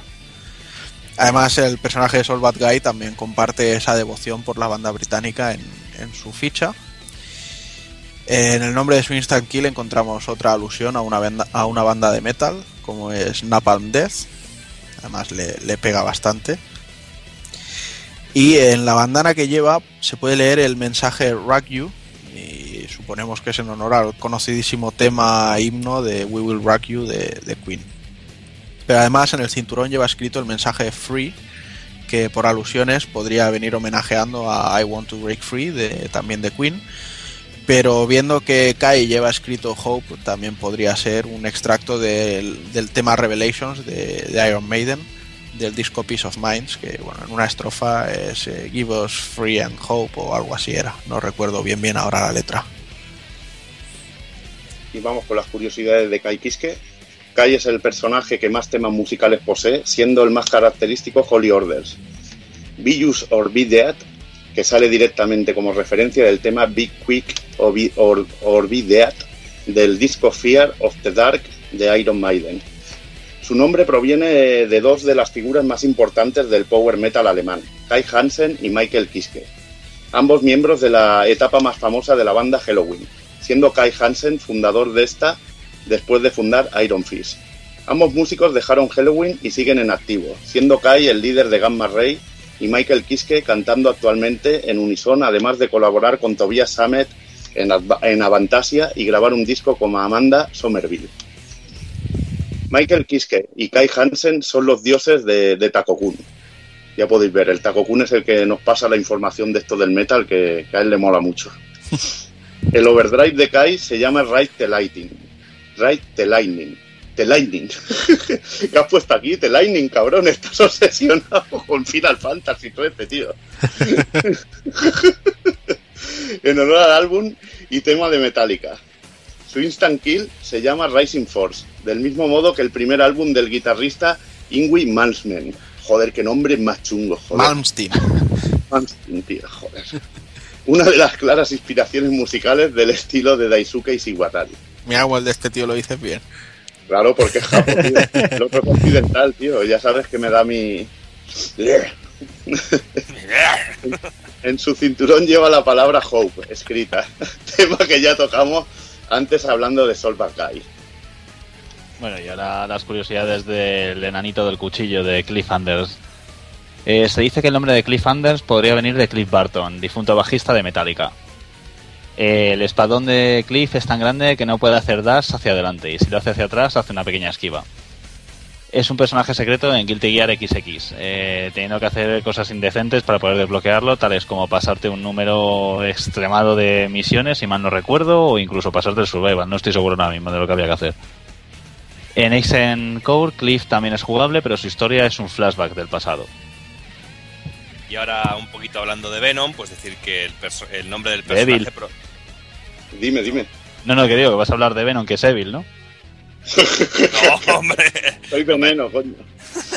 Pues el nombre de Venom proviene de un grupo reconocido como el pionero del black metal.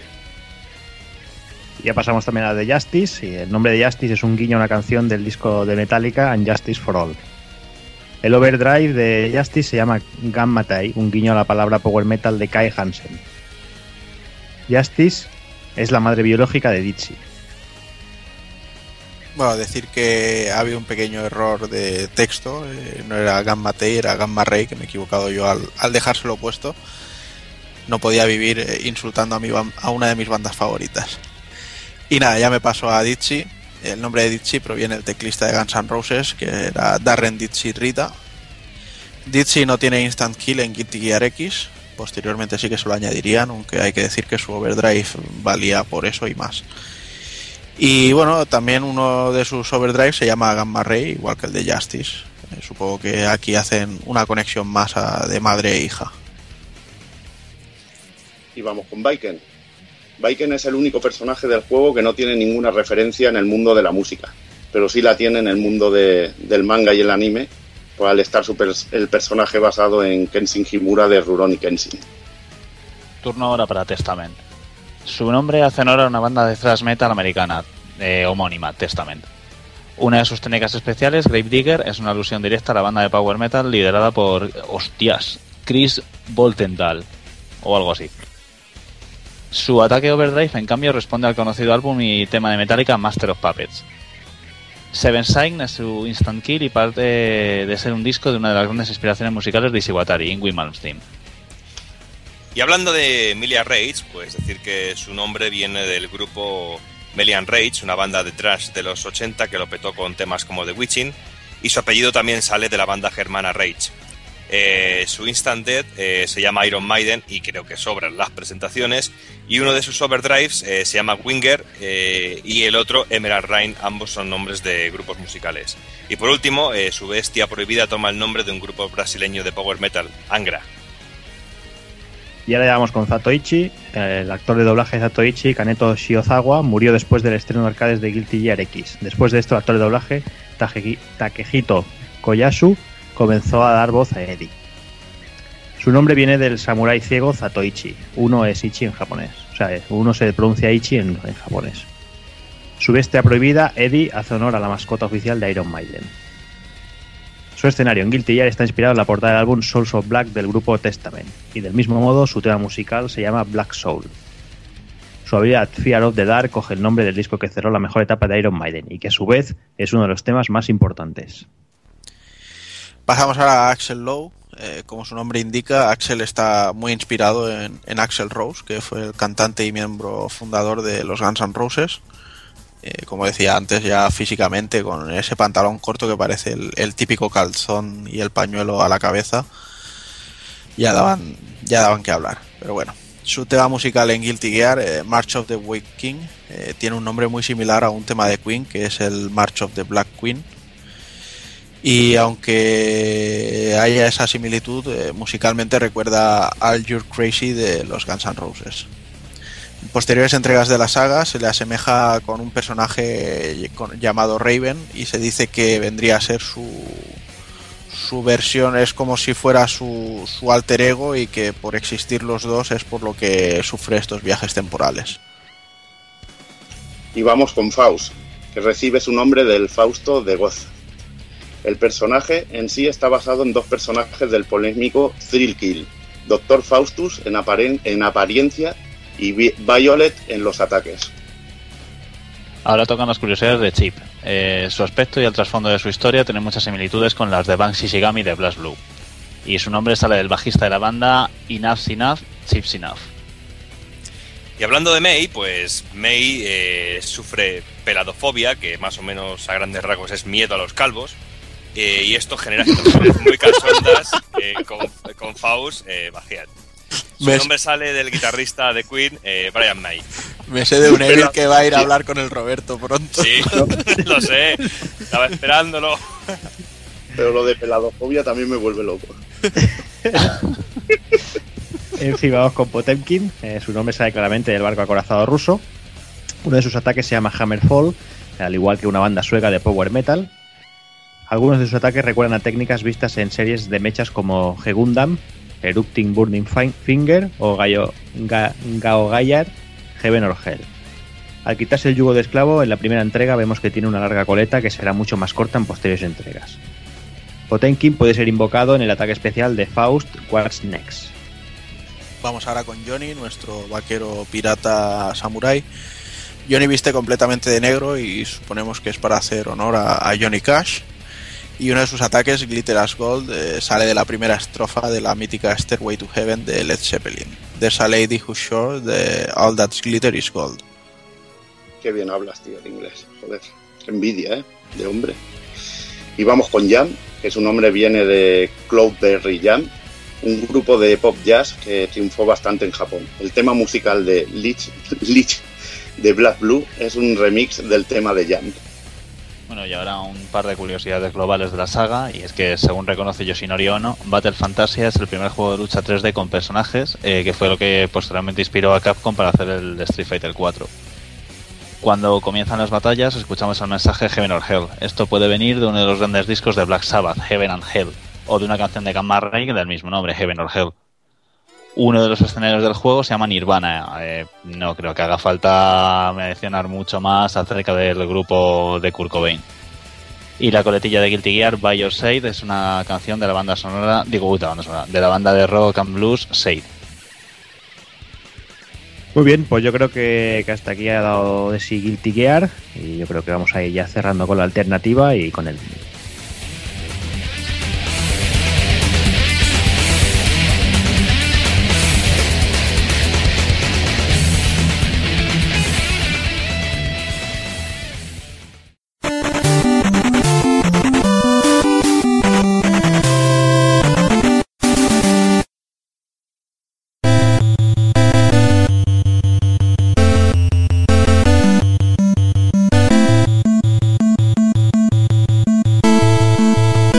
Recuperamos la sección de la alternativa, como bueno, los que sabéis y los que no lo vamos a explicar, es cada, cada componente del programa de que estamos aquí, tenemos un minutito para defender un juego que podría ser la alternativa al juego tratado. En esta ocasión empezamos con el amigo de Bill Ryu, a ver qué, nos trae. Tu minutito empieza ya. Pues vamos con Sonic Council, un juego de Sega Saturn en Japón llamado Sokou Sei Tokai de 1998 eh, que distribuyó Van Presto y que bueno nos pone en la piel de escolares nipones con poderes, eh, 12 exactamente, y que bueno es un juego de lucha que está muy curioso, hecho por un grupo así más bien tipo fans, no hecho por una compañía profesional. Un juego que propone cantidad de sistemas de lucha chulos, podemos hacer dash, eh, cancels, combos, eh, tenemos los super especiales, incluso podemos cubrirnos en el aire y está muy bien para ser un juego de, de una compañía pequeña y un pequeño proyecto. Eh, decir que tiene también modo historia, survival, training y un aspecto gráfico más que correcto, buenas animaciones y, y una buena banda sonora. Sin duda, un gran juego de estos raritos y, y, de- y, bueno, como empezó Guilty Gear, ¡Eh! ¡Tiempo! me cuelo, ya estáis protestando, perras. Venga, vamos. Quiero decir una cosa, que el cabrón de. Juanan, el cabrón de Juanan me ha puesto en el guion Sonic Council, me ha puesto Sonic Fighters para que hiciera pa- pa- para, seguir con el cachondeo de Sega, el pedazo de cabrón. ¿Te he puesto o te he ponido? No, me, me has ponido, me has ponido, que esta ha sido que ha sido una de las cosas de cachondeo total de hoy. Hijo puta. Y, va, y al- vamos. me he estado pensando en un glorioso juego de Play que se llama PlayStation All Star Battle, que debería ser la opción que he cogido, que es un juego de calidad de lucha, una calidad similar a la de Sonic the Fighters. Claro, claro. Te quiero. Te quiero. Bueno, va, Takokun, ya que te tengo a ti, tu minuto empieza ya. Venga, pues yo voy con Project Justice, que vendría a ser la tercera entrega de Rival Schools, una saga de Capcom, también de luchas de, escolares japoneses. Y aunque el juego es de vista 3D y podemos movernos un poco por el plano, la verdad es que la jugabilidad es muy pura de 2D, muy respetuosa con, con la jugabilidad de siempre. Tenemos combos muy chulos, tenemos launchers para seguir nuestros combos en el aire, tenemos personajes shotos a diestro y siniestro, tenemos técnicas combinadas con compañeros, incluso ataques triples y bueno, una historia muy, muy elaborada y muy chula y, y una banda sonora espectacular. Creo que es una de las grandes sagas olvidadas de Capcom y, y mataría por, por volver a recuperarla. Y te regalo el resto del tiempo. Muy bien, yo no lo quiero. Gracias. Oh, Vamos. Vamos con, con Kalins, va. Tienes tu minudillo que empieza ya. Pues yo voy a, a defender el King of Fighters 98 Ultimate Edition. Eh, ¿Por qué el Ultimate Edition? Muy sencillo. Pasamos de 38 personajes a 45, 64 contando los secretos. Salió para arcade, PlayStation 2, Xbox 360 y PlayStation 3, si mal no recuerdo también. Eh, recupera la jugabilidad clásica de la, de la SNK que molaba y no la mierda en la que se ha convertido con los años. Eh, personajes clásicos de SNK, perfecto para jugar a dobles, no tiene argumento de ningún tipo el juego, pero con la cantidad de personajes que tienes siempre vas a tener una elección y una alternativa para poder jugar y estar siempre eh, a tope. Temas musicales clásicos, escenarios clásicos, escenarios renovados eh, y sobre todo lo que prima en un juego de hostias 2D, que es divertido, diversión sobre todo. Y no se me ocurre qué más decir, así que me quedo aquí. Muy bien. Pues vamos ahora con, con Doki a ver qué, qué sorpresa nos trae. Venga, pues tu minuto empieza ya. Bueno, pues yo voy a hacer una confesión y voy a hablaros de un juego de 1993 que le da de patadas a tanto a Guilty Gear y a Street Fighter y a todos estos juegos y no es nada, nada más, nada menos que Eternal Champions, un auténtico juegazo de 1993, una auténtica maravilla y yo hoy he dicho, eh, hoy, me he hoy, hoy me he ponido en la, en la posición de Kafka y he decidido que voy a hablar bien de este juego porque se lo merece un juego en el cual se nos cuenta cómo el Eternal Champion predice el asedio de la humanidad y para solucionar esto decide traer a la vida las almas de diferentes personajes relevantes de la historia. Y el ganador podrá eh, cambiar su destino. Y de esta manera tenemos un auténtico juegazo, tenemos muy grandes personajes, falta Luis, pero bueno, no está por ahí. Tienes tienes eh, escenarios que te destrozan, tienes una barra de especial que en aquel momento no tenían titulillos de 3 al cuarto como cualquier Street Fighter o algún juego de estos que te- realmente no valen para nada. Incluso tuvo un cómic, eh, de hecho por la misma Sega, que se publicó en la Sega Magazine UK y una segunda parte que salió para Mega CD. Adiós. Muy bien, clavado ahí, Doki, madre mía. Cada día me sorprendes más. Sí. Increíble. Bueno, va, voy yo con el mío, va. Venga, minutito al lío. Pues yo voy a defender Power Instinct Groovy Fight, un juego que salió para recreativa y para Sega Saturn. eh, de, bueno, de la saga de Power Instinct. El juego se, transcurre 20 años después de la segunda entrega. Y una de las partes buenas que tiene el juego es que es hacer un limpiado total de, los plantel de luchadores y se quedan solo con dos, con las dos abuelicas estas que se transforman.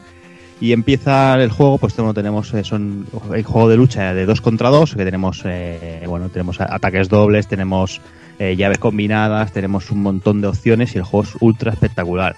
El juego es, un- es increíble, eh, tiene una jugabilidad muy, muy ajustada y, hablando de lo que decíamos antes, ¿no? No es el típico de Capcom ni de SNK y merece la pena y mucho probarlo porque el juego además sigue manteniendo ese toque humorístico de la saga, de toda la saga, porque un- poquito más rebajado, pero lo sigue, sigue teniendo cosas muy cachondas como coger el cadáver de- del compañero de enemigo y tirárselo al otro y cosas así. Y poco más, ahí está el tiempo. Pues nada, señores, señoras, eh, por aquí lo vamos a ir dejando. Ahí tenéis unas cuantas alternativas que podéis probar si queréis y echar un vistazo a ver, a ver, a ver qué os parecen. Así que nada, señores, vamos, vamos por el ninja, va.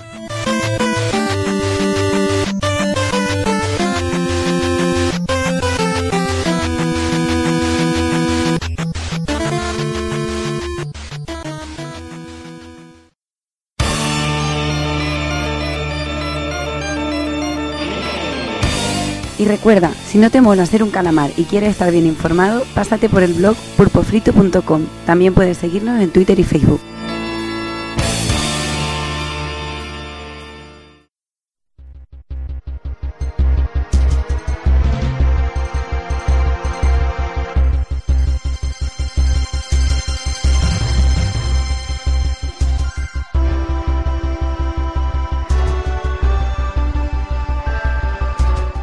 Y llegamos al final del programa. eh, ya solo queda despedirnos del personal. Voy a empezar despidiéndome por el invitado, Kalins. Un placer, como siempre, tenerte por aquí. Igualmente, espero, espero poder repetir de nuevo en un futuro. Yo me lo he pasado genial. Aquí rememorando un clásico como es el inicio de la saga Guilty Gear. Y lo dicho. Yo solo te digo que en el, en el horizonte muy cercano tenemos un Rockman X por ahí pendiente. Main God. O sea que si, si gustas, que sé que sí, ya, ya sabes dónde estamos. Pues intentaré repetir, intentaré repetir. Muy bien, pues nada, que vaya bien, un saludo. Igualmente. Me despido también del señor Doki. Bueno, tío.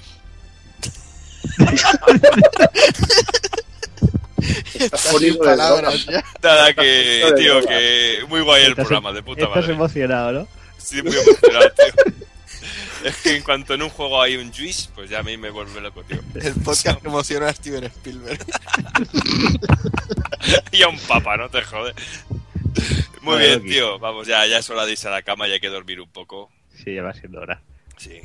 Pues nada. Pues nada, Doki, hablamos en una o dos semanitas. Vale.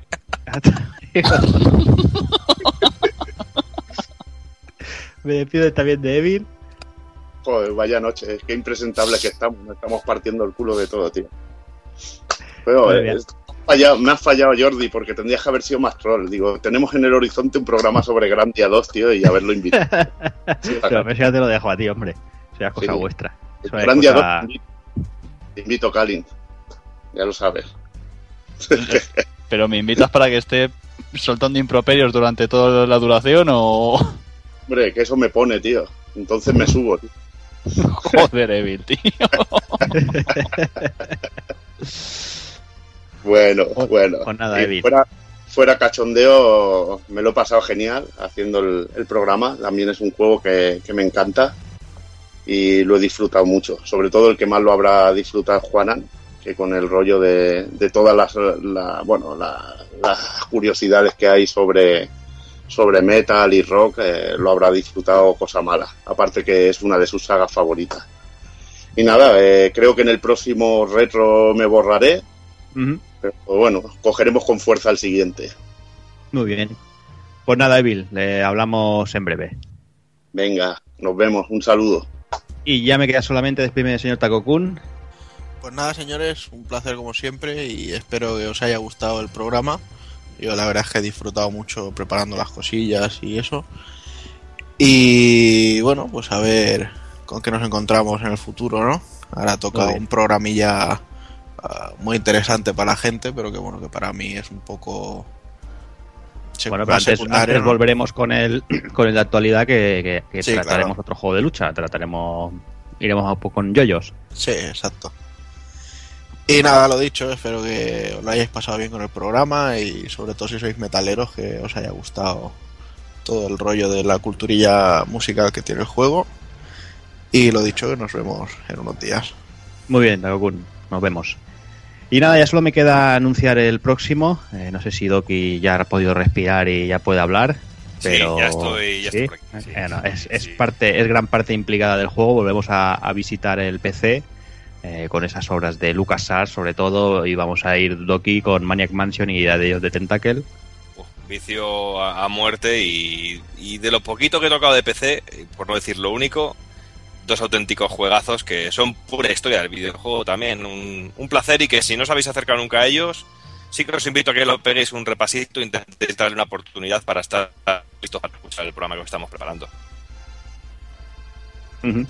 Pues nada, poco más nos queda por decir. El siguiente programa, como comentábamos, eh, pasaremos la actualidad y hablaremos de, de Yoyos Bizarre Adventure. Y nada, y ya solo me queda despedirme de todos vosotros, como siempre. Eh, señoras, señores, niños y niñas, ser buenos, portaros bien. Y un saludo a todos.